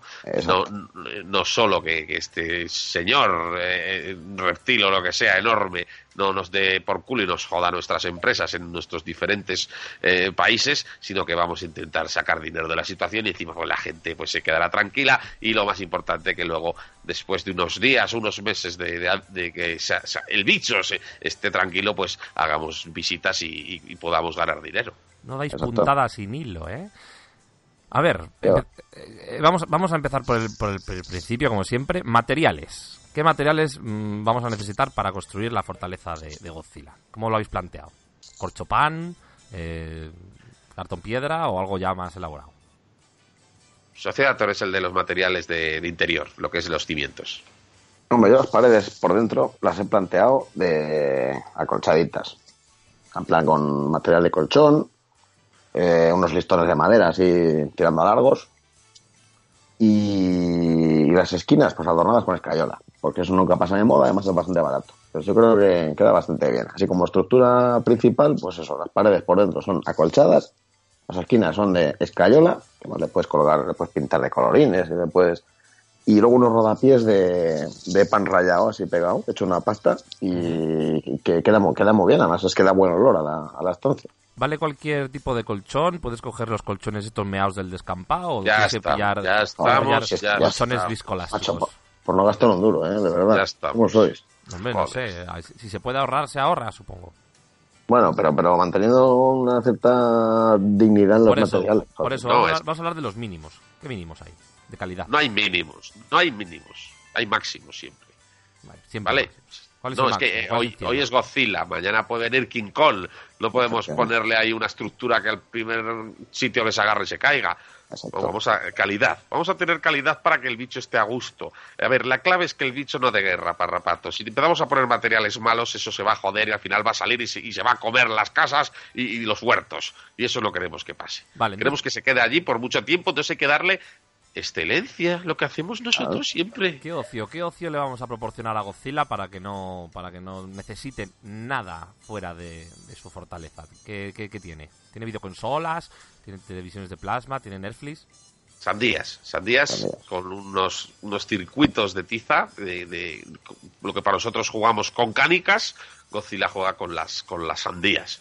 Lo demás son sandías que cuando hay un, un ligero choque, ¿no? Tenemos estructurada unos, unos picos en, en ese suelo para que de vez en cuando la, la sandía cruja y, y se parta en cachos y, y se dé un festín. Queremos Claro. que, que Godzilla se adecue a comer cosas que no sean humanos también. Siempre buscamos ese paralelismo para la comodidad y que el ser humano, en vez de huir del bicho, vaya a verlo y, y nos dé dinero. Entonces, eh, ese es uno de los juegos. Cuéntale alguno Total. más. Yo, mm, yo había planteado una mesa de billar enorme, enorme, enorme, pero al final, mm, hablando con mi amigo Trump, no me, me quitó un poco la idea de la cabeza. Entonces le dimos otra vuelta, estuvimos pensándolo, ¿y qué hacemos a este y tal? Entonces, como el futbolín humano también estaba muy visto, pues yo le he puesto unos una mesa enorme de estas del disco que flota, así, pum, pum, pum, pum, El hockey. puede imitar a el, el mes hockey, o como cojo- no, Air- hockey, ¿no? hockey. Bueno, yo llamo como quiero, pero vamos. Bueno, es- claro, ahí cada uno... Exactamente. Pues es hockey lo llamo porque me son los cojones. Pues Además, una hemos, hemos registrado la marca. Efe- claro, efectivamente. O sea, que no tiene hielo, porque más da. O sea. Y, y nada, pues, pues eso, y para que floten discos enormes, tipo así alfombras persas y eso. Así gastando, gastando en cosas chulas. Y para que vengan los colegas a jugar también, porque joder, pues yo qué sé. Fíjate que tiene un colega Kaiju, que también está ahí en la. saliendo de la. del, del, del Pacífico, y dice, ¿dónde cojones? Pues, pues a Puede, casa de. puede venir Claro. Tiranosaurio Rex, King Kong... Por la- ejemplo. La serpiente de mar. A todos. Para que no pierda el- Titán, yo qué sé, eso que no hay. Para que no pierda el que, que Godzilla es un tío solitario, cojones. No, para que, tío, se aburres, pues, pues va a destruir ciudades. Pues si tuviera colegas, si estuviera bien en casa, joder. Además, no lo tú de bueno- botellón en tu casa, pues igual. Lo bueno de esto es que vengan los colegas, los kaijus, y, y les mole y encarguen sus propias fortalezas, ¿no? Y ahí tengamos un negocio todavía mayor. Eh, Eso es. Y además tenemos un, un programa de integración. ¿Vale? Eh, somos conscientes de las, de las necesidades que puede tener un, un bichejo. Entonces, queremos que, que ade- adecuarlo a, a su nuevo entorno, que esté contento, a alimentos, pero también que vaya interactuando un poco con el ser humano. ¿Vale? Esto es un programa muy elaborado, está todo escrito y pensado, lo hemos preparado muy Mm, bien conciencia. Sociedad Torillo. Y tenemos la opción de unirlo con el ocio. Estamos preparando una piscina de gordas. Eh, pensamos en la piscina de bolas, pero va a ser una piscina de gordas, gordas voluntarias, por supuesto, cuando ya el bicho esté un poquito más tranquilo, eh, deje de morder todo y esté más relajado. Una piscina de gordas para que, el- que el, el- el Godzilla pues se pueda tirar allí en plancha, jugar con ellas. Las- eh, va a ser que eh, tenga un poco el contacto humano, no con idea de comer, sino con idea de, de jugar. Y, y claro, eso con las gordas pues siempre es más fácil. Exacto. Frotar las carnes tolendas y eso es lo suyo.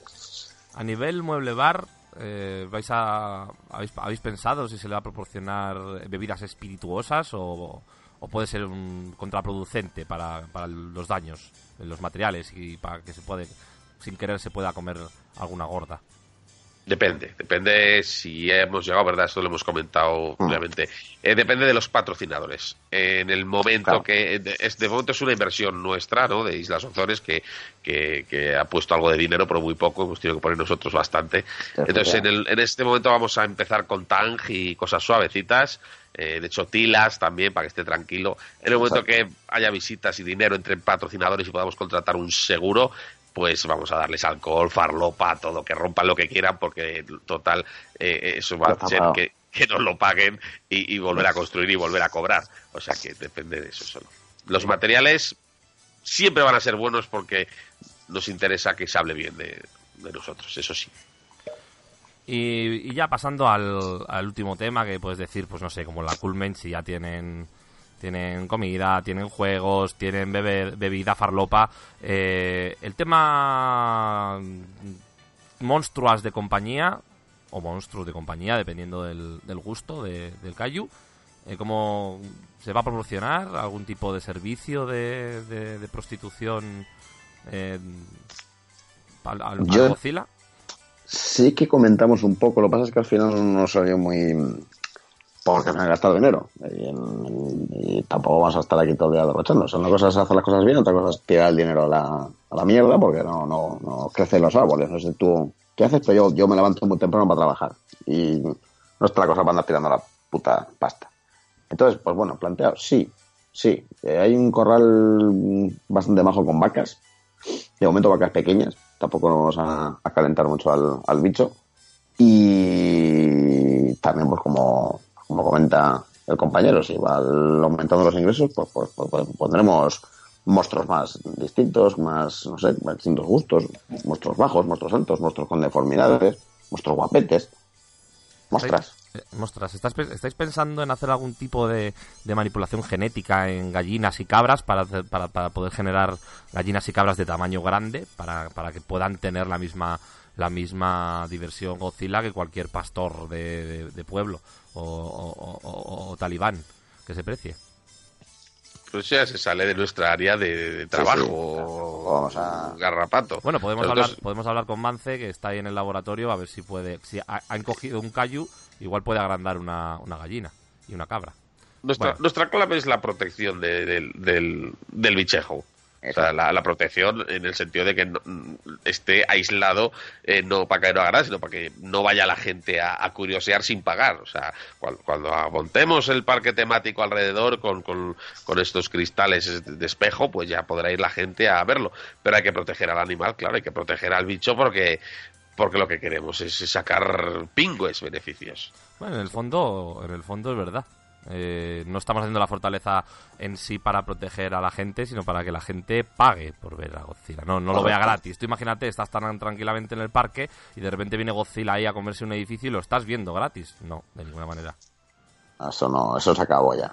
Todo gratis es de, de, de, de de, de problemitas y de gente de mala gente, eso por, es. Por cierto, ¿se le, ¿se le, va a construir edificios emblemáticos para que los pueda destruir? En plan, ahí el, la Catedral de Notre Dame, la Torre Eiffel. Sí, eso, eso se ha hablado. Eso es muy, uh -huh. muy interesante, muy divertido y, y, va a ir un poco en función de, de, de las propuestas, ¿no? O sea, va a venir Putin, por ejemplo.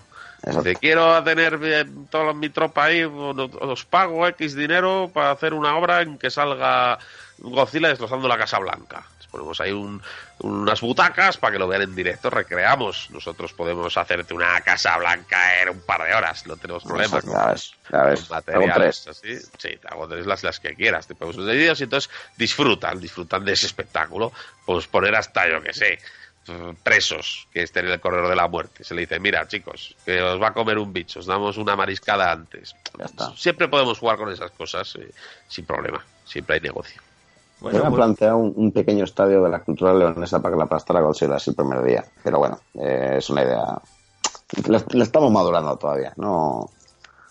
Vale, no vale. tengo fin ahí. Bueno, pues, pues, pues veo que, que está el, el, proyecto muy bien encarrilado, así que yo creo que hasta aquí ya mmm, tenemos sí, bastante. Sí, seguimos trabajando. Ver si vas dejando ya de, de, tocar los huevetes, ya. Deja trabajar a la gente que sabe. Por eso. Tú sigas haciendo esas mierdas que haces ahí. Por eso, precisamente, os voy a dejar que sigáis trabajando.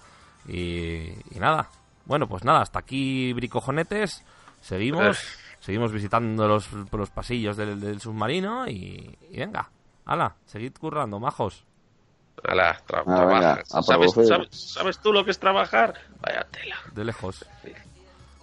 Venga, hasta luego. Que te vayas ya. Una madera y unos cristales. Parcela llena de mierda. Una ventana dando a la sierra. Los arquitectos miden con láser.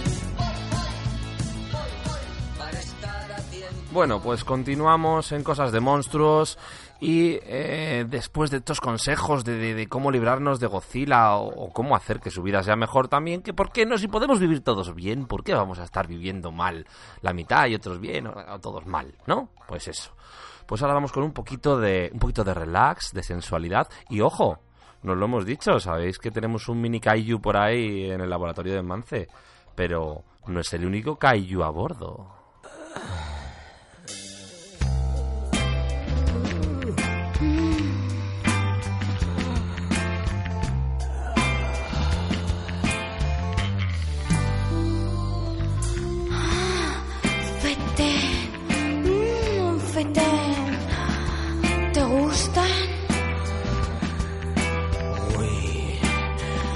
Dios! Estas judías están feten. Y aquí estamos en el diván, en la, en el- en la consulta eh, de Madame de Samor, nuestra psicosexóloga de a bordo, eh, que además tiene compañía porque, porque se ha vuelto muy loco esto con el, con el apocalipsis de los monstruos. Entonces, eh, con, con Mance eh, a cargo de los, de los kaijus que, que, iban, que iba cazando, Pirita en, la- en la cubierta, bueno, cosas así, que es que estamos muy liados. Tenemos a, tenemos a King Konga eh, que es mm, nuestra, nuestra psicosexóloga asistente. Eh, hola, eh, madame. Hola, ¿qué tal? Hola, King Konga. Hola, ¿qué tal? Vale, ¿ves? Está aquí. ¿Ves? Joder, qué bien. ¿Cómo, cómo, cómo, cómo, cómo, cómo mola cuando te llevas bien con los monstruos y no estáis ahí persiguiéndote ni nada? Está muy bien. Bueno, vamos a ver, vamos a ver qué, qué, qué preguntas hay que la audiencia que, que nos, nos está loca porque les contestemos. Eh, la, primera, la primera pregunta, ¿vale? Es de Cura Chusco. Cura Chusco, Ujú. que es uno de los que ya nos había preguntado cositas y lo vais a reconocer enseguida porque es mm, sigue en su línea eh, y nos pregunta, ¿follar con una zombie se considera necrofilia? Ojo, ojo, ojo, con una zombie, no con Scarlett Johansson, con una zombie. Bueno, una, claro, es que una zombie cualquiera, pues entonces ya, en un 50% por lo menos sí es necrofilia, ¿no? Porque aunque un zombie es un muerto viviente, pero yo creo que ya sí. A ver, volvemos a, al tema del mes pasado, que si fuera Scarlett Johansson todo se perdonaba, pero una zombie normal, ¿qué zombie? Claro, es que es Una del montón. Es genérico. Ahí ya yo creo que sí, es necrofilia. Sí, Pues sí, no tiene salvación. Claro, me dices Rosario Dawson, por ejemplo, pues yo creo que tampoco es necrofilia, porque yo es una cosa... Sinceramente, aquí me has pillado. Yo no sé quién es Rosario Dawson. Bueno, pues ya tienes deberes. Eh... y King Konga, ¿tú qué opinas?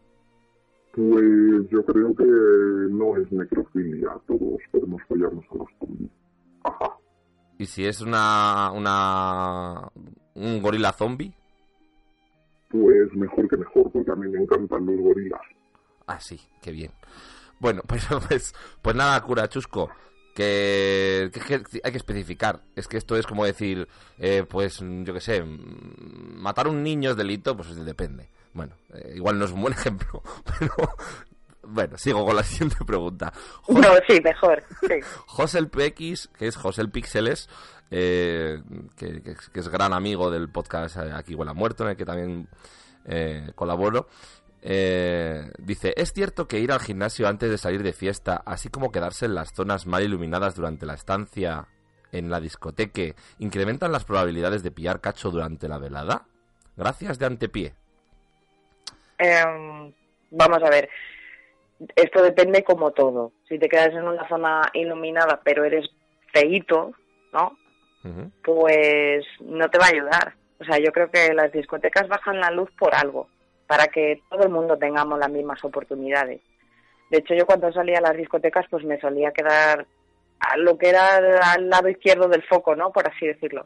Y ahí, y ahí cuando había algún mancebo eh, despistado, pues eh, aprovechaba. O sea, di- digamos que si, si, si tu estrategia es la de ser un campero, ¿no? El francotirador que se queda ahí esperando a que las copas hagan su efecto y pasen las horas y tal, quizás sí es buena idea. Estar en una Mm. zona mal iluminada o en un punto ciego de la discoteca y detrás de un foco en- escondido. Pero de- yo le veo, le veo como muy seguro, ¿no? De, de sí mismo, o sea, porque dice, sali- sales del gimnasio y te pones en la zona iluminada. Hombre, pues si él sale del gimnasio ya con el pectoral untado de aceite, pues claro, no va a desaprovechar la oportunidad de ponerse en la zona iluminada. Es que ahí depende de cada uno. Si él cree que lo vale, pues que se ponga. Claro, yo creo que son técnicas incompatibles, ¿no? Porque lo de ir al gimnasio antes quizás para ir con los músculos así hinchaditos y un poquito te pones una camiseta así un poco preta que ponga macho y, y si, y si haces Hay eso... gente, ¿no? Que, que, que hace esto y hay gente a la que le gusta, ¿no? Sí, sí. Mm, mm. Y, y si haces eso, pues mm, estás desaprovechándote poniéndote en, la- en- en- en los, en los puntos ciegos de la discoteca. Ahí yo creo que te tienes que, te tienes que enseñar. A ver, yo no, ¿vale? A, a mí no, pero a Madame King Konga le gusta la gente aceitosa. A ver, cuéntanos, Madame King Konga. A mí me gusta la gente aceitosa. ¿Te gusta que la gente se muestre, muestre sus, sus pechotes peludos? Sí, sobre todo si tienen buen pelo y son melludos y con el- los pelos bien rizados. ¿Veis? Pues, pues este es otro, es otro, otro punto de vista. Es que esto enriquece mucho el consultorio. No- los que os depiláis el pecho, pues podéis encontrar titis, sí, pero, pero podéis encontrar hembras, pues como Madame King Konga, pues igual no. Eh, bueno, vamos, vamos eh, con la siguiente pregunta. Cajamán. Cajamán nos dice, me gustaría saber cómo debería ser el perfil de Tinder. He probado muchas fotos, salir mientras hago deportes chulos, fotos de naturaleza, cuerpo completo, solo la cara, incluso con una caja en la cabeza. Aunque parezca increíble, ni la de la caja da resultados. Y ya no, sé qué, Vaya. ha- y ya no sé qué hacer. Eh, quizás debería pasarme a Mythic porque soy demasiado exigente. A ver, yo es que no soy un buen ejemplo para esto del Tinder, ¿eh? Yo tampoco. Yo...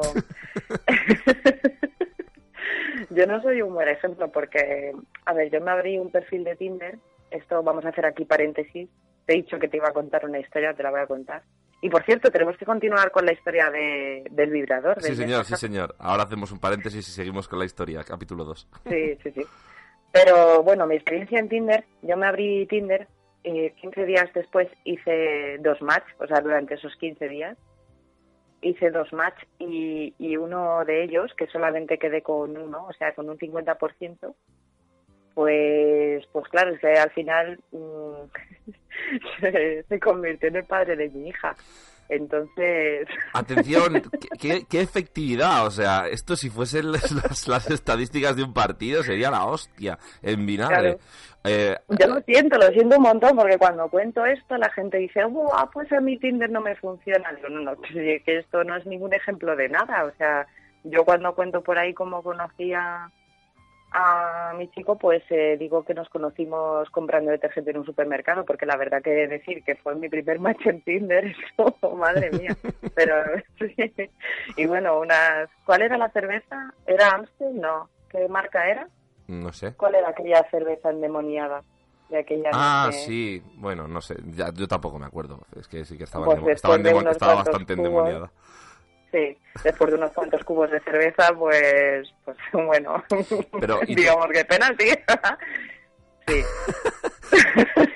Pero, pero, eh, claro, aquí la gente estará preguntándose. Mucha gente cree que las chicas en Tinder es como que tenéis un catálogo de pollas. Eh, así a elección. Que, A ver, que- puede que allá ser, donde, allá pero, donde das ver. like tienes match. ¿Tú tuviste dos matches porque diste dos like? Correcto. ¿No diste Yo más di like? dos likes. O sea, No, y es que aquí hay un error de base, ¿vale? Porque esto lo he hablado yo con, con mi pareja muchas veces, porque él en Tinder no era como yo. Él hacía like a todas, ¿no? Y, y a él pues le caí yo, como le pudo caer cualquiera.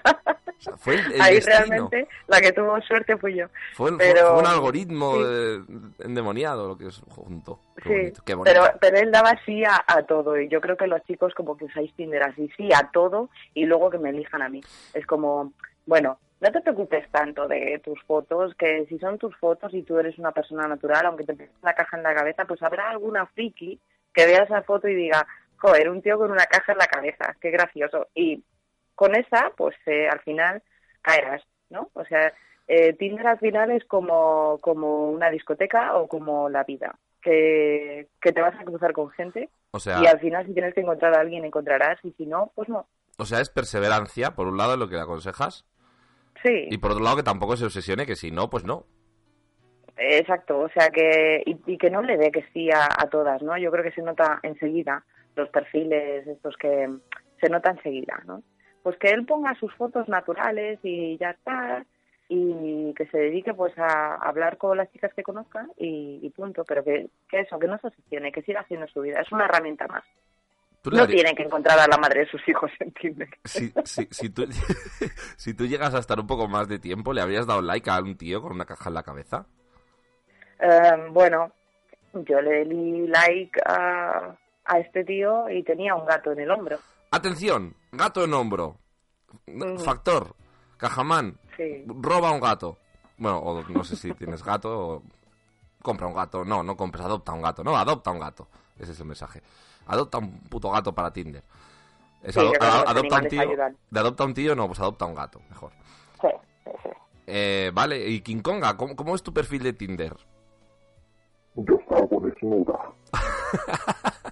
Vale, eso también, eh, también, oye, pero para eso tiene que tener, tienes que favore- estar favorecida. O sea, claro, con, no todo el mundo puede. Hombre, vamos al Cajamán. Creo, no Hombre, sé, no vamos sé a si ver, se puede. tú estás viendo aquí y ahora en persona a King Konga. Tampoco es que tenga un físico espectacular. Por eso te digo, naturalidad ante todo. Ella sale con sus pelos de King Konga y le da igual. Sin depilar ni nada. ¿Y te, fun- Claro. ¿te funciona King Konga? Pues claro. Vale. ¿Veis? Pues es- también, también está eso, un poco el carácter, ¿no? La naturalidad. Mm. Bueno, siguiente pregunta. Bueno, va- sí, vamos a hacer la siguiente pregunta y después hacemos una pausa, ¿vale? Para la, para la historia. Siguiente pregunta. Kamui, eh, que es que yo creo que este, este ya sé yo quién es. Kamui. Hadouken dice: Ella se pone celosa cuando le presta atención a otras mujeres, pero cuando intento demostrarle que es la única que quiero, se hace la fría. ¿La mando a la mierda o no? sí. Sí. Aquí Madame Desamor no tiene mucho término medio con esto. Hombre, vamos a ver, primero. eh, a mí me, me da la sensación de que esta mujer, pues, eh, bueno, es una mujer de casualidad, porque hay hombres que también son así. Pero como que le, que le gusta o le hace gracia poner celoso o, o eso, ¿no? Como que, como que los celos para ella dentro de la relación eh, es, algo bueno, por así decirlo, porque es la, la única forma, digamos, de unión entre ella y él, porque cuando él se acerca, ella se aleja, ¿no? Y yo creo que los celos eh, son algo muy, muy negativo para una buena relación. O sea, es una cosa muy tóxica. Y, y siempre como que nos han enseñado que si alguien te quiere, que tiene que estar contigo, que no puede mirar a otro. O sea, todo el tema este de la monogamia. Y, y bueno, pues eh, yo creo que la base fundamental de cualquier relación es la confianza y que cualquier persona que está jugando así contigo, pues sinceramente sí, que la manda a la mierda, ¿no? Yo tengo una duda. eh, lo de que se pone celosa, pues más o menos todo el mundo se hace una idea de cómo va. Pero lo de hacerse la fría, es que se hace la muerta. O sea, tú llegas a casa con la chorra en ristre, todo loco, con, los, con las pupilas dilatadas, en plan, buah, te voy a pillar. Y, y se está haciendo la muerta, como los animales en la naturaleza. O sea, eh, si es así, te- tiene, otra, tiene otra lectura, ¿no? O no sé. Igual la culpa es, es de él también, o, o no sé, o puede ser compartida. O a lo mejor a él le da la sensación de que se pone celosa y que luego se muestra fría y en realidad la tía pasa tres kilos de él. Claro. O a lo mejor él es el que es, eh, eh, es un tío bipolar que- que- que un día está ahí zorreando con toda la que pasa, que dices, ya no es que sean celos, es que, tío, no sé. Córtate. Y otro día está en plan cariñoso, sobón, pegajoso. Y la otra dice, déjame un poquito respirar. No sé cómo decírtelo. ¿Sabes? Que Sí, aquí también un poco de autocrítica. queremos, queremos, queremos la- el, el punto de vista de ella también. Yo creo que sería lo, lo completo, ¿no? Sí. Vale, Ki- King Konga, ¿tú qué opinas de esto? ¿Tú cómo lo ves? Bueno, pues yo en mi manada normalmente eh, no es que nos pongamos celosas o no celosas, es que si vemos a un marido o a un novio que se va con otra, pues directamente le arrancamos de cuajo la cabeza porque es lo que hacemos nosotros y sacamos el problema. Bueno, esto no es aconsejable, eh, por lo menos en nuestra sociedad, pero, Sí. Pero es otro punto de vista. Pero es que ella viene de otro mundo. Ella viene de otro mundo, desde luego. Bueno, pues aquí vamos a hacer un, una pausa de, de preguntas, pero no de sección, en la cual vamos a hacer el capítulo 2, la continuación de la historia que nos dejaste un poquito ahí entrever en el, el mes pasado de, eh, recordemos, qué apareció, qué apareció en tu casa o en tu entorno cercano. Apareció un vibrador envuelto en un calcetín. Atención, apareció un vibrador envuelto en calcetín y, na- y- y nadie mm, lo reclamó. Nadie lo había reclamado durante, al parecer, años. Durante años, pero que estaba debajo del sofá o... No, no, no, no. Es que ahora viene, viene el detalle de este mes que voy a dar aquí en primicia, que es donde apareció. Apareció en una maleta. En una maleta. En una En una maleta que alguien recuperó para hacer una mudanza. De repente nota algo en un bolsillo y dice aquí, aquí hay algo duro. Algo duro o quizá blando, no se sabe. Entonces abre ese bolsillo y ve un calcetín, un calcetín con algo dentro. Desenvuelve el calcetín con nerviosismo ya, porque claro, ahí se notaba que había algo interesante. Y descubre un vibrador dentro de un calcetín en una maleta para hacer una mudanza. Y... O sea, esto es como cuando te encuentras en la, en, en la, en la cazadora del, del año pasado 5 euros, ¿no? sí, igualito. Pero sí. con otros matices. Eh, bueno, no sé si hasta aquí podrás leer, si esto va a Sí, continuar. bueno, puedo decir que era rosa. Oye, 20 centímetros de un vibrador rosa. No sabemos, bueno, sí sabemos, ¿no? Supuestamente usado, envuelto en un calcetín en una maleta para hacer una mudanza. Bueno, y, y las pesquisas han continuado, está, está el caso congelado. Eh, No, no, yo la, la historia la tengo resuelta al 100%, pero ya dijimos que lo íbamos a ir dando en pequeñas dosis. Vale, vale, vale, vale, vale, vale, vale. Es que yo te- me puede la curiosidad. Sí. Bueno, bueno, pues, pues eh, aquí, aquí dejamos por este mes. El mes que viene va a haber algún detalle más, entonces. Sí, sí, sí, sí, Vale, todavía pues. queda el desenlace. Perfecto, pues el mes que viene el desenlace del vibrador del calcetín. Es como el, el, el- el violador del ascensor, pues el vibrador del calcetín. Eh, vale, seguimos, siguiente, vamos con la siguiente pregunta, que nos, nos, nos habla, ojo, me gusta mucho este nombre, te lo confieso, Jerónimo Repollo. Jerónimo Repollo. A mí me encanta. Será de verdad, ¿no? Sí, tiene toda la pinta. Jerónimo, Jerónimo Repollo nos dice, querida Madame de Samor, Oh, ¿Ves? ya me ha caído bien. ya hay uno educado. Sí. Me dirijo a usted para... Oh, oh. Ahí ya no se Continúa, por favor. ¿Hay- ¿Haya perdido un punto ya o...? No, no, todo lo contrario, por favor. O sea, hace usted. Oh, por Dios. Ah, vale. Soy- A- a- hay, Vamos. hay quien no le gusta ese trato. Me, diri- me dirijo a usted para exponerle un suceso que me ocurre desde hace días y que me tiene en un sin vivir. Resulta que debido a mi trabajo de funcionario, todos los días llego a casa a mediodía y después de comer, mi mujer últimamente ha decidido, en vez de ver los documentales de la 2, poner el Sálvame. No sé qué efecto tiene sobre mi cuerpo ese programa que en cuanto aparece alguna de las colaboradoras o incluso Jorge Javier Vázquez, sufro una erección. Momento en que aprovecho para hacer el amor con mi mujer. Como ya sabrá, y si no le informo, el programa dura cuatro horas, con lo que el coito se prolonga lo que dura el programa. Mi mujer está encantada, pero a mí me asalta la gran duda. ¿Hacer el amor mientras ves, mientras ves Sálvame se puede considerar coprofagia? Por lo que he leído, esta práctica sexual se refiere a comer mierda, pero no a verla y oírla. ¿Habría que inventar un nuevo término para mi filia sexual? ¿Sería tan amable de buscar una definición para mi perversión? Agradeciéndole de antemano, espero su respuesta. Hombre, yo creo que es audio, audiofragia, ¿no? O algo así sería. Sí. Pero... De todas formas, te digo una cosa, ¿eh? Esta pregunta es de coña. No es verdad, porque Sálvame lo presenta Paz Padilla desde hace mucho tiempo, no Jorge Javier. Igual tiene cintas grabadas, VHS, de cuando estaban Sálvame hace 10 años. Y las... Ah, pues entonces, entonces es cosa de la mujer, que le pone el Sálvame grabado, porque sabe que le pasa esto, para que esté cuatro horas dándole al tema. Jerónimo Repollo, ¿no te has dado cuenta que, que, que los programas se repiten, que están en un bucle? que, que, te están, que te están manipulando. ¿No te das cuenta que Leticia Ortiz todavía era periodista? de joder, la reina, como presentaba el telediario.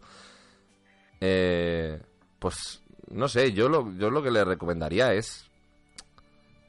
Si a ti te gusta hacer el amor cuatro horas, ¿te gusta mm, hacer el amor mientras ves a Jorge Javier Vázquez en la tele? O sea, ¿te va ese rollo? Porque aquí no, a mí Yo no digo me que cansado también, ¿no? a mí no me ha quedado cuatro claro. horas. No, porque siempre existe el rollo este de que nosotros cuanto más dure, mejor y tal, pero oye, pff, depende, ¿eh?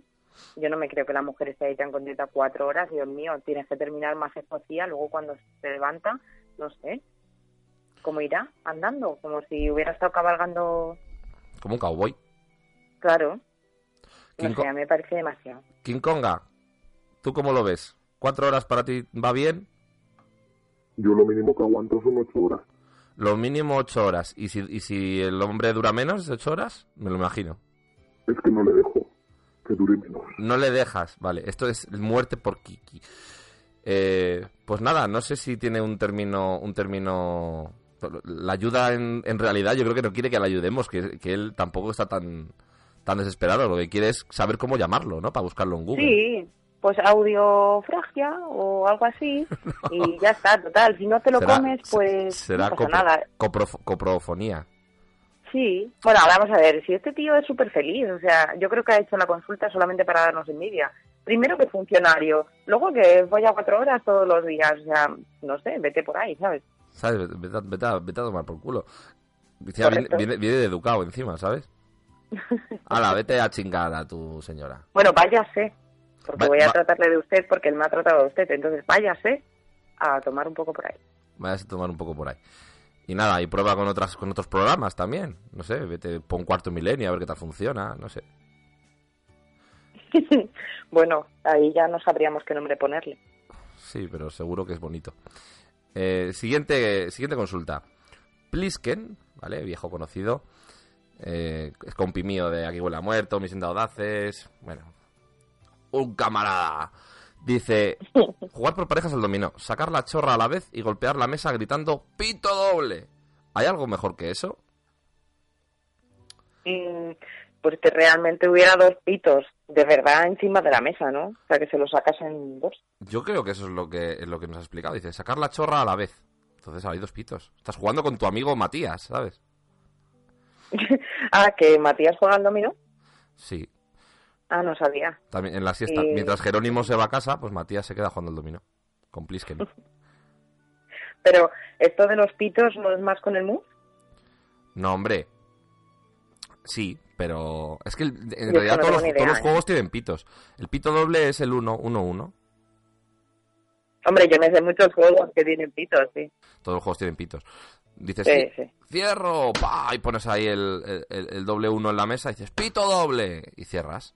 Y, por Hombre, la verdad que hay una cosa que yo como mujer mm, siempre he sentido mucha curiosidad, El pito doble. que es esto de tener pitos senci- sencillamente. No tenerlo grande ni pequeño, o sea, solamente tenerlo, ¿no? Y siempre he fantaseado con hacer cosas como esas, pues a lo mejor estar en la oficina y que tu jefe te diga, ¿por qué tal? Un- Una frase muy de jefe, es que esto tienes que gestionarlo tú. es una frase muy de jefe que no significa nada, pero es para echarte una bronca, ¿no? Entonces siempre he fantaseado con, con eso, con bajarte ahí el pantalón, sacar la chorra y decir, chúpamela. Claro, lo que hacemos todos los hombres. Yo creo que sí, ¿no? O sea, pero esto lo, lo hacéis todos, ¿no? Sí, sí, En claro. algún momento. Al jefe, Mm.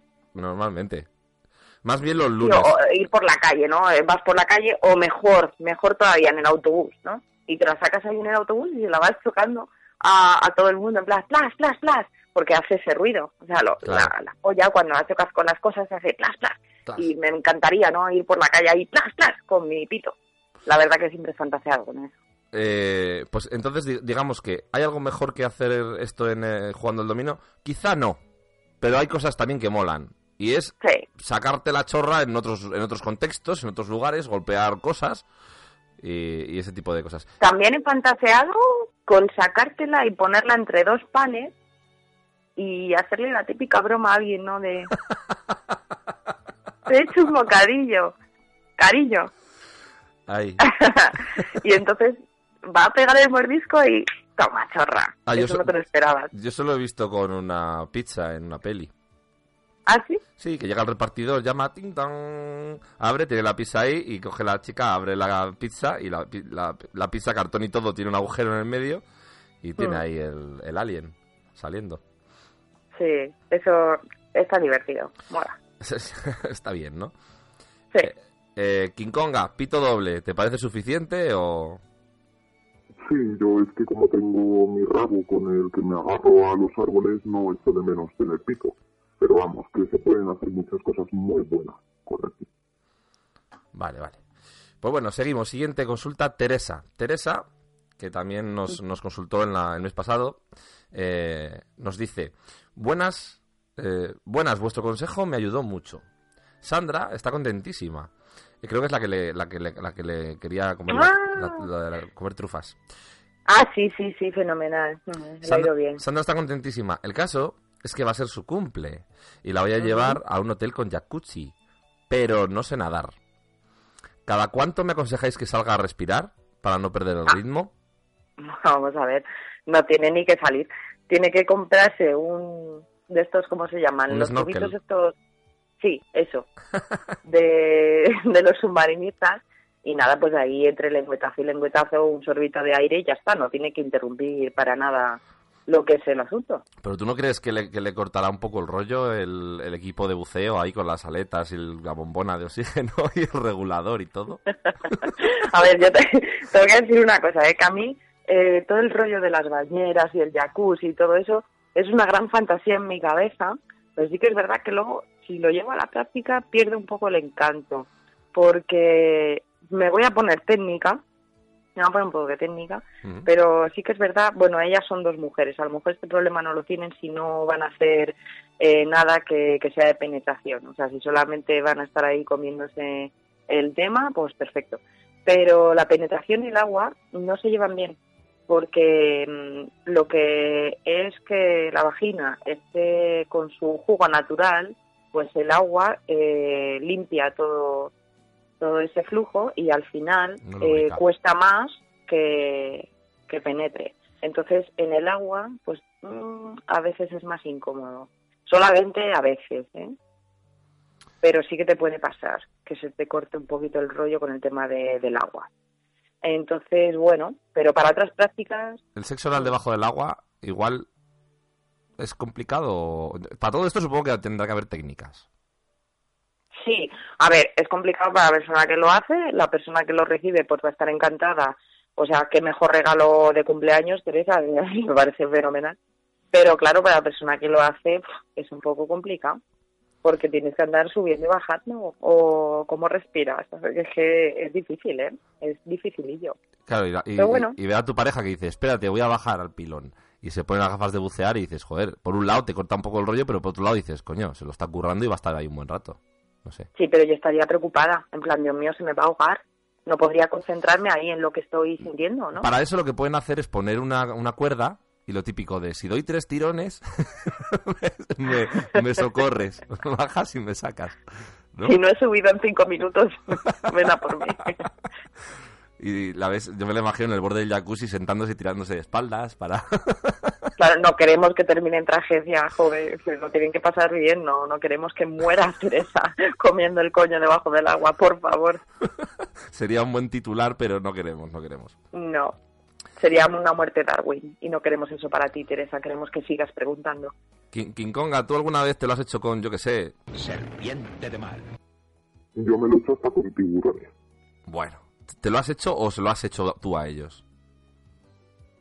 Se lo he hecho a dos tiburones a la vez. Me he hecho un trío de tiburones. Madre mía, joder, macho. Traemos a gente que, que, gente, entre comillas, De verdad, ¿eh?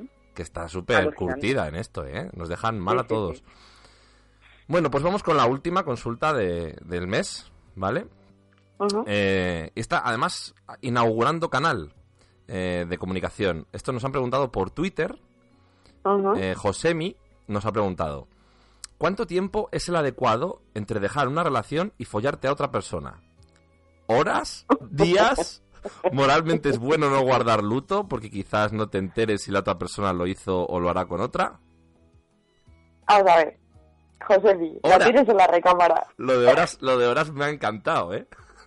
Bueno, yo te, te voy a confesar una cosa. Te voy a confesar una cosa. Yo mm, creo que, espera, estoy haciendo memoria. Creo que horas es lo máximo que he guardado de luto después de cortar una relación. Bueno, pues entonces no vamos, no vamos tan desencaminados. No, porque es que aquí soy un poco... A ver, mm, esto es como todo, ¿no?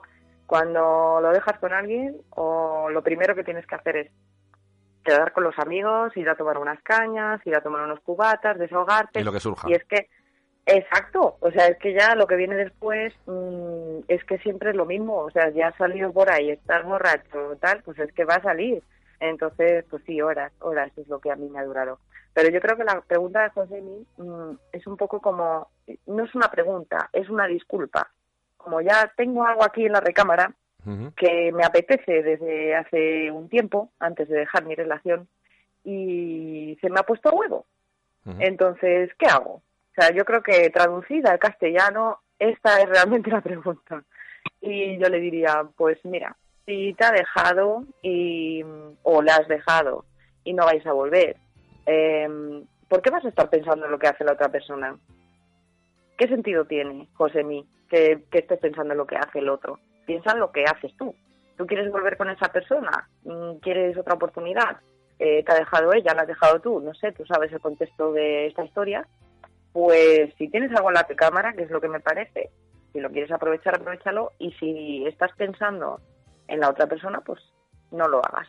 También te digo que, que, bueno, que no habrá parejas que se han dado un tiempo, han tenido una discusión, lo han dejado, han pasado por ahí cosas y de repente pues eh, uno vuelve. Pero, pero vamos, que, que no, eso a mí no me ha pasado nunca. O sea, un poco estamos intentando despega- despegar la idea de las reglas estas de no, hay que guardar un luto de no sé cuánto tiempo porque si no eres un fresco reglas. o una fresca. Eh, eh, lo que decía aquí, ¿no? Lo de la, la ética. ¿Es ético no es ético? Eh, Pero qué ética. Moralmente, moral- moralmente ha puesto. Moralmente es bueno no guardar luto, o sea, ¿qué es bueno y qué es malo? Yo creo que cada caso es un caso, ¿no? Que, que es lo que tú necesites y lo que tú... yo creo que mira, cuando uno corta una relación, ya tiene que dejar de pensar como si fuera parte de la otra persona. O sea, cuando uno está en pareja, pues al final eh, piensas en la otra persona, lo que le está bien para, para la otra persona, lo que está mal. Pero una vez que lo has dejado, lo has dejado. Entonces ahora lo que tienes que plantearte es lo que está bien para ti. ¿Te va a hacer sentir bien hacer eso? ¿Te va a hacer sentir mal? ¿Tú necesitas realmente guardarle ese luto porque estás dolido, porque has dejado la relación, estás mal? ¿Realmente te apetece? Sea, esas son las preguntas que te tienes que hacer. No qué es lo que va a hacer la otra persona, es ético, es no ético. La ética es la que tengas contigo y lo que haga la otra persona, pues tú ya no lo puedes controlar porque lo habéis dejado. Entonces, si la otra persona está acostándose con otro, eh, tú no vas a poder hacer nada. ¿Y, ¿Y qué pasa? Que si se está acostando con otro, entonces tú sí, y si no se está acostando con otro, entonces tú no. Entonces, que la otra persona te importa. Bueno, pues vete, hablas con ella y a ver si quiere volver. ¿No? Pues sí. ¿Ves? Si es que, hay- si es que aquí, hay, aquí, aquí hay sabiduría detrás de, de, de- de los consoladores en calcetines. Eh, King, King Konga, ¿cuánto tiempo de luto sueles tener tú después de arrancarle la cabeza a un macho porque ha mirado a otra? En mi manada no, no cumplimos con tiempos de, de luto, nosotros no sabemos lo que es la ética. nosotros nos apoyamos unos a otros detrás de los árboles y encima de los árboles y detrás de los arbustos y pues respiramos. Vale, vale. ¿Ves? ¿Ves? Pues, pues a veces hay que ser un poco más King Konga y a veces hay que ser un poco menos King Konga. Es un poco regular. ¿Qué nivel de King Konga me siento hoy? Pues, pues, pues ya está. A por ello. Hmm. Bueno, pues nada, hasta aquí el consultorio erótico sentimental de Madame Desamor y King Konga, en el caso de hoy. Eh, nada, os dejo ahí, que no sé si estabais ensayando una canción de Pimpinela o algo, si queréis seguir, pues yo me voy, os dejo aquí cantando, tranquilas. Ahora nos abrazaremos y besaremos en la intimidad. Eh, ahí hay un jacuzzi, en esta tenéis ahí un jacuzzi del submarino, que está muy bien, además el agua se va reciclando y tal, a veces se cuela alguna anguila eléctrica que siempre da juego, así que ahí, ahí os dejo. Venga, pareja. Venga, hasta luego. Hasta luego. Un giorno qualcuno chiederà. Io penso che l'amore.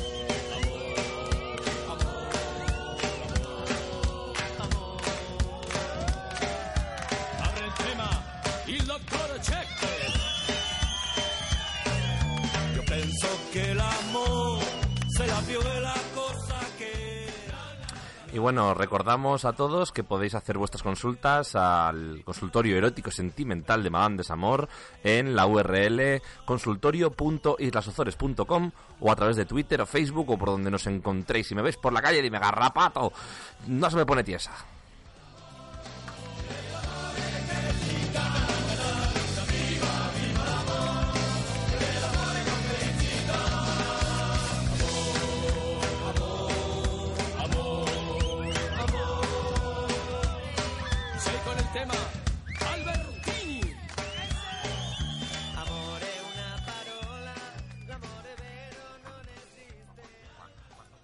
Bueno, pues después de estos momentos sexy amorosos, no nos relajemos. Todavía hay mucho que cortar en materia de kaijus, estamos acabando. Pero, ¿qué pasa si capturamos un kaiju? ¿Qué hay que hacer? ¿Hay que llamar a la Guardia Civil? ¿Hay que... algún tipo de cementerio? ¿O... mm, otra idea que viene un poco a ser el colofón de la guía de supervivencia de hoy será... mm, comérnoslo. Guía de supervivencia monsteriana. Parte 3. Bien, vamos a poner whisky, ron, coñac, ginebra, de todo. Oh, qué bolinga voy, qué contento que estoy. Oh, qué bolinga voy, no me acuerdo quién soy. Bueno, pues hoy en el Borrachef vamos a cocinar un Godzilla en caldereta. A ver qué tal nos sale porque tenemos una gran responsabilidad. Hay que dar de comer a todo el submarino. A ver, ingredientes para 40 personas. Y quizá para alguna menos, ¿eh? Una tonelada y media de magro de Godzilla. Una cebolla, sí, hombre, una cebolla, ya estamos escatimando. Un cebollón, como el que llevo yo. A ver, 45 dientes de ajo, vea, 45 o, o 55, depende de cuánto nos guste los dientes. Eh, una hoja de laurel, una hoja, bueno, espero que sea por lo menos un póster, un póster de laurel. Eh, una ramita de tomillo, bueno, esto está mal, no me lo voy a inventar. Un tomillo entero, eh, pimentón, pues a paladas, pimentón, pues una pala excavadora de pimentón, a lo loco. Luego un perejil, el perejil nunca hace nada, el perejil solo, solo pone la comida verde, y el verde es casqueroso, así que no ponemos perejil. Vino, ¿cuánto vino ponemos? Pues yo qué sé, el que nos sobre de la, de- de la borrachera, o sea, muy poco. Eh, eh, a ver, pimientas muy cara, pasamos eh, aceite de oliva eh, y sal. Bah, sal. A la, toma sal, a la sal. Bueno, empezamos. Preparación. Eh, eh, se corta el magro de Godzilla en dados gruesos y se pone en adobo con el vino blanco, la pimienta, el laurel y el tomillo. Eh, Como hemos hecho lo que nos ha dado la gana, no tenemos casi nada de esto. El laurel sí, pues envolvemos los, los- dardos del, del Godzilla en laurel y, los pisamos. ala. Luego, a ver, se deja 24 horas en la nevera. Yo no tengo tanto tiempo. Así que vamos a dejarlo 24 segundos en- en el bidet. Luego, de vez en cuando se remueve. Bueno, pues lo removemos con los pies. Pasado este tiempo se escurre la carne del adobo, se salpimenta y se reserva. Bueno, se reserva, digamos, yo no lo quiero reservar, yo lo quiero utilizar, cada uno con sus métodos. En una cazuela o caldereta con aceite se rehoga la cebolla cortada bien fina junto con el... A ver, que se fríe eh, todo. Se mete en una cazuela y eh, se fríe. Se pone ahí a la lumbre a tomar por culo. Luego eh, se remueve para que no se queme. Bueno, mira, ese consejo sí me gusta. Hay que removerse para no quemarse. Así que se baila, se pone una canción y te remueves. Mueve tu cucu y así. Entonces se dora la carne unos 5 minutos. ¿Ves cómo está mal? Decían que lo reserváramos y ya la están usando. 5 minutos. Bueno, pues la- 50 minutos más o menos. Porque eh, al final el Godzilla, si no, queda muy crudo. Y, y Godzilla quiere quedar bien. Por cierto, aquí no viene, pero a Godzilla hay que quitarle las espinas, ¿eh? Las, las escamas, quiero decir. Las escamas de la piel y de la cola sobre todo. Aunque la cola se puede luego hacer con mantequilla al horno. Si tienes invitados, puedes hacerlo. Si no, pues no, te lo comes a pelo. Luego, se vierte todo el líquido de la maceración. Vamos, el alcohol. Aquí viene lo bueno, aquí coges los chorritos de todos los culitos que te han sobrado ayer de la fiesta. Y coges así y, y- y lo- los echas en, en un 50%. Una para Godzilla, otra para ti. y a ver quién está más trompa. Bueno, Godzilla ya poco va a estar trompa, porque ya ha muerto. Eh, 10 minutos a fuego suave. Se riega todo con agua, pero el agua en el agua hacen el amor los peces, chaval. No, no, no, no, de agua nada. Le echamos, eh, pues yo qué sé. ¿Qué tenemos aquí? Entonces, eh, vale, orujo de hierbas. Orujo de hierbas, sal y, y se cuece más, un poquito, unas horas. Así, a fuego lento, hasta que el Godzilla esté bien tierno. Se sirve caliente y espolvoreado con perejil. Bueno, sí, ¿y qué más? Y una jarra de vino también, porque si no, si no hay vino, nada. A ver, este plato eh, os va a salir muy bien siempre que sigáis el último consejo, ¿vale?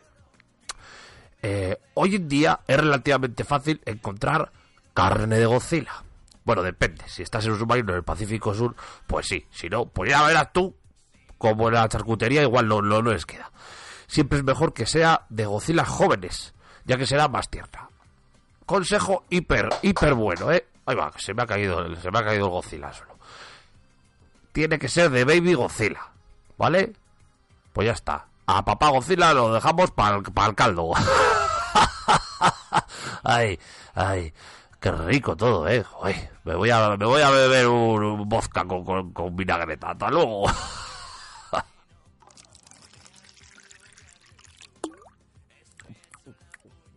ay, qué rico. No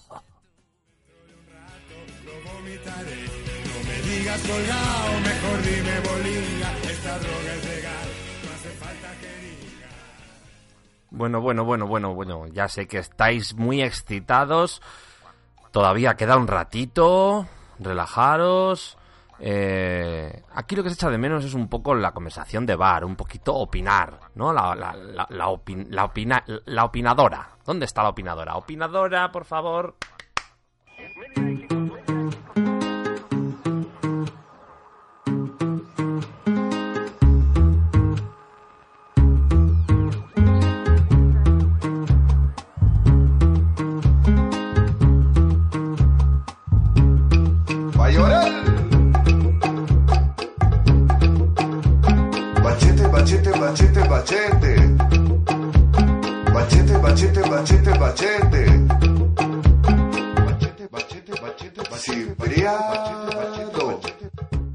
Y bueno, aquí estamos en, en- en otro de los compartimentos del, del Coactubre flojo, en este apocalipsis eh, de los monstruos, en el que tenemos a nuestra opinadora oficial de- del apocalipsis, eh, que, que nos va a decir, nos, nos va a decir qué, qué, qué ve bien, qué ve mal, qué es lo que pasa. Hola, Karel.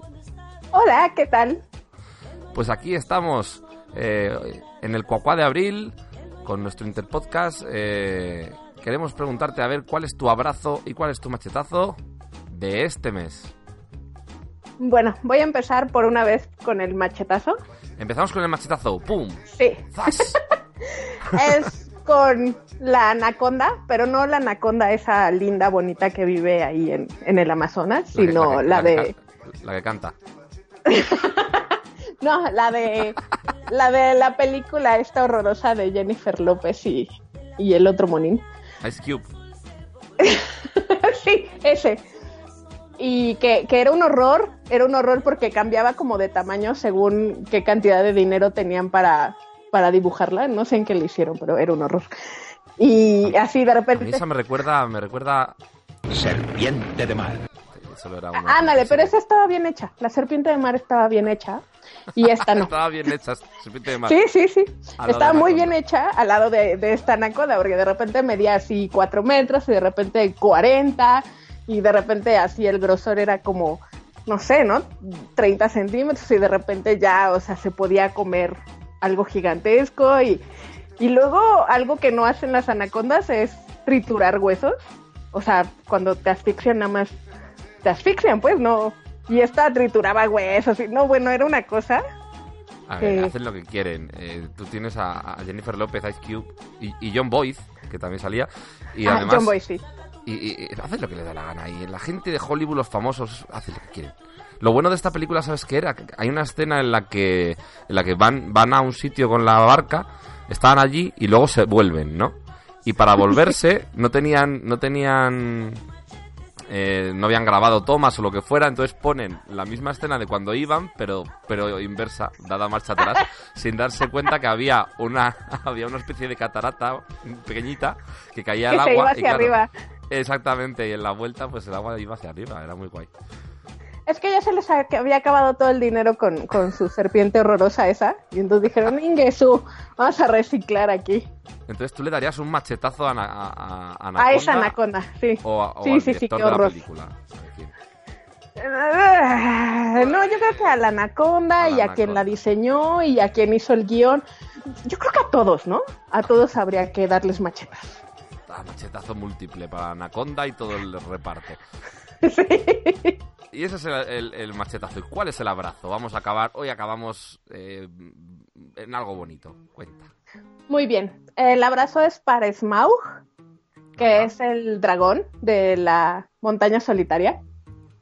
Que, que muchos dicen que es muy malo y que es un poco avaricioso, y sí, pero también es como lindo, ¿no? Y te, así tiene una voz linda y habla con, con, no sé, tiene, es como muy egocentrista, entonces me cae bien. y es como achuchable. Digo, si no te pudiera comer y rostizar, creo que me darían ganas de abrazarlo. ¿Estás hablando de, de la voz en, en versión original o del doblaje? No, en versión original, por supuesto. Ah, vale. La hizo que- Cumberbatch, de hecho. Sí, Cumberbatch. Y, Y, y además siento cosas. sientes cosas por Cumberbatch. No, no, no, por su voz. O sea, porque la voz de dragón es como, no sé, entre que la mitad te da miedo y la mitad te, Te pone. Dilo, dilo claro, dilo claro. dilo claro, dilo claro. A ver, ¿y Eh, habéis- ¿Tú no visto? sientes eso cuando lo escuchas? A mí me pone, pero vamos, me pone farruco. Yo empiezo como en el- con el caracol, carelcol. Carelcol, claro. Ándale, así me pongo, Carelcol. Por la voz de. Smaug. ¿Has visto el, el, el making of? Cómo rodaba las, las escenas de Smaug eh. Ah, sí, era es súper interesante, pero se Es pone en el bueno. suelo y hasta hace movimientos como sensores. de dragón. Ah, sí, Eso- sí, sí, lo he visto. Así, oh sí, lo he visto. me lo pongo cuando estoy sola. Da papaja. Aconsejamos a todo el mundo que le eche un ojo. En YouTube está, está pueden ver el, el making of de Smog, de cómo le ponía la voz eh, Benedict Cumberbatch. Y, y es espectacular, la verdad. Y Sí. yo, yo, yo me pongo cachondo con poco, pero este es para ponerse. Sí, sí, sí, da papaja. Da papaja. Da papaja. Como las que siento ahorita. Sí. Acabo de entender que tus oyentes no van a saber lo que dije. bueno, vamos a, vamos a poner unas tomas falsas ahora. sí, sí, lo tengo grabado. Bueno, pues Muy bien. nada, pues ya está. Esto es la opinadora del apocalipsis de los monstruos, Karel, con su abrazo y su machetazo. Muchas gracias, Karel. Gracias a ti, perro Hasta- pato. Besitos. hasta- besitos, hasta el próximo cuacuá.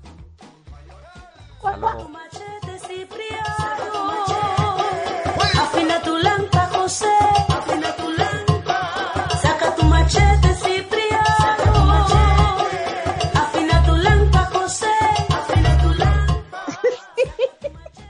¿Qué te pasa con las pajas?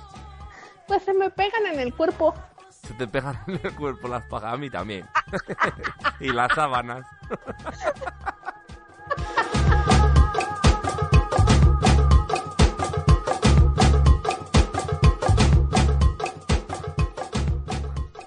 Y bueno, bueno, bueno, pues seguimos ya con lo último, ultimísimo de todo, que es leer un poquito qué dicen, qué dicen los mosterianos, qué dicen los monstruos eh, con anos y, y los monstruos sin anos, pobrecitos que tienen el agujero cerrado. ¿Eh?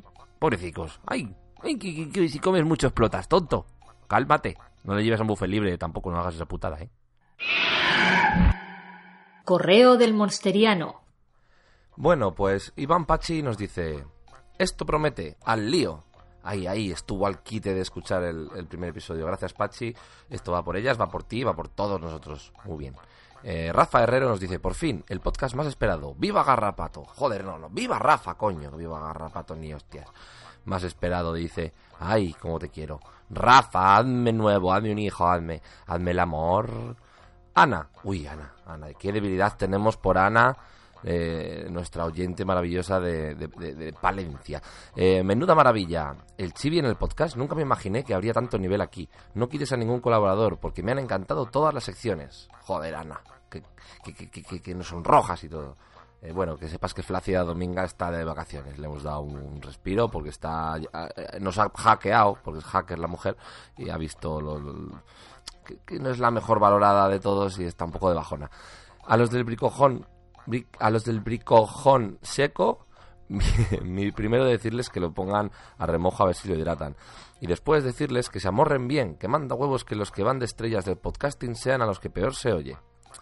Eh, bueno, eso es verdad. También es verdad que, que la primera versión que subí, pues bueno, luego, luego fue mejorada el, audio, ¿vale? Pero, pero sí, sí, sí, aquí, aquí se nos oye mal a veces porque, bueno, a veces estamos tumbados en el sofá mientras grabamos o, o en el jacuzzi comiendo torreznos, es lo que tiene. Sigue. Ana contándonos. Tranquilo, Sorianox, yo te salvaré. Aquí va mi aportación para la historia. Ujú. Eh, Sorianox ha conseguido esa enorme y murienta uña que huele a queso, la actualizará para desengancharse del coche. No, le entra hambre y se la come con la esperanza de que le dé superfuerzas para salir de debajo del coche, pero lo que le da son gases y se tira un estondoso pedo. Bueno, esto es una cosa que en realidad era una decisión de Soriano y ha sido difícil introducirla, pero lo siguiente que nos dice sí que ha entrado, que el negro del WhatsApp, que tiene un oído muy fino, lo escucha y se acerca a ver qué es ese bulto amarillo. Levanta el disfraz de pato y ve un lindo culito que asoma por el agujero de un gallumbo del oeste. No puede resistirse a la tentación y lo empotra con todas sus fuerzas. Bueno, más o menos ha entrado esto, ¿vale? Eh, ya, lo habéis, ya lo habéis oído. Eh, pero bueno, también el azar tiene algo que decir, ¿no? Los dados han hablado. Por fin alguien le ha petado el cacas al pelirrojo y para colmo se ha ahorrado los 10 millones de euros. La pasión del embiste es tal que Soriano sale despedido a 10 metros y por fin está libre. No es tarde para esto, ¿vale? Porque hemos terminado con un, con un cliffhanger ahí enorme eh, en el que el negro de WhatsApp todavía puede hacer estas cosas, así que lo tendremos en cuenta. Pero podéis, podéis seguir opinando y diciendo qué, qué va a pasar. Para finalizar nos dice Garrapato, enhorabuena, te ha quedado genial. Un abrazo, un abrazo a ti, Ana. Eres, eres, eres una oyente como no hay dos. Muchas gracias, de verdad. Drama Queen, digo, bueno, Drama Queen. A mí me gusta más Drama Queen. Perdón, se llama Drama Queen y punto. Oye, qué bonito os ha quedado. Nunca estudiar opos fue tan entretenido. Bueno, no sé, mientras no mezcles eh, los- los- las respuestas de tus oposiciones con lo que has oído en el podcast, de momento creo que irá bien, ¿vale? Si no quieres estar en el paro. A lo que iba, el stalkeo es uno de mis hobbies y por tanto he de decir que deis donde deis no nos enfrentaréis, deis donde deis no nos enfrentaréis. Nos tiran la mierda después de ofrecer la miel. Pues me gustaría hacer una petición para la sección invitados, entrevistados o para la sección del señor Borrachef, donde deseéis encajarlo, quiero un poco de mierda y miel o cualquier otra canción. Ah, en directo de los KY2 o de quien sea y que nos cuenten a lo abuelo cebolleta y nos canten a lo old school o rollo pelea de gallas y gallos de todos y todas los, las culpables de esta vaina. No sé. A ver ese flow. Gracias. Pues Dramaculín. Eh, sí. Luego te pongo un poquito.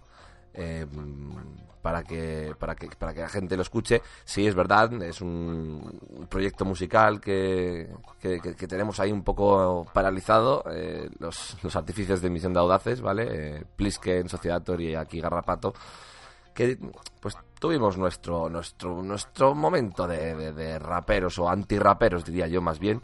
Pero bueno Eh, algún día, algún día yo creo que en un, en un meta podcast de estos o como se llama, no me acuerdo. Esto que, inven- que, invitan a la gente y si nos invitan igual igual podemos contar un poco de nuestros de nuestras historias fuera de los podcasts. Gracias por, por el stalkeo, la verdad que, mm, hasta cierto punto que te, que te, que te espíen por las cosas que has hecho, pues oye, se, agradece, gracias. Eh, Pollo Rockero. Me gustó tu programa, Garrapato. Esa nena que dijo que tenemos dos anos, puf, no me lo imaginé. ¿Cómo? Sí, se, refiere a Mance de- de- del, del- buffer de caca, del primer episodio. No, ¿Cómo se llama el videojuego? Me agrada la idea. Chicas anime nazis. A ver si me lo descargo. Eh, bueno, como ya le contesté a, Pollo Rockero, el, no era un videojuego, era un juego de mesa y era Barbarosa, ¿vale? Un juego de cartas. Eh, no, no es de tablero, pero bueno, es, es juego de mesa. Eh, pues muchas gracias, Pollo Rockero. No te imaginabas que tuvieras dos años, pues, pues, pues, pues sigue escuchando porque aquí se descubren cosas trepidantes cada vez. Muchas gracias. Estela Reynolds Abril Jiménez nos dice, hola, hola, muy interesante el programa y me lo he pasado muy bien. Gracias, Garrapato y colaboradores. Ay, gracias a ti, Estela. Y eso sí, tú lo has dicho, y colaboradores, este podcast no es nada eh, si no es por la, por la cantidad de gente que está dispuesta a participar, a dar su tiempo, a estar aquí. Gracias a ellos. También desde aquí, desde Garrapato. Daos cuenta que el anterior formato era Garrapato solo y duraba 5 minutos. Ahora con colaboradores son 3-4 horas. Es- este podcast es suyo, ¿vale? Sorianox dice, Ana, eres una cabrona. Bueno, creo que no le gustó mucho la, la idea de, del negro de WhatsApp y menos cuando lo ha visto materializado. Doppelganger dice, joder, qué bien. Oye, pues es un comentario que a mí me gusta porque condensa todo lo bueno en, muy pocas palabras. Joder, qué bien. Pues Doppelganger. Joder, qué bien a ti también.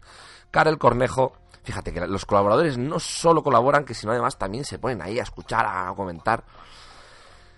Y claro, interactúan entre ellos. Dice, haré caso de los consejos de Madame y no mataré, pero aviso que si a Maxi se le ocurre meterse con mis cabras, le corto la pinga de un machetazo. Gracias, Paco Perro Pico Pato, por un programa largo como me gustan. Ay, que ese doble sentido, Karel. Pues sí, habla de la, del consultorio sentimental del, mes pasado, en el que Madame Desamor daba un consejo a Karel para que no matase a, nadie, porque estaba un poco enfadada con- por, sus cosas de trabajo.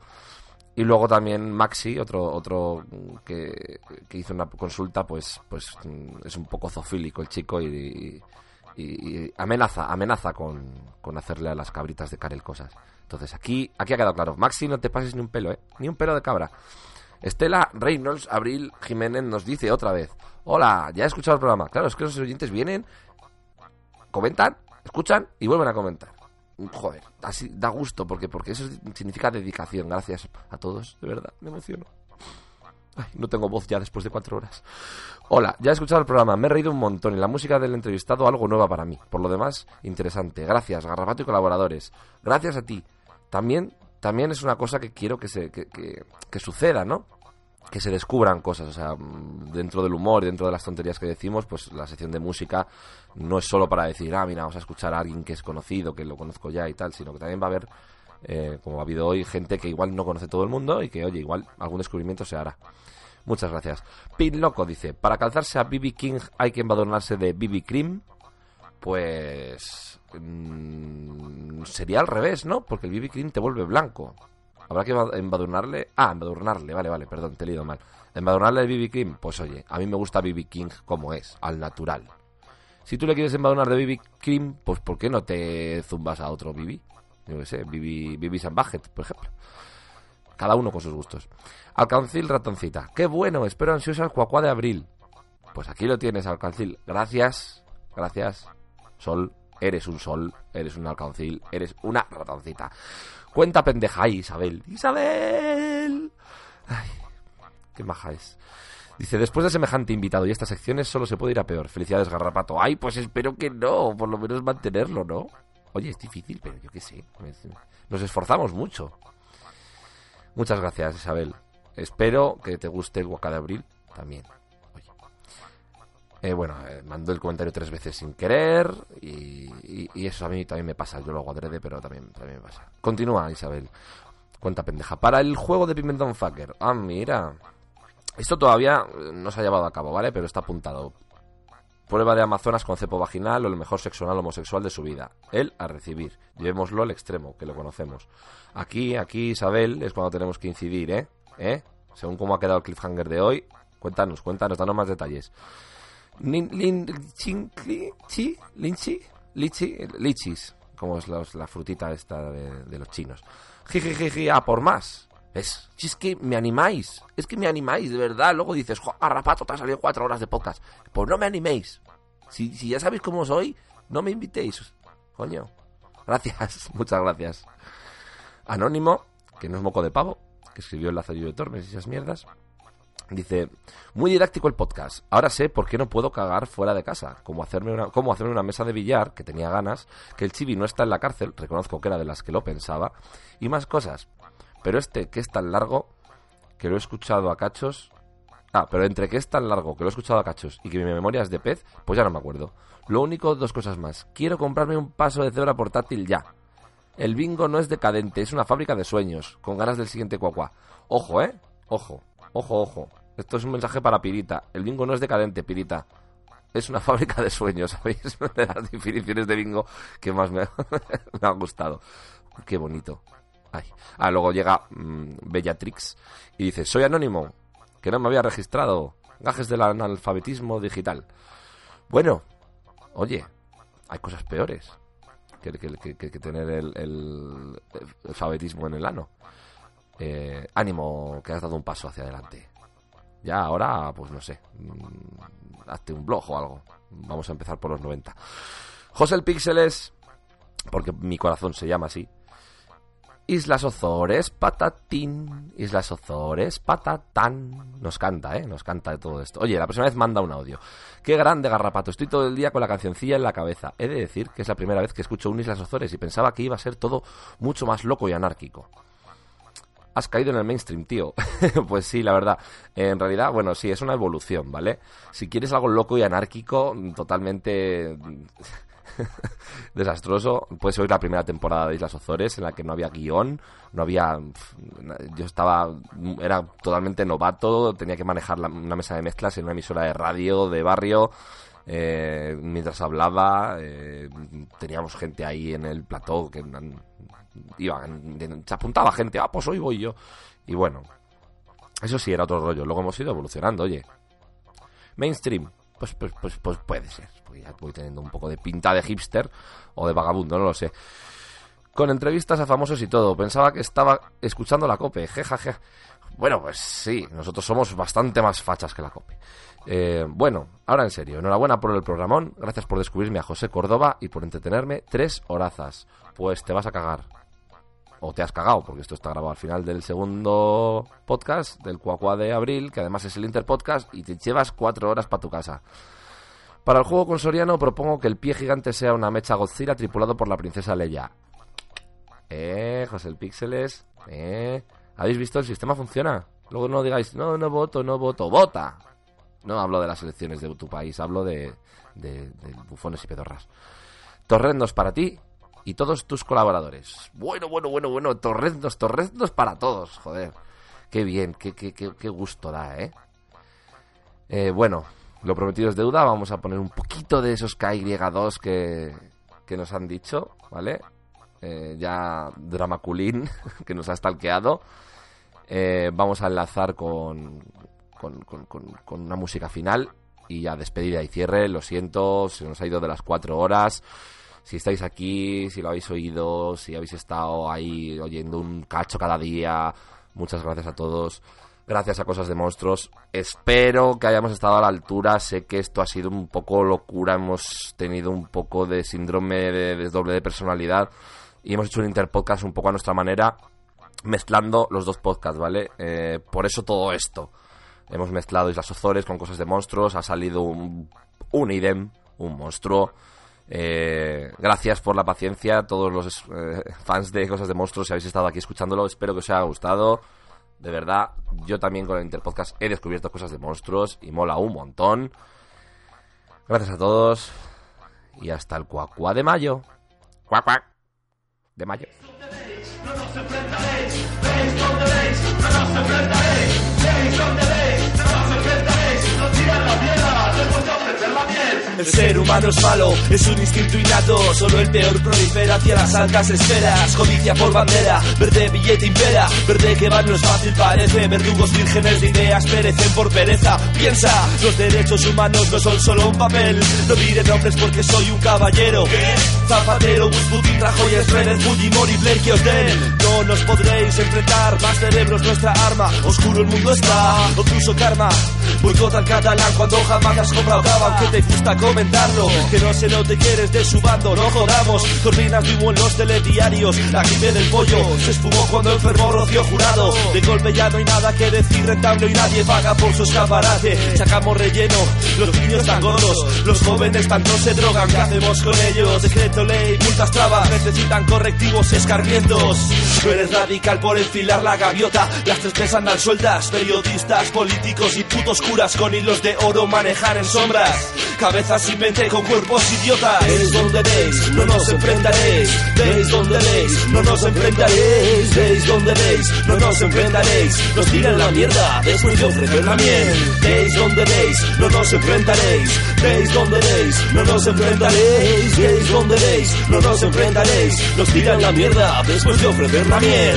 Al igual que ayer, hoy decimos las cosas claras. Mentiras en mis oídos de medios vendidos dispara. En contra del sistema puede llamarme Snake. No te hablo de Play, te hablo de Russell y Carpenter. Desenrosco mi furia como bombilla Rafael. Yo soy aquel que por querer vivir mejor te va a joder. No callamos, no. Desconfiamos y hablamos claros contra cazurros del poder de Estado. De un bigote fascista, un zapatero, remendón es mi nación. Un circo, una canción dedico a mi dolor. España fracturada, independencias varias. Tira y afloja en negociaciones. ¿Quién gana? Nosotros no, desde luego. El gobierno es un desastre. La oposición ya ni te cuento es alarmante. La gente se deja engañar por estorpes. No bajan los importes. Viviendas caras como en Londres, pero da igual. El problema no es vivir sino beber. No es la falta de contratos por firmar sino fumar. No bebas ni fumes porque te van a multar. Y entre nazis y maderos te van a agredir. Toma ya, bienvenido a mi ciudad Fachadolid. La idiotez de nuestro alcalde aún resiste aquí. Fomentando el fascismo con mano dura. Negando de antemano el rico choque de culturas. Somos realistas, esto es así. A la gente le da igual mientras el Barça o el Madrid ganen la Champions League. Tierra de catetos, poco ha cambiado. La cachilla boina, aunque sin verla la seguimos llevando. Tú decides si quieres cambiar algo. Si llegan elecciones, la al colegio no les franco. Si quieres fumo un faria luego para celebrar la caída del hijo puta que gobierna en tu ciudad. Veis donde veis, no nos enfrentaréis. Veis donde veis, no nos enfrentaréis. Veis donde. Pero bueno, pero bueno, ya vale con el martillito de las narices. Se lo voy a meter por el cu.